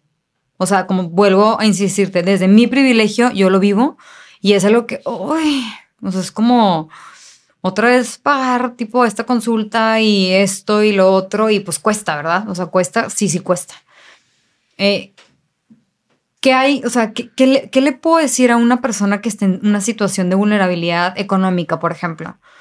Eh, aquí nos podemos acercar a, por ejemplo, asociaciones civiles, a Secretaría de Salud del Estado. Eh, ahorita Tech Salud tiene una línea virtual que, gratuita que la tratan alumnos de psicología clínica y de la salud del TEC. Entonces, esa línea está de lunes a viernes con cierto horario, no me acuerdo qué horario tiene, pero es gratuita y es, y es ayuda psicológica. Entonces, tú ahí puedes marcar para tener como tu, tu terapia. Ay, es un recurso. Eh, Secretaría de Salud también tiene, del Estado, también tiene, también tiene este servicio de una línea de apoyo. Y hay tres instancias en los gobiernos, o sea, a niveles ya, esto, lo que te acabo de decir es a nivel estatal, o sea, Nuevo. León. Y ya yéndonos un poquito a nivel nacional, en los gobiernos, o sea, de, de la parte pública de gobierno, hay tres instancias que tienen psicólogos y psiquiatras a disposición, gratuita o a bajo costo, que son el Instituto de la Mujer, los DIF municipales y las secretarías de salud. Ok. Entonces, ¿puedes ir a buscar ayuda ahí? Sí, sí la puedes encontrar. Sí la puedes encontrar. ¿Es un camino difícil? Va a ser muy, sí es un camino difícil. A mí no me gusta echar mentiras, a mí no me gusta como que no salir con la verdad. Eh, los medicamentos en sí son escasos, o sea, no hay tantos. Hubo un problema ahí con la Cofepris y Psicofarma que tuvo que cerrarles como que la operación, entonces Psicofarma es el principal proveedor de psicofármacos a nivel México, entonces nos quedamos en muchas medicinas, yo me quedé sin litio un mes aproximadamente, y no nomás yo, muchas personas. Entonces, este, en las clínicas de las que estoy hablando, por ejemplo, en los DIF, en, el Instituto de la Mujer, etcétera, eh, en la Secretaría de Salud también manejan medicamentos. están las secretarías de adicciones, por ejemplo, también, y ahí hay, hay servicios. Entonces, sí hay, a lo mejor no son de tan fácil acceso como una, como la privada, que también la privada tiene sus complicaciones porque hay agendas, ahorita están súper saturados los psiquiatras y psicólogos, o sea, las agendas están llenísimas y también volvemos a lo mismo, no cualquiera se puede pagar una terapia, o sea, un estudiante eh, que todavía vive ahí como que estudiando sin tener ingresos, pues una terapia de mil y pico de pesos, pues es muchísimo para muchas personas en México. O sea, para el grosso de la población, diría para muchísimas personas. es prácticamente impagable. Hay terapias privadas que te salen lo, y lo que gana una persona en una semana. Exactamente. O sea, su sueldo de una semana. Exacto. Está cañón. Y es que, oh, si dices como chino, o sea, me encantaría que la salud mental fuera una de las prioridades en México en cuanto al destino de recursos, porque muchísimos de los problemas que tenemos estoy segura de que se podrían solucionar o empezar por ahí en temas de atender la salud mental de la población en general. Pero ¿cómo si la mayor parte de la población no puede pagar ¿no? Una, una terapia. Y digo, por eso están estas instancias que te agradezco mucho que también las, las, las pongas sobre la mesa.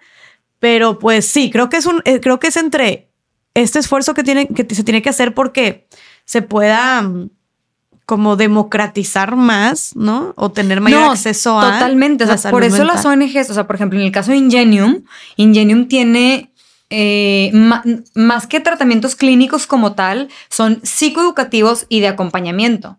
Y atendemos polígonos de pobreza, atendemos, o sea, atendemos una diversidad gigante. Es muchísimo el trabajo que hay en Ingenium. O sea, es, exacerbado, por así decirlo, de lo que se hace.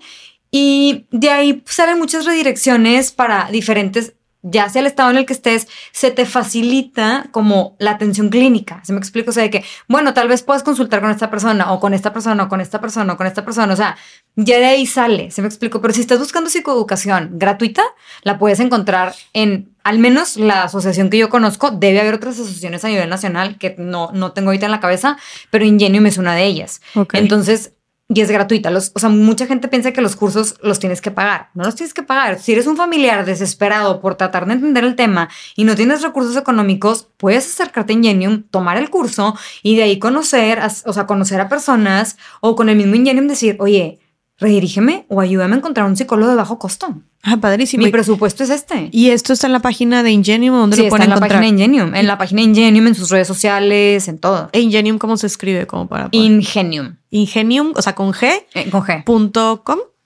No, es Ingenium, o sea, como, como se escribe, punto org, punto mx. Ok. Lo vamos a poner aquí en pantalla. Entonces dices que ahí pueden eh, encontrar o sea, educación sobre cómo acompañamiento. Acompañamiento, psicoeducación en salud mental. O sea, hay, hay dos cursos, colega colega, familia familia. El de colega es para personas con una condición de salud mental y el de familia es para familiares que acompañan a una persona con una condición mental y se abren por temporada los cursos, pueden ser en línea o pueden ser presenciales. Entonces, la verdad es que está súper completo, la verdad. Y en la página lo pueden encontrar y si no en redes sociales. Buenísimo, ok. Sí. Muchísimas gracias, Ale, por compartirnos todos estos recursos de ayuda. Creo que sí, aunque, aunque sí sigue siendo un reto la accesibilidad a la salud mental, como quiera, creo que sí se están haciendo distintos esfuerzos, como los que nos acabas de, compartir. Y bueno, ojalá que la gente eh, que nos esté escuchando pueda encontrar en ellos cierto apoyo. Ahora, antes de, empezar a cerrar, Ale, eh, yo quisiera que en general, para las personas que nos escuchan, que, que ya saben que tienen este diagnóstico, que ya saben que tienen tal vez el trastorno de bipolaridad o TCAs o el trastorno TLP, aunque sé que son diferentes entre sí, ¿qué consejo les darías? Yo creo que mi consejo principal es que que te creas y que sepas que siempre puedes volver a empezar. Que haya pasado lo que haya pasado, haya sido el impulso que haya sido, haya sido la relación tóxica que haya sido, haya sido el episodio más caótico de tu vida entera, siempre puedes volver a empezar y hay esperanza para volver a empezar y no estás solo. El no estás solo es una frase muy hecha, pero muy bonita, que a mí me gusta mucho porque realmente no estás solo si estás en una situación de vulnerabilidad, o sea, eh, dentro de, dentro, hablando de los trastornos, de crisis o lo que sea, voltea a tu alrededor y mínimo mencióname a dos personas que puedan ser parte de tu red de apoyo.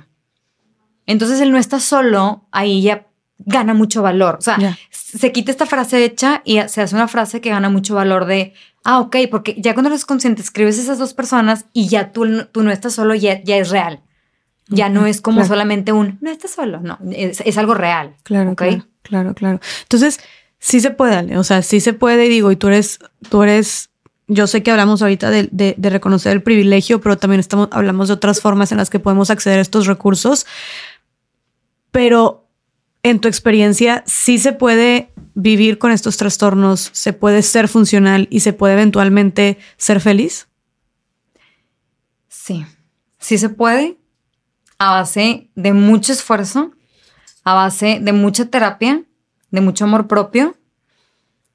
Eh, el camino no es sencillo, el camino no es fácil, va a haber retos, va a haber tropezones, va a haber efectos secundarios de las medicinas, va a haber insomnio, va a haber llanto, va a haber crisis, va a haber muchas cosas, pero sí se puede. Va a haber pensamientos de que ya no quieres seguir adelante en momentos y de pronto vas a volver a tú, no, pero si quiero seguir adelante. O sea, no, no, si quiero estar aquí, si quiero permanecer en este mundo y lograr mis sueños, es muy importante que tengas metas muy claras, muy concretas, dos o tres.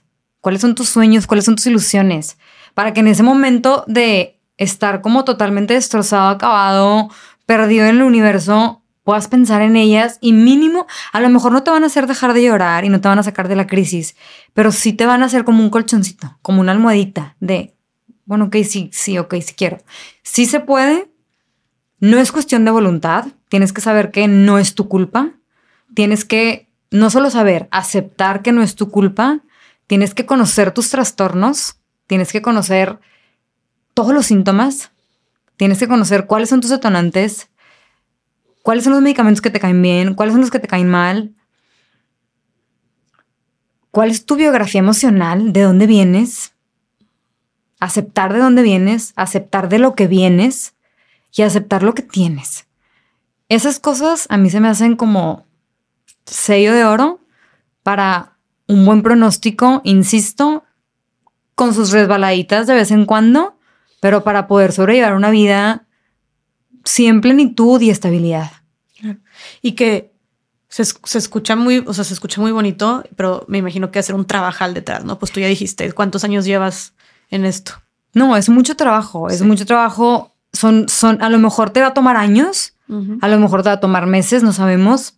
Todo va a depender de cómo fue tu infancia, tu contexto, qué tal está tu contexto en este momento, si tu pareja es tóxica o no. puedo poner cien mil ejemplos de qué es lo que va a variar de un tratamiento a otro, o sea, del éxito de un tratamiento a otro. Pero lo más importante es que tú sepas qué es lo que tienes, que lo aceptes y que les para adelante. Y ya verás cuánto tiempo te toma. Pero todo lo que sigue va a ser mejor que lo que estás dejando atrás. Eso sí te lo aseguro. Pues Ale, te agradezco muchísimo por estar aquí. Gracias por compartirnos tanto. Este, gracias por abrir tu corazón, gracias por confiar en este espacio. Eh, ¿Cómo te sientes tú también de, haber abierto, de, de, haberte abierto y haber contado todo esto? ¿Cómo te sientes? No, me encanta, Jess. La verdad es que me encantó haber estado contigo. Sinceramente, cuando venía en camino decía, ay, no voy a llorar porque son como que tantas emociones y tantos sentimientos que no quería llorar públicamente, pero en este momento me siento como muy contenta y al mismo tiempo muy vulnerable, pero como que he aprendido a abrazar la vulnerabilidad desde un lado muy bueno porque te trae, me trae muchos beneficios, como el vulnerabilizarme en temas de salud mental ha sido en gran parte curativo en mi proceso de sanación. ¿Se me explicó? Entonces, esto, tener estos espacios para poder, como te decía, si ayuda a una sola persona, para mí es como, qué padre. ¿Se me explico? O sea, como muy bonito, muy apreciable. Me encanta. Y ahora, segundo, pues obviamente te sientes como, me siento como encuerada, ¿verdad? O sea, de que ya me quité toda la ropa, ya, ya revelé todos mis secretos al mundo entero. Este, pero también creo que todos somos humanos y que todos tenemos. Entonces, como que bajo esa confianza y esa seguridad, con esa, con esa bandera me manejo de que todos tienen algo que seguramente no les encanta, no les guste. Y en los temas de salud mental, yo ya definitivamente no puedo callar más. Hay demasiada gente sufriendo. Entonces, este tipo de espacios solamente me vuelven a empoderar para decir, tengo que seguir. Claro, y, y, qué valiente también, la verdad, sí te reconozco mucho, porque cuando hablamos, como dijiste tú, de, de temas de salud mental, trastornos, y más cuando, por ejemplo, abordamos ahorita el TLP, pues sí creo que es algo donde falta muchísimo, muchísimo, muchísimo todavía. Y me imagino que tú también has de ver esta respuesta en tus redes, ¿no? de gente preguntándote y con dudas y con muchísima desinformación. Mucha desinformación y aún para la medicina sigue siendo como, de repente lo llaman como un misterio. O sea, de que no un misterio, pero siguen saliendo cosas, etcétera. Entonces, sí, es un trastorno muy todavía desinformado. Al final es desinformado. No, y por eso, también por eso queremos este, tenerte aquí, eh, para empezar a hablar de esto, para empezar y principalmente tanto que las personas que lo tienen te vean a ti y vean como sí hay una manera, ¿no? Y qué es lo que les puede servir, lo que te ha servido a ti, que puedan poner también en práctica ellos y ellas. Y también para las personas eh, que tal vez no lo estemos padeciendo, pero que sí tengamos, como dijimos, oye, es mucho más común de lo que pensemos, de lo que pensamos, y que tengamos algún conocido, algún ser querido que lo esté atravesando, pues para saber cómo acompañarlo, acompañarla de la mejor manera. ¿no? Entonces, creo que también para, para seguirnos informando al respecto, podemos irte a seguir a tus redes sociales, ¿verdad? Que es donde tú también compartes muchísimo desde tu experiencia. Eh, si nos las puedes compartir también.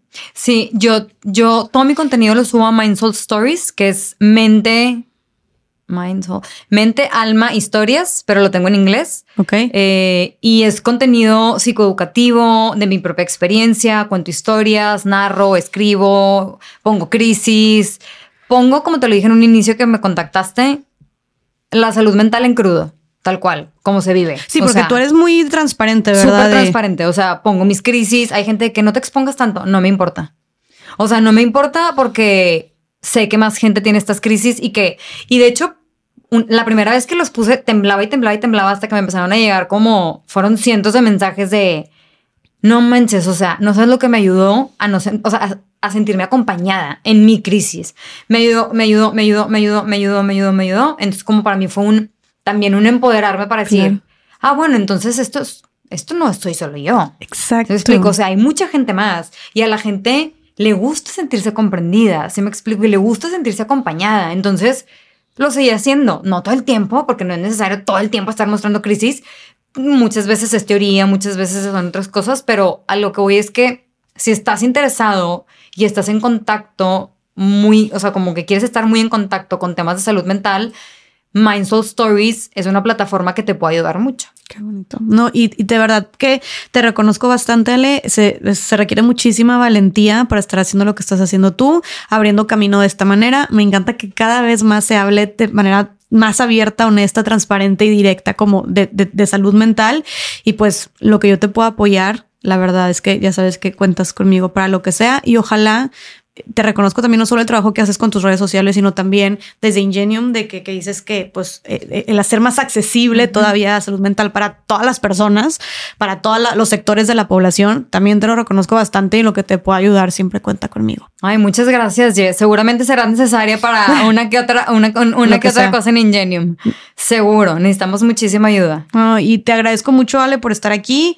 Este, gracias por mostrarte tan vulnerable y como dices tú, ahora sí que desprenderte de todo para eh, contar así que a, viva voz y a corazón abierto, pues todo lo que atravesaste y, te reconozco por el trabajo que has hecho también muchísimo en, ti misma, el esfuerzo, la perseverancia, la paciencia que me imagino, la valentía también de afrontar no uno, dos, sino tres trastornos.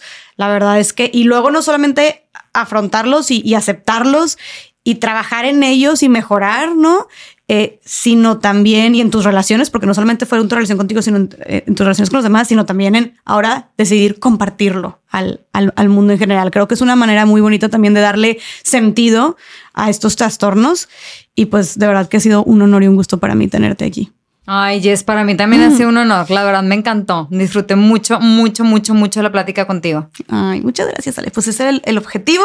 Y bueno, ya compartiste tus redes sociales. Este, vayan a seguir a Ale en todas sus redes sociales. ¿Es nada más eso o quieres compartir una personal también? No, está en Mindsoul Stories. Digo, si me quieren seguir en mi personal, me pueden seguir si quieren, pero en Mindsoul Stories es donde pongo toda la información que los que me están escuchando en este momento les está interesando, les va a interesar. Buenísimo. Pues aquí lo dejamos sí. en pantalla.